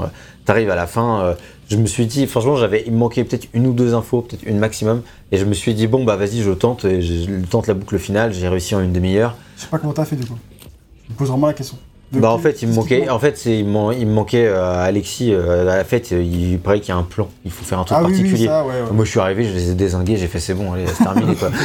C'est- La, la finalité est la même. hein, c'est la dit. partie qui est pas si. Oui, elle est pas obligatoire, mais, euh, mais c'est vrai que sinon, tu vois, tout le reste, au final, bah, si tu suis les différents trucs, en fait, le- la linéarité du jeu, pour ce jeu, je trouve qu'elle est un peu. euh, le dirigisme est un, est un peu décevant. Et moi, c'est vraiment ma décision dans Deathloop, c'est ça. c'est- Je suis- Après- je vais pas répéter ce que j'ai dit en boucle dans le test, mais Ouais. effectivement, moi Bah, aussi. c'est la boucle, c'est le thème, hein, de toute façon, on boucle aussi dans nos avis. euh, mais c'est vrai que du coup, euh, moi, ça va vraiment peut-être plus peser sur ma note, même c'est sûr. Parce que après, tu vois, là, on a rejoué pendant 3 heures encore, et c'est vrai que bah voilà, j'ai pris un grand plaisir à rejouer. Le gameplay est cool. Je connais les niveaux par cœur maintenant, enfin, moins tous les passages secrets et tous les trucs que j'ai pas découverts, mais en tout cas, dans ce que j'ai découvert, je le connais par cœur et tout. Donc, euh, donc c'est fun, tu t'amuses, et ça, à ce niveau-là, c'est chouette. Et, euh, et c'est ce qui fait que ma note sera quand même relativement bonne, mais il est en dessous de ce que j'attendais quand même. Franchement, euh, je m'attendais quand même vraiment à mieux. Après, c'est vrai que tous les retours étaient pas dithyrambiques, hein, mais La plupart quand même. hein, il, a, il, est, il est très haut. hein, il est très très bien ouais, noté. je hein. trouve que Il est dans le top 10 des jeux ce jeu, en termes de boucle temporelle, en gardant la base qu'il a, il aurait pu être beaucoup mieux, beaucoup beaucoup mieux. quoi. Et c'est con parce que pour un jeu dont on nous a mis des tartines, qui a été en développement pendant longtemps, Ah, Euh, qui a eu beaucoup de, de trucs, et qui a- en fait il a accouché dans la douleur, t'as l'impression un peu ce jeu, tu vois. Il a été reporté plein de fois, et c'est un bon jeu, ouais, mais... moi, je trouve que c'est un peu le, le typique de l'exemple du jeu qui a mis du temps à se construire parce que c'était compliqué à mettre en place Ouais. et qui serait sublimé par une suite. Après, comment faire la suite, euh, tout ça, parce que maintenant c'est quand même une histoire un peu unique et tout ça, mais, Bah, c'est ça. mais ouais. qui, euh, maintenant qu'ils ont le truc, bah ils. Ah, une, le- une des fins peut laisser potentiellement entrevoir une suite. Après, de là, est-ce qu'ils veulent vraiment. euh, Ah, ça dépendra de si c'est un succès commercial ou pas, mais a priori c'est plutôt un succès commercial quand même. Donc ça Ouais. c'est plutôt. euh, Ouais, les chiffres sont pas sortis non plus trop. Donc, ah, euh, vu les, chiffres, les quelques chiffres que j'ai vus euh, ont montré quand même que c'était plutôt pas mal. Après. bon, tant mieux. Bah, moi, je suis content pour. pour Ah oui, non, moi aussi je suis content pour Arkane. Après, on verra si c'est suffisant et surtout, voilà, de toute façon, maintenant que c'est un studio Microsoft, peut-être que les chiffres, ce sera moins important aussi, tu vois. On verra. Enfin, c'est toujours important, mais ce que je veux dire, c'est que peut-être que. Le Game a- Pass. Oui, le sera- Game Pass Voilà, peut il- justifier. C'est ça, euh, il sera un dans le. Game Pass et bah, pas forcément un échec, mais bon, un jeu plus de niche. Oui, oui, enfin, tu vois ce que je veux dire par échec, c'est juste un jeu moins téléchargé. c'est Un jeu, euh, voilà, pas vendu, enfin, dont la, la- la vente à 70 balles, c'est pas le euh, moyen de revenu le plus. euh, le, le, L'important, le- c'est le la fidélisation. C'est ça. Voilà. Donc voilà, donc tout ça pour dire que ma note, c'est entre un 14 et un 15. hein, Ah ouais, globalement. Bah ouais, c'est pour ça que j'étais surpris par ta note. Ah ouais, je pensais que, enfin, vu tes retours au cours de ce test, je pensais que t'avais quand même un peu plus apprécié que ça. Bah en fait, le, le gameplay est vraiment kiffant, donc ça tendrait plus vers un 15, mais c'est vrai que pour le reste, comme je disais, euh, j'ai vraiment, je me suis vraiment senti limité quoi. Euh, au bout de 15 heures de jeu, j'avais l'impression d'avoir fait, j'avais fait le tour des armes, j'avais fait le tour des breloques. Euh, la boucle temporelle, au final, je trouve qu'elle est pas si bien exploitée que ça. C'est plus un prétexte qu'autre chose. Au final, tu, Oui. c'est, tu recommences vraiment. C'est plus pour découvrir des niveaux que tu vas refaire. Mais par rapport aux attentes et par rapport à ce que j'en avais entendu quand d'autres gens en parlaient dans les previews et tout, je m'attendais vraiment à ce que ce soit beaucoup plus poussé en fait. Ah, c'est vrai que c'est ça que C'est- t'avais fait euh, dans un test récent, dire qu'il fallait pas se laisser avoir par les attentes. Ce coup-ci. Ouais. C'est toi qui as subi. Oui, ouais, bah là pour le, oui, mais euh, pas même. Donc c'est vrai que bah, c'est aussi à cause des, parce qu'en fait ce jeu-là, je l'achetais pas s'il y avait pas eu ces trucs-là. C'est ça la différence en fait, c'est que quand je sais que je vais faire un jeu, bah, j'ai mes propres attentes, je sais ce que j'en attends et tout. Mais là, ce jeu-là, je l'ai acheté parce que euh, voilà, tout le monde dit qu'il était vraiment réussi et moi les boucles temporelles, c'est un truc qui me fait kiffer. Mais de base, si les gens avaient dit qu'il était pas réussi, je l'aurais pas fait en fait, je l'aurais pas acheté, tu vois. Donc euh, donc c'est vrai qu'il y a, il y a ce côté-là des attentes et il y a ce côté aussi que bah du coup moi, je- en, en termes de boucle temporelle, c'est quand même un certain, certaines attentes et c'est ces attentes-là aussi qui ont pas été, euh, qui sont mes attentes personnelles, tu vois. Donc qui par rapport à- au, au thème du jeu. Donc euh, ouais voilà, ce sera un 14-15, 15 plus, plus si vous jouez pour le gameplay, ça tend vers 15-16 franchement tranquille. Mais si vous vous attendez du côté boucle temporelle, faut, pour moi faut tempérer un peu les attentes, c'est c'est pas forcément au niveau de d'autres jeux, euh, euh, d'autres jeux, Ouais, ça- voilà, tout simplement. euh. Moi, ça mélange de tout. C'est pour ça aussi que ma note va plus haut. C'est qu'il y a le Mhm. gameplay, il y a le, le côté level design, il y a le C'est ça. côté euh, découverte de l'univers et tout ça. C'est un ensemble de choses qui fait que. bah, C'est vrai. Tout dépendra de ce que j'en j'en retirerai dans le temps, mais c'est vrai que euh, j'ai été un... Moi, à fond, peut-être plus que toi. Ouais, c'est vrai que moi j'ai été à fond euh, les 5 dernières heures de jeu et c'est là aussi où je trouvais la limite. euh, donc bref, voilà, sans épiloguer, c'est vrai que c'est un peu un patchwork. Et donc je pense que voilà, 14-15, on est sur ce patchwork d'impression, il y a du positif, du négatif. Mais euh, et voilà, je pense que tu peux laisser. euh, Eh ben écoute, euh, moi, euh, eh ben, j'ai eu ce que j'attendais de Deathloop. Parce que je savais quoi attendre d'Arcane Lyon. J'ai fait Dishonored 1 et 2, et Dishonored 1 Ouais, et ça 2, va, bah ils ont pas de bon scénario. Enfin, personne n'a parlé du scénario dans sa conclusion. Ouais, hein. clair. non mais, non mais tu, tu parles du... Quand, en fait, quand tu parles de l'utilisation de la boucle Je temporelle, parlais c'est d'un un- point de vue gameplay, pur gameplay. Ouais, mais il y a son utilisation scénaristique qui arrive pas à trouver hein. d'imbrication dans le gameplay, tu vois. Oui, oui, c'est un je truc un peu généralisé. Et, euh, et du coup, euh, je trouve que Deathloop, en fait, ce qu'il arrive à faire, c'est ce qu'arrive à faire le mieux Arkane, à savoir un putain de level design couplé à un gameplay super addictif. Et, euh, et moi, c'est ce que vraiment, c'est ce que je recherche dans ces jeux-là, et c'est ce pourquoi j'y allais. Donc je savais pourquoi j'allais sur Deathloop. Et peu importe les notes je, et, euh, et Oui, les avis, pas même, euh, voilà, et je savais très bien pourquoi j'y allais, avec en tête les défauts potentiels qu'il pouvait y avoir. Je Mm. m'attendais à une IA moyenne, je m'attendais à voilà, un scénario moyen, je m'attendais... Il y a quand même quelques déceptions. Parce que je trouve que Deathloop a quand même une putain d'audace en termes de, en termes de game design pour un, pour un jeu budget comme ça, pour un jeu Oui, qui a quand même un gros budget comme ça, Même par rapport à Dishonored, tu vois. bah, je trouve qu'il a plus d'audace. Ah, hein. il ose plus de trucs. Ok, ok. Non, mais c'est intéressant que- d'avoir ton retour parce que moi, justement, euh, je reproche un peu un manque d'audace, tu vois, en soi. En fait, Dishonored, euh, c'est Il pas audacieux sans être au bout sur l'audace, peut-être. Ouais, Dishonored, c'est pas un- tant un manque d'audace euh, par. euh, c'est plus que le game design, t'en as, tu as ce que t'en attends du game design. Tu vois, et je trouve que Deathloop, il a cette audace de proposer quelque chose vraiment d'assez unique dans son game design, dans son approche euh, du FPS et même dans son approche de l'immersive sim. Il tente quelque chose. Euh, je préfère toujours un jeu qui se rate en tentant quelque chose qu'un jeu qui euh, voilà fait euh, C'est sûr que passablement. ça reste, ça reste une proposition. C'est clairement pas un jeu classique. Enfin, genre, c'est un jeu, comme tu dis, c'est une proposition. Et les genres de jeux pour du AAA qui font des vraies propositions, il y en a assez rares. Tu vois, nous, on, genre, on adore les jeux Naughty Dog par exemple, on a beaucoup vanté de la Us de l'an dernier, mais c'est pas du tout un jeu. Euh, Mais on parlait de, de- proposition, mais c'est pas du tout un jeu. Il y a une proposition. Si, attends, il y a une proposition scénaristique. Voilà, c'est ça. Mais pas Mais- en termes de. alors, c'est clair, clairement, d'ailleurs, c'était notre notre reproche. hein. Voilà, mais tu vois, par exemple, Death Stranding, il y a une vraie proposition Ah, de game design, de jeu, de quelque chose comme ça. Et C'est pour ça qu'on aime Kojima. Alors, J'ai pas, j'ai pas fait, euh, j'ai pas fait Death Stranding, mais je regrette que Deathloop ne soit pas aussi jusqu'au boutiste qu'il aurait pu l'être. Ouais. C'est ça, moi, vraiment le reproche principal que, j'ai, c'est sur la boucle. C'est, je pense que la boucle aurait dû être plus prise en compte dans pas mal d'aspects du jeu.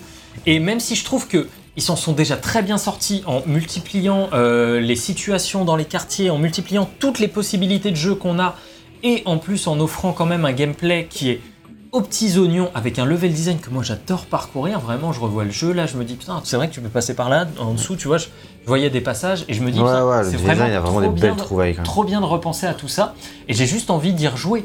Mais le problème, c'est que là, tu vois, contrairement à un Dishonored 2 où comme chaque map est très différente, j'y rejoue et euh, chaque map, j'ai un, un but entre guillemets qui est d'aller tuer le mec au bout, mais je dois aller jusqu'à ce gars-là.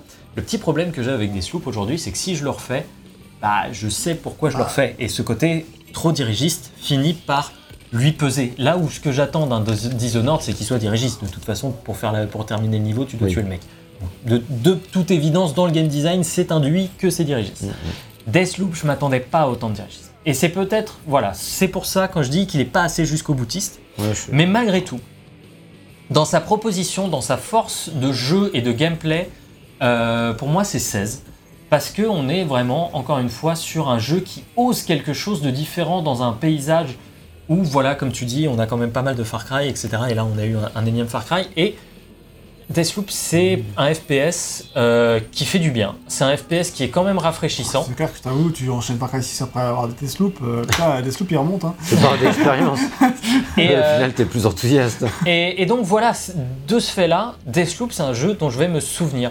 C'est peut-être pas un jeu que je vais porter autant en estime qu'un Dishonored 2, mais c'est un jeu que je vais quand même voilà, porter en estime et je garde toujours un œil sur Arkane parce que putain, Oui. quoi, ils sont toujours force de proposition, force d'envie de, de faire un petit peu changer les choses et ils le disent eux-mêmes. On a envie voilà, de montrer à certains que bah voilà, vous pouvez sortir du carcan habituel et ça fera pas forcément un mauvais jeu. De par le fait, je trouve qu'ils ont réussi, même si, encore une fois, pas jusqu'au boutiste, vous avez compris le point de ma conclusion. Donc voilà, c'est 16 ce qui sur fait 20. que, euh, bah, pour nous, il, lui manque un truc pour être excellent. Oui, c'est ça, il lui manque le. Il lui manque le truc pour être excellent, mais il reste quand même très bon. Sa qualité, de... il y a quand même de nombreuses qualités qui en font un très bon FPS, jeu d'aventure. C'est ça. euh, mais voilà, Mais. Le petit truc. Mais- Mais- En tout cas, voilà, merci d'avoir regardé ce test jusqu'au bout. Ouais, merci, on espère qu'il vous a plu. Euh, si c'est le cas, encore une fois, n'hésitez pas à mettre un like, un pouce bleu, euh, les commentaires, évidemment, si jamais vous êtes d'accord avec nous, si jamais vous avez des points de friction. Pas. Euh, des choses comme ça, on sera ravis d'en discuter avec vous dans les commentaires. Euh, ça vous donne envie de l'acheter, tout ça. Ouais, ça. tout. euh, n'hésitez pas non plus à vous abonner si ce n'est pas déjà fait. Vous pouvez nous retrouver sur nos réseaux sociaux, Facebook, Twitter, évidemment. Instagram, Instagram, Discord pour la- toute la communauté. C'est ça, notre site internet si vous voulez euh, retrouver nos notes, etc. de manière plus simple euh, sur n'importe quel jeu.